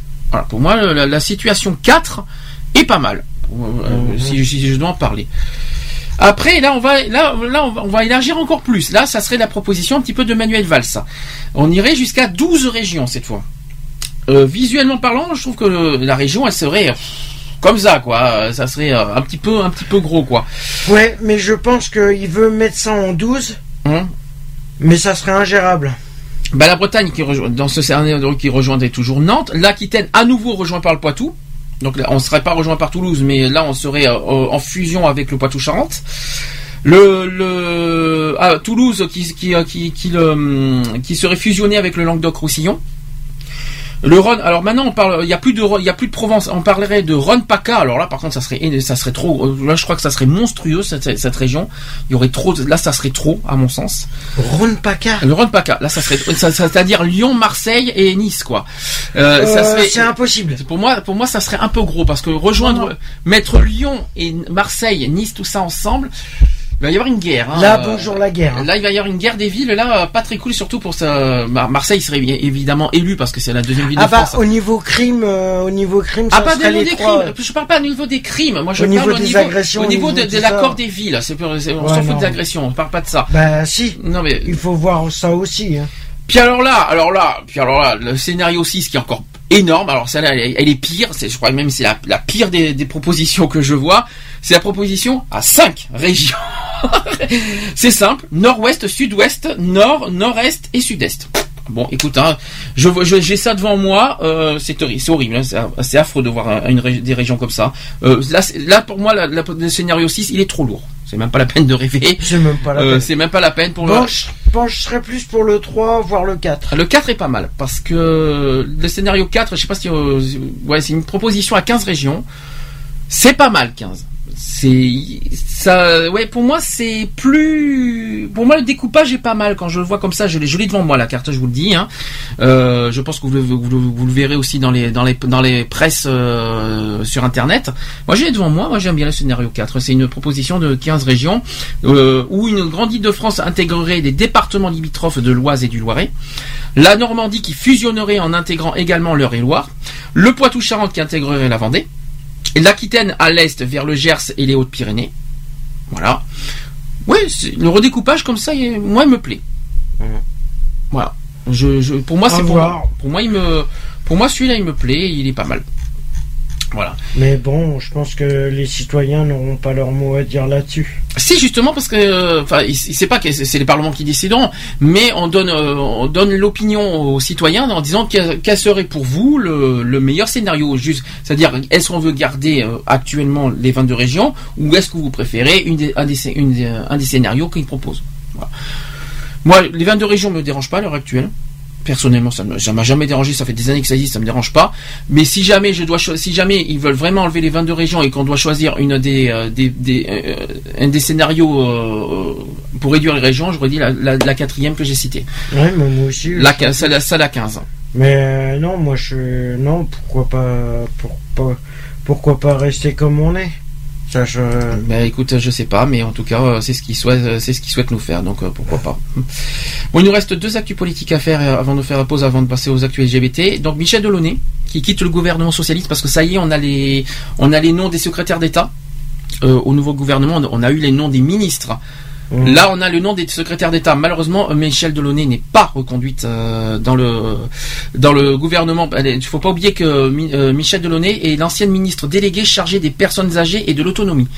Elle a quand même pas fait grand chose, mais on n'a rien à lui reprocher pour autant. Mmh. Elle n'a pas fait, elle n'a pas fait non plus des choses exceptionnelles. Mais pourquoi je parle de, de ça?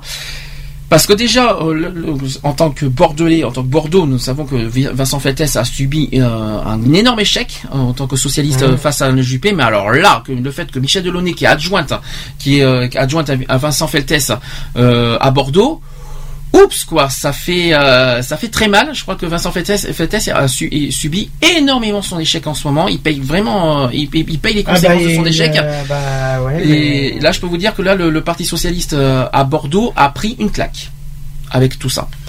Parce, qu'il- parce que les Bordelais et les Bordelaises n'y croient plus. Et d'ailleurs. Euh, au, au passage aussi, euh, la fille de l'ancien préfet qui se voyait souvent reprocher de passer euh, plus de temps à utiliser Twitter qu'à consulter ses dossiers. On parle de Michel Delaunay cette fois.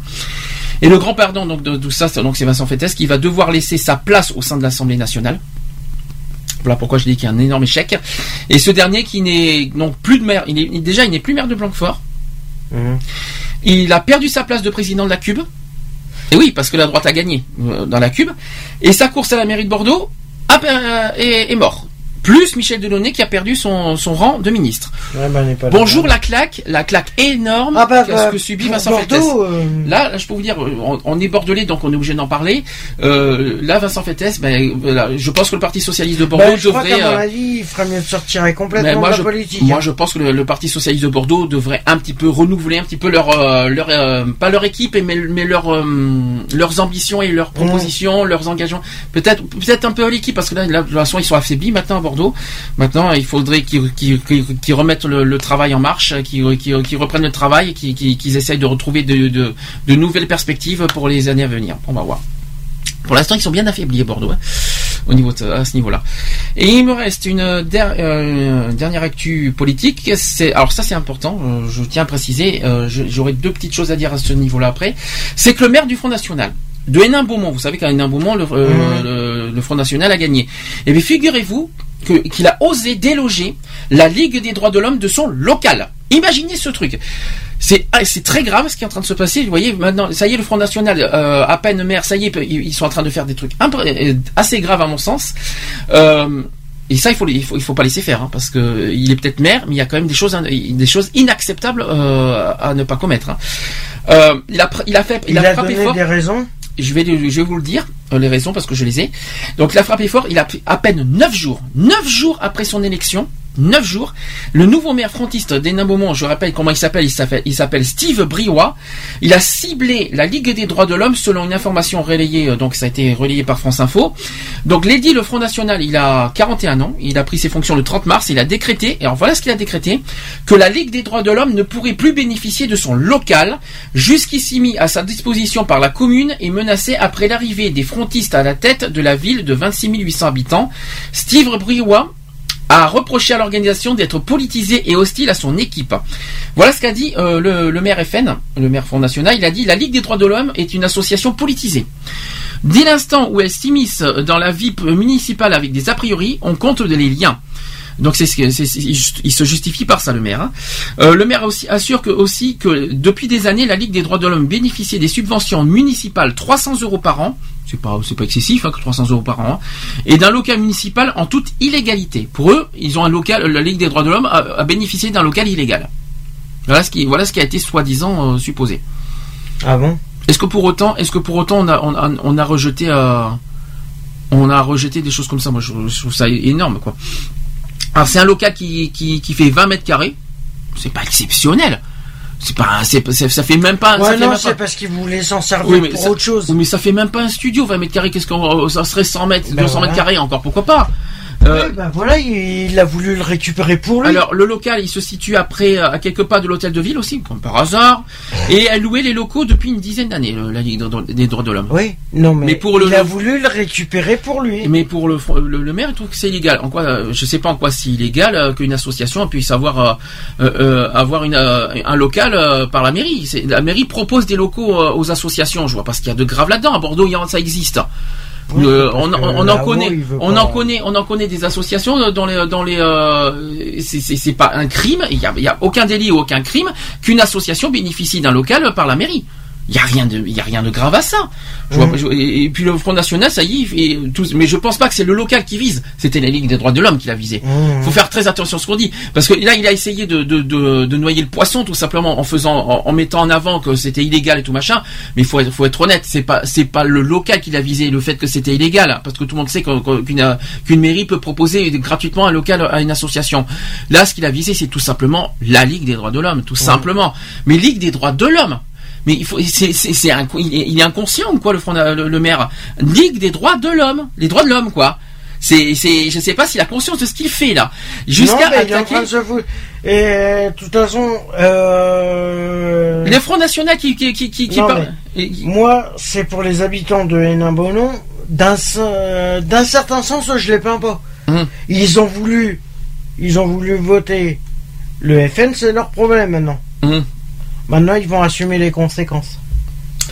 Il y a aussi. Ils auraient dû faire, euh, ils auraient dû réfléchir avant de voter. Et ce n'est pas fini parce que suite à ça, il y a Florian Philippot qui est vice-président du Front National qui a qui, qui, qui monte au créneau aussi contre le flicage des médias. Alors lui, c'est ce qu'il dit. hein. Alors déjà, qui nous a gonflé, qui nous a un petit peu gonflé avec la liberté d'expression, Mmh. déjà d'une.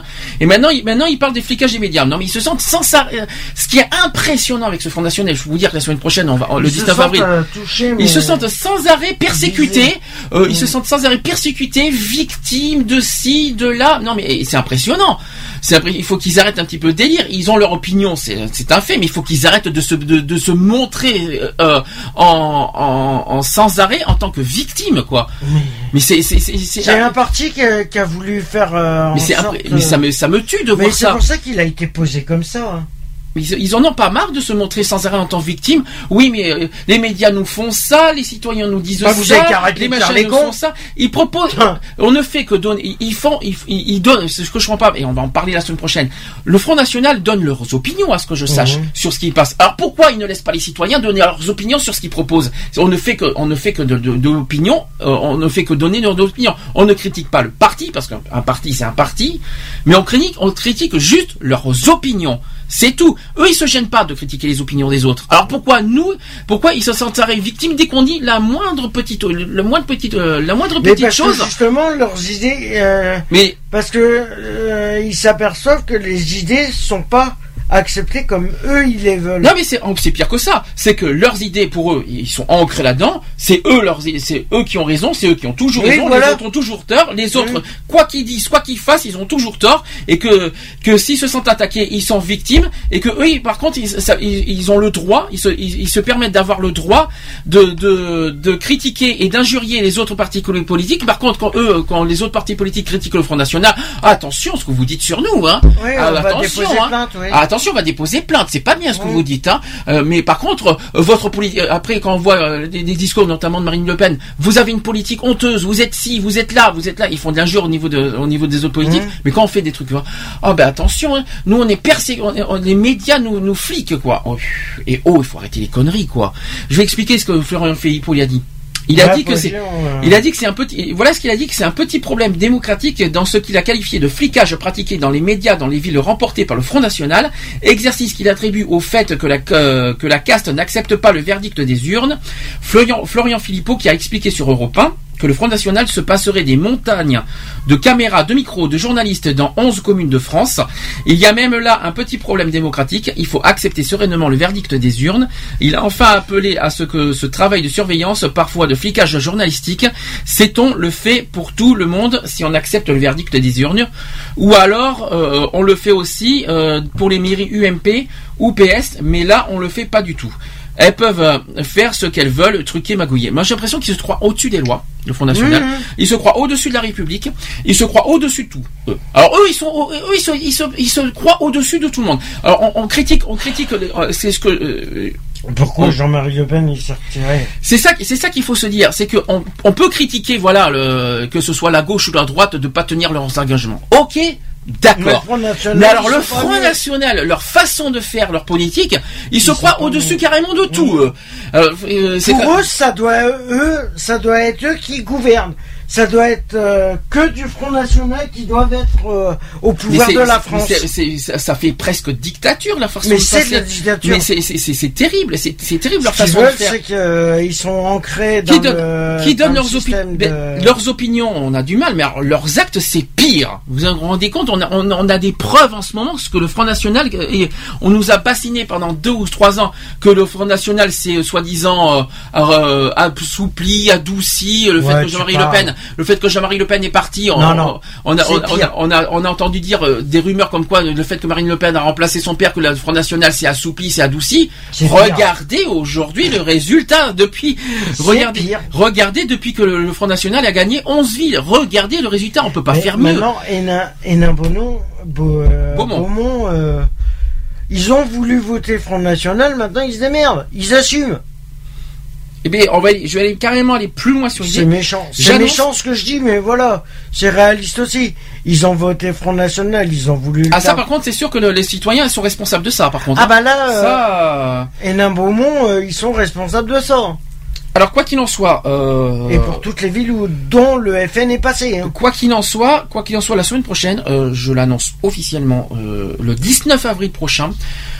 Je ne cache pas, je, je sais qu'il faut faire très attention, que voilà, il faut pas aller jusqu'à faire une discrimination euh, envers les politiques, mais on est désolé. Comment vous voulez qu'on défende aussi un parti aussi réfractaire, aussi aussi terrible, et aussi terrifiant? Euh, On ne peut pas défendre un parti comme ça. Ce n'est pas possible. Ce n'est pas possible. Ils vont trop loin dans leurs actes, ils vont trop loin dans leurs paroles. On ne peut pas défendre. euh, On, on défend une cause qui s'appelle l'égalité, on défend une cause qui s'appelle la discrimination. Eux, ils ne respectent ni l'un ni l'autre. Comme ça, moi, c'est clair. Ah mais ils font de la Donc, discrimination et de l'inégalité totale. Samedi prochain. veulent le pouvoir international. Donc quoi qu'il en soit, samedi prochain, je vais, être- je vais aller plus loin dans mes idées, c'est qu'on va parler des, euh, des idées euh, reçues de- du Front National et qui sont complètement Fausse. Alors on va, je, on, on va, je vais carrément dénoncer les, les idées du Front National la semaine prochaine. Euh, on va dire ce qu'on en pense. Vous allez voir, que- vous allez voir que ce, ce qu'on vous dit, ce qu'on- la- la- leur manière un petit peu de vous, de vous attendrir, de vous assouplir par rapport à leurs propositions, se cache, crâne. se cache derrière en fait des choses que, que le Front National ne vous dit pas. En gros. Et la semaine prochaine, voilà, j'ai même un gros document, je l'ai à côté sur ça. Je vous promets que la semaine prochaine, on va aller jusque là. Euh, puisque c'est officiel, puisque c'est public de toute façon cette euh, cette euh, cette information. C'est pas nous qui, qui avons choisi ce si j'ai choisi ce thème-là, mais ce que je vais vous dire la semaine prochaine est public, donc on peut en parler euh, et on fera que de la liberté, on fera que de l'opinion, de la liberté d'expression, comme eux ils revendiquent. Puisque le Front National revendique la liberté d'expression, faisons pareil. On va rentrer dans leur jeu, il n'y a pas de problème. Puis puis, il il Mais n'a- manque il de bol. ça, alors il n'y a pas de problème. Manque de bol. On va rentrer dans leur sens, mais pas par contre dans, dans leur. On va rentrer dans leur sens dans ce qu'ils disent, mais on va pas aller dans leur sens dans leurs opinions. Ça c'est sûr. par contre. clair. Ça, c'est- contre leurs opinions. Vous allez voir, vous allez, on va aller, on va, on va aller tout ça, quoi qu'il en soit. Vous allez voir 19 avril prochain. Je vous donnerai les détails. Vous allez voir, c'est très croustillant. Ça risque d'être très salé la semaine prochaine. Je vous le dis franchement. Voilà, on a fini pour les actus politiques. Il nous reste juste les actus LGBT à faire. Euh, on va faire une pause. Euh, on va faire Gym Class Stereo Heart. Euh, Stereo Heart, je vais y arriver à le dire aujourd'hui. Euh, est-ce que tu as juste, avant de mettre la pause, est-ce que tu quelque chose à vite fait sur ce que je viens d'évoquer sur le Front National, sur, le, sur, le, sur leur façon de faire là? Mais de toute façon, c'est comme j'ai toujours pu dire, j'ai voulu le dire, mais ça a mal été interprété, c'est qu'en fin de compte, euh, le FN oui. prend les citoyens français, euh, que ça soit, euh, voilà, tout être humain comme du bétail. Pour eux, c'est eux les maîtres du, Du monde. du monde et ils veulent se, au niveau politique, ils veulent que ça soit que leur politique, que tous les partis, se- tous les autres partis sautent et que ça soit le pouvoir qui dirige la France et les. Oui, mais c'est pire que ça. C'est leur, c'est leur façon de faire de, de leur politique qui est complètement à côté, moi, quoi. Donc, euh, maintenant, mais en plus, en- le pire, c'est que les citoyens, ils sont tellement désespérés parce que le- le- les autres partis ne tiennent pas leur engagement qu'ils vont jusqu'au Front National. Mais re- re- regardez aujourd'hui le résultat. Regardez ce qu'on voit aujourd'hui, ce que le Eh Front ben, National crée. Soyez, Hénin- soyez. Hénin Beaumont, vous avez qu'à le prochain coup, vous avez qu'à réfléchir avant de voter. Il faut, il faut se mettre, il faut se mettre en évidence. On voit les faits, les- on voit, on voit maintenant par les faits, on voit par, les, par ce qui se passe. racistes. Soyez réaliste, n'allez pas jusqu'à, n'allez, n'allez pas jusqu'à là. Non mais attendez. Euh, raciste. Non mais c'est, c'est, le dire cash. Ouais, mais- Parce que comme on sait Alors, que y le Front encore- National est raciste. Alors il n'y a pas encore, on a, d'une part on n'a pas de preuves et de deux on n'a pas encore des faits actuels euh, sur le racisme. On Ah attend, bah, on n'a pas encore de preuves. Je Ils ne ont peux des pas. propos tant- ils ont des propos racistes si tu veux, mais on n'a pas encore de preuves sur les actes. Euh, au niveau de leur ville. Tant qu'on n'a pas des preuves, tant qu'on n'a pas, tant, qu'on ne sait pas euh, jusqu'où ils vont aller dans leur ville, dans les 11 villes auxquelles ils sont élus, jusqu'à- tant qu'on n'a pas des preuves, là pour l'instant ils ont attaqué les droits de l'homme, demain ça va être quoi? C'est ça la question. On, at- on attend la suite, parce qu'ils sont élus pendant quand même 9 ans. hein. Alors j'imagine, je, crains le pire pour la suite, moi personnellement. mais les droits de l'homme, ils réunissent les 20 discriminations. hein. Oh là là, bon, je préfère mieux mettre une Voilà. pause. Je préfère mieux mettre une Vaut pause. mieux qu'on prenne les choses comme ils sont. Non, c'est pas tout à fait ça, mais je préfère mieux mettre la pause. euh, ça sera mieux, et on passera aux actus LGBT juste après Gym Class Heroes euh, avec euh, leur titre stéréo. C'est parti. À tout de suite. Rio, it beats for you, so listen close. Hear my thoughts in every note. Oh, oh.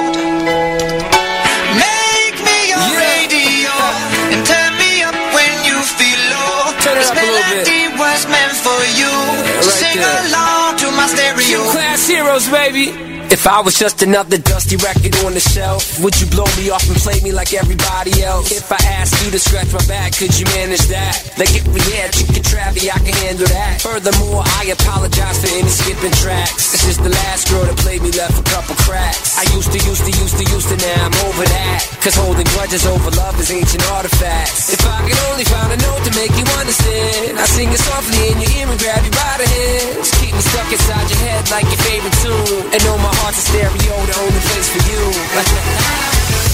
My heart's a stereo, it beats for you, so listen close. Hear my thoughts in every note. Oh, oh. Make me your radio and turn me up when you feel low. This melody was meant for you, so sing along to my stereo.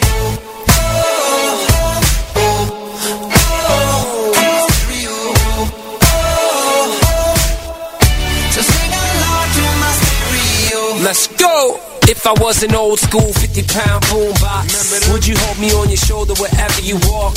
Would you turn my volume up in front of the cops and crank it higher every time they told you to stop? And all I ask is that you don't get mad at me when you have to purchase Mad D batteries. Appreciate every mixtape your friends make. You never know, we come and go like on the interstate. I think I finally found a note to make you understand. If you can hit it, sing along and take me by the hands. Keep me stuck inside your head like your favorite tune. You know my a stereo, the only place for you.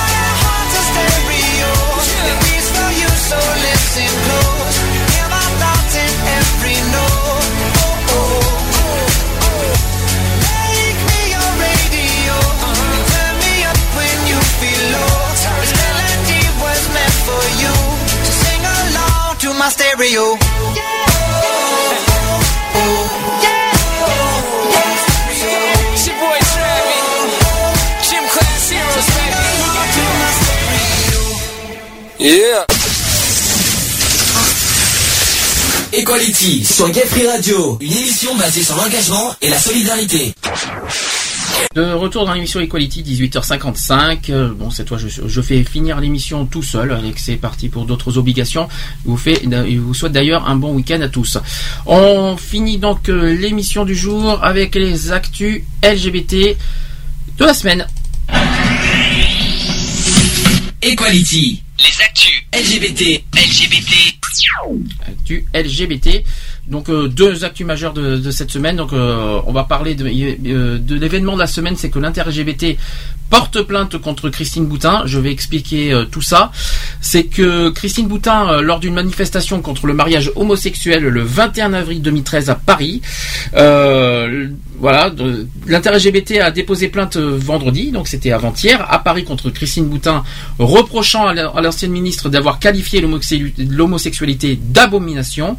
Le président de l'association qui représente euh, lesbiennes, gays, bisexuels et trans et son avocat ont déposé donc plainte pour diffamation et incitation à la haine au commissariat du 16e arrondissement à Paris. Je vais expliquer euh, les, les propos de l'inter-LGBT face à ça. Donc les propos tenus par Christine Boutin sont inacceptables. C'est une attaque contre les, homose- euh, contre les homosexuels. Nous attendons de la justice qu'elle ne cautionne pas de tels propos car cela reviendrait à cautionner l'homophobie. Euh, donc ça a été euh, déclaré par Nicolas Rividi, qui est porte-parole de l'inter-LGBT. Il a dit ceci aussi, c'est que c'est que- c'est quelqu'un qui tient ce genre de propos depuis 15 ans. Elle ne peut pas ignorer sa responsabilité, qu'elle assume la croisade personnelle qu'elle mène contre les homosexuels, a-t-il poursuivi. Donc, euh, dans une longue interview aussi au magazine Charles, qui était sorti en début avril, l'ancienne présidente du Parti chrétien-démocrate euh, affirme, donc euh, Christine Moutin, voilà ce qu'elle a affirmé dans ce magazine, que l'homosexualité est une abomination, mais pas la personne. Le péché n'est jamais acceptable, mais le pécheur est toujours pardonné. Voilà ce qui a été dit par Christine Boutin. Par la suite, le président de l'UMP, Jean-François Copé, avait jugé ces propos insupportables, inacceptables, impardonnables. Oui, on dira pas, on dira pas grand chose sur ce qu'on pense de Jean-François Copé si c'est si c'est sincère ce qu'il dit.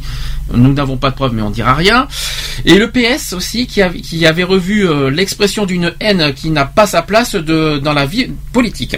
Sur Facebook ensuite, euh, un groupe qui s'appelle Je porte plainte contre euh, Christine Boutin a été constitué. Je le, tiens. Il y a même un événement Facebook qui a été euh, créé. Plusieurs personnes y annoncent leur intention de poursuivre la responsable politique à titre individuel suite à ses propos. L'intéressé d'ailleurs a pour sa part déclaré, donc Christine Boutin a réagi face à tout ça.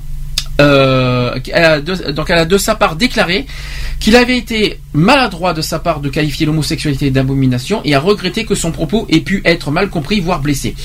Par hasard, maintenant que maintenant que la plainte a été déposée, elle veut s'excuser. Trop tard, maintenant il faut aller au bout de, on va aller euh, au bout de la plainte sans rechigner parce qu'il suffit que demain elle recommence, ça, ça sert à rien.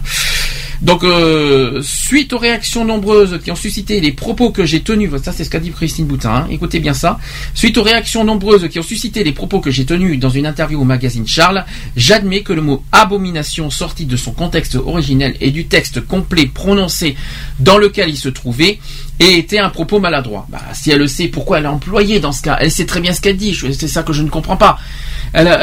Aujourd'hui, elle regrette ce qu'elle a dit, alors que finalement, quand ref- quand euh, quand j'ai réfléchi, dans le magazine, elle sait très bien ce qu'elle dit.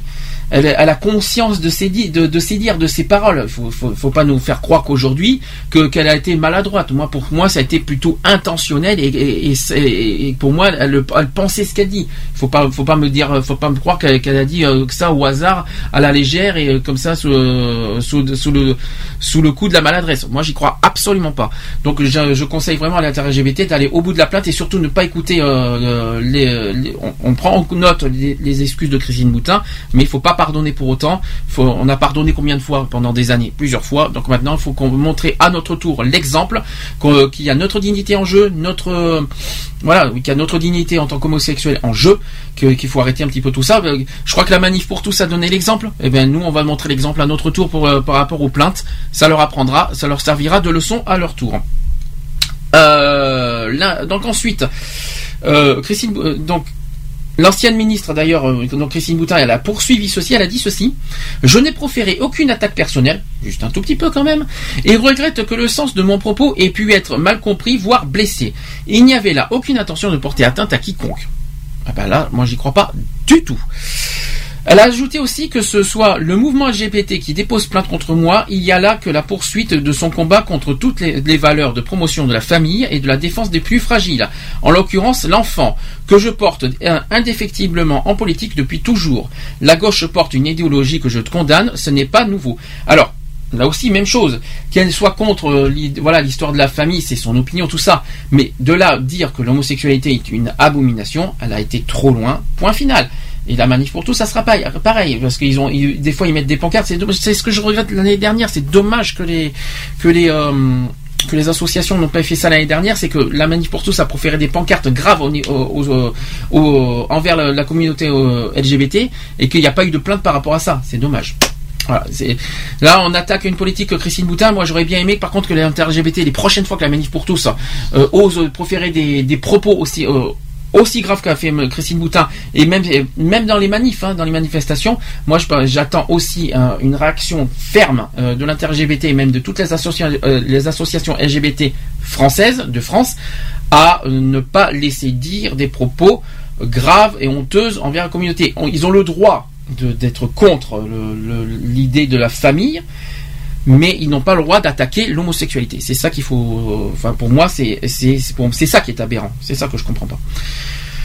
Ça c'est dit, ça c'est fait. Donnez votre opinion. N'hésitez pas, de toute façon, à donner votre opinion sur nos pages Facebook, par téléphone, sur notre répondeur. N'hésitez pas s'il y a quelque chose là-dessus, sur ce sujet-là, qui vous, qui vous interpelle, qui vous, qui vous tracasse et même qui vous choque. N'hésitez pas à donner votre opinion, votre point de vue sur notre répondeur du télé, au, téléphone 05 35 004 024 ou même en direct en ce moment. N'hésitez pas à nous appeler en direct maintenant. Le téléphone est ouvert. Euh, il nous reste une dernière info à vous communiquer. Ben, vous savez que SOS, Homophobie, hein, une grande association nationale qui existe depuis des années, ben oui, ça va faire 20, ça fait 20 ans. Le 11 avril dernier, euh, SOS Homophobie a fêté ses 20 ans, mais voilà, à la fois dans la joie, mais aussi un petit peu dans la, tristesse, parce que SOS Homophobie euh, euh, euh, voit leur anniversaire comme un goût amer avec la haine qu'il y a en ce moment, depuis même deux ou trois- par, rapport à la haine qui, y a en ce moment envers la communauté LGBT. Donc SOS Homophobie a réagi. Donc le, président Johan euh, qui, qui a dit ceci dans un communiqué. Et pourtant, j'avais 20 ans, je ne laisserai personne dire que c'est le plus bel âge de la vie. Nous ne pouvons pas célébrer cet anniversaire sans avoir ces mots de Paul Nizan dans nos esprits. Nous ne pouvons pas oublier qu'au cours des derniers mois, dans les rues, sur nos écrans télévision, dans l'enceinte même du Parlement, les mots, les insultes et les violences homophobes se sont multipliés. Donc en gros, en fur et à mesure de- des années, malheureusement, même si euh, l'homophobie, euh, l'avancée contre l'homophobie, comment vous dire ça, il y, a, eu du progrès sur la lutte contre l'homophobie, malheureusement la haine progresse. Et c'est ça qui est, le constat aujourd'hui que SOS homophobie fait et que nous-mêmes avec notre association on constate et qu'on le dit. Et même après 20 ans après, euh, donc SOS homophobie, il reste du travail pour eux. Alors, riche de 20 ans de lutte et d'engagement, nous poursuivrons nos missions de soutien aux victimes et de prévention de la lesbophobie, la gayphobie, la biphobie et, de la transphobie. Nous militerons activement en faveur de l'égalité des droits, notamment pour que la PMA soit accessible à toutes les femmes et que, le don du sang soit, ouvert aux gays et aux bisexuels et que les droits des trans soient pleinement reconnus. Voilà maintenant l'objectif de SOS homophobie après, euh, pour leurs 20 ans.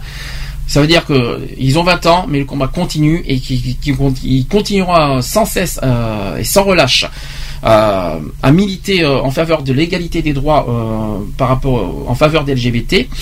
Je pense que le 17 mai prochain, euh, lors de la journée mondiale de lutte contre l'homophobie euh, et la transphobie, je pense qu'il y aura un message fort euh, sur ce terrain-là, je pense. Et vous savez que, la Gay Pride, les marches des fiertés à Paris, et comme tout en France, ça sera porté justement sur la famille. À Bordeaux, c'est la famille pour tous, la famille pour tous, et à Paris, c'est sur un autre registre, enfin c'est sur la famille, mais sur un autre, un autre mot d'ordre, un autre intitulé de mot d'ordre, mais c'est sur le même principe.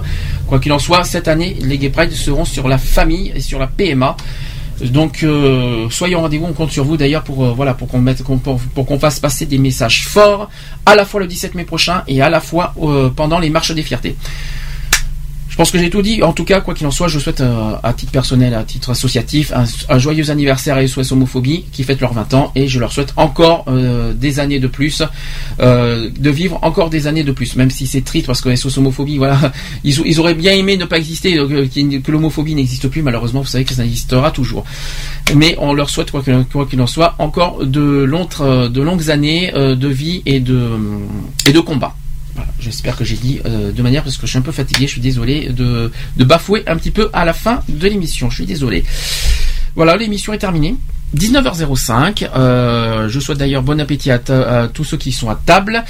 Euh, on se retrouve donc euh, samedi prochain, samedi euh, 15h. Je vous rappelle que là on va on va on va aller plus sur un domaine politique. On va un petit peu aller sur les idées reçues, les idées fausses du Front du du, Front national, de l'extrême droite, qu'on souhaite dénoncer, mettre en avant et qu'on- que voilà qu'il faut surtout pas écouter les rumeurs, les ragots que vous dit le, Front national, alors que derrière se cache autre chose. On vous c'est public, hein, c'est un livre qui est sorti euh, euh, cette semaine. Euh, on va décortiquer justement ce, livre qui voilà qui, vise les idées fausses du Front national. On va décortiquer tout ça. On, va dire ce qu'on en pense sans sans retenue, voilà, sans langue de bois surtout et en toute liberté d'expression, n'est-ce pas? L'extrême droite, c'est un petit message personnel. On vous dit.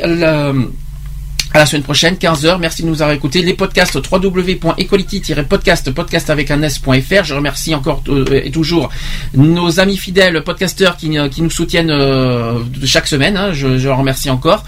Euh, merci aussi à ceux qui nous ont écoutés en direct aujourd'hui. Euh, bon, je pense que le week-end, il y en a beaucoup qui sont en famille. Voilà, je, pense. Et puis, je crois que ça doit être les vacances aussi. En ce moment, c'est peut-être pour ça qu'il n'y a pas beaucoup de monde.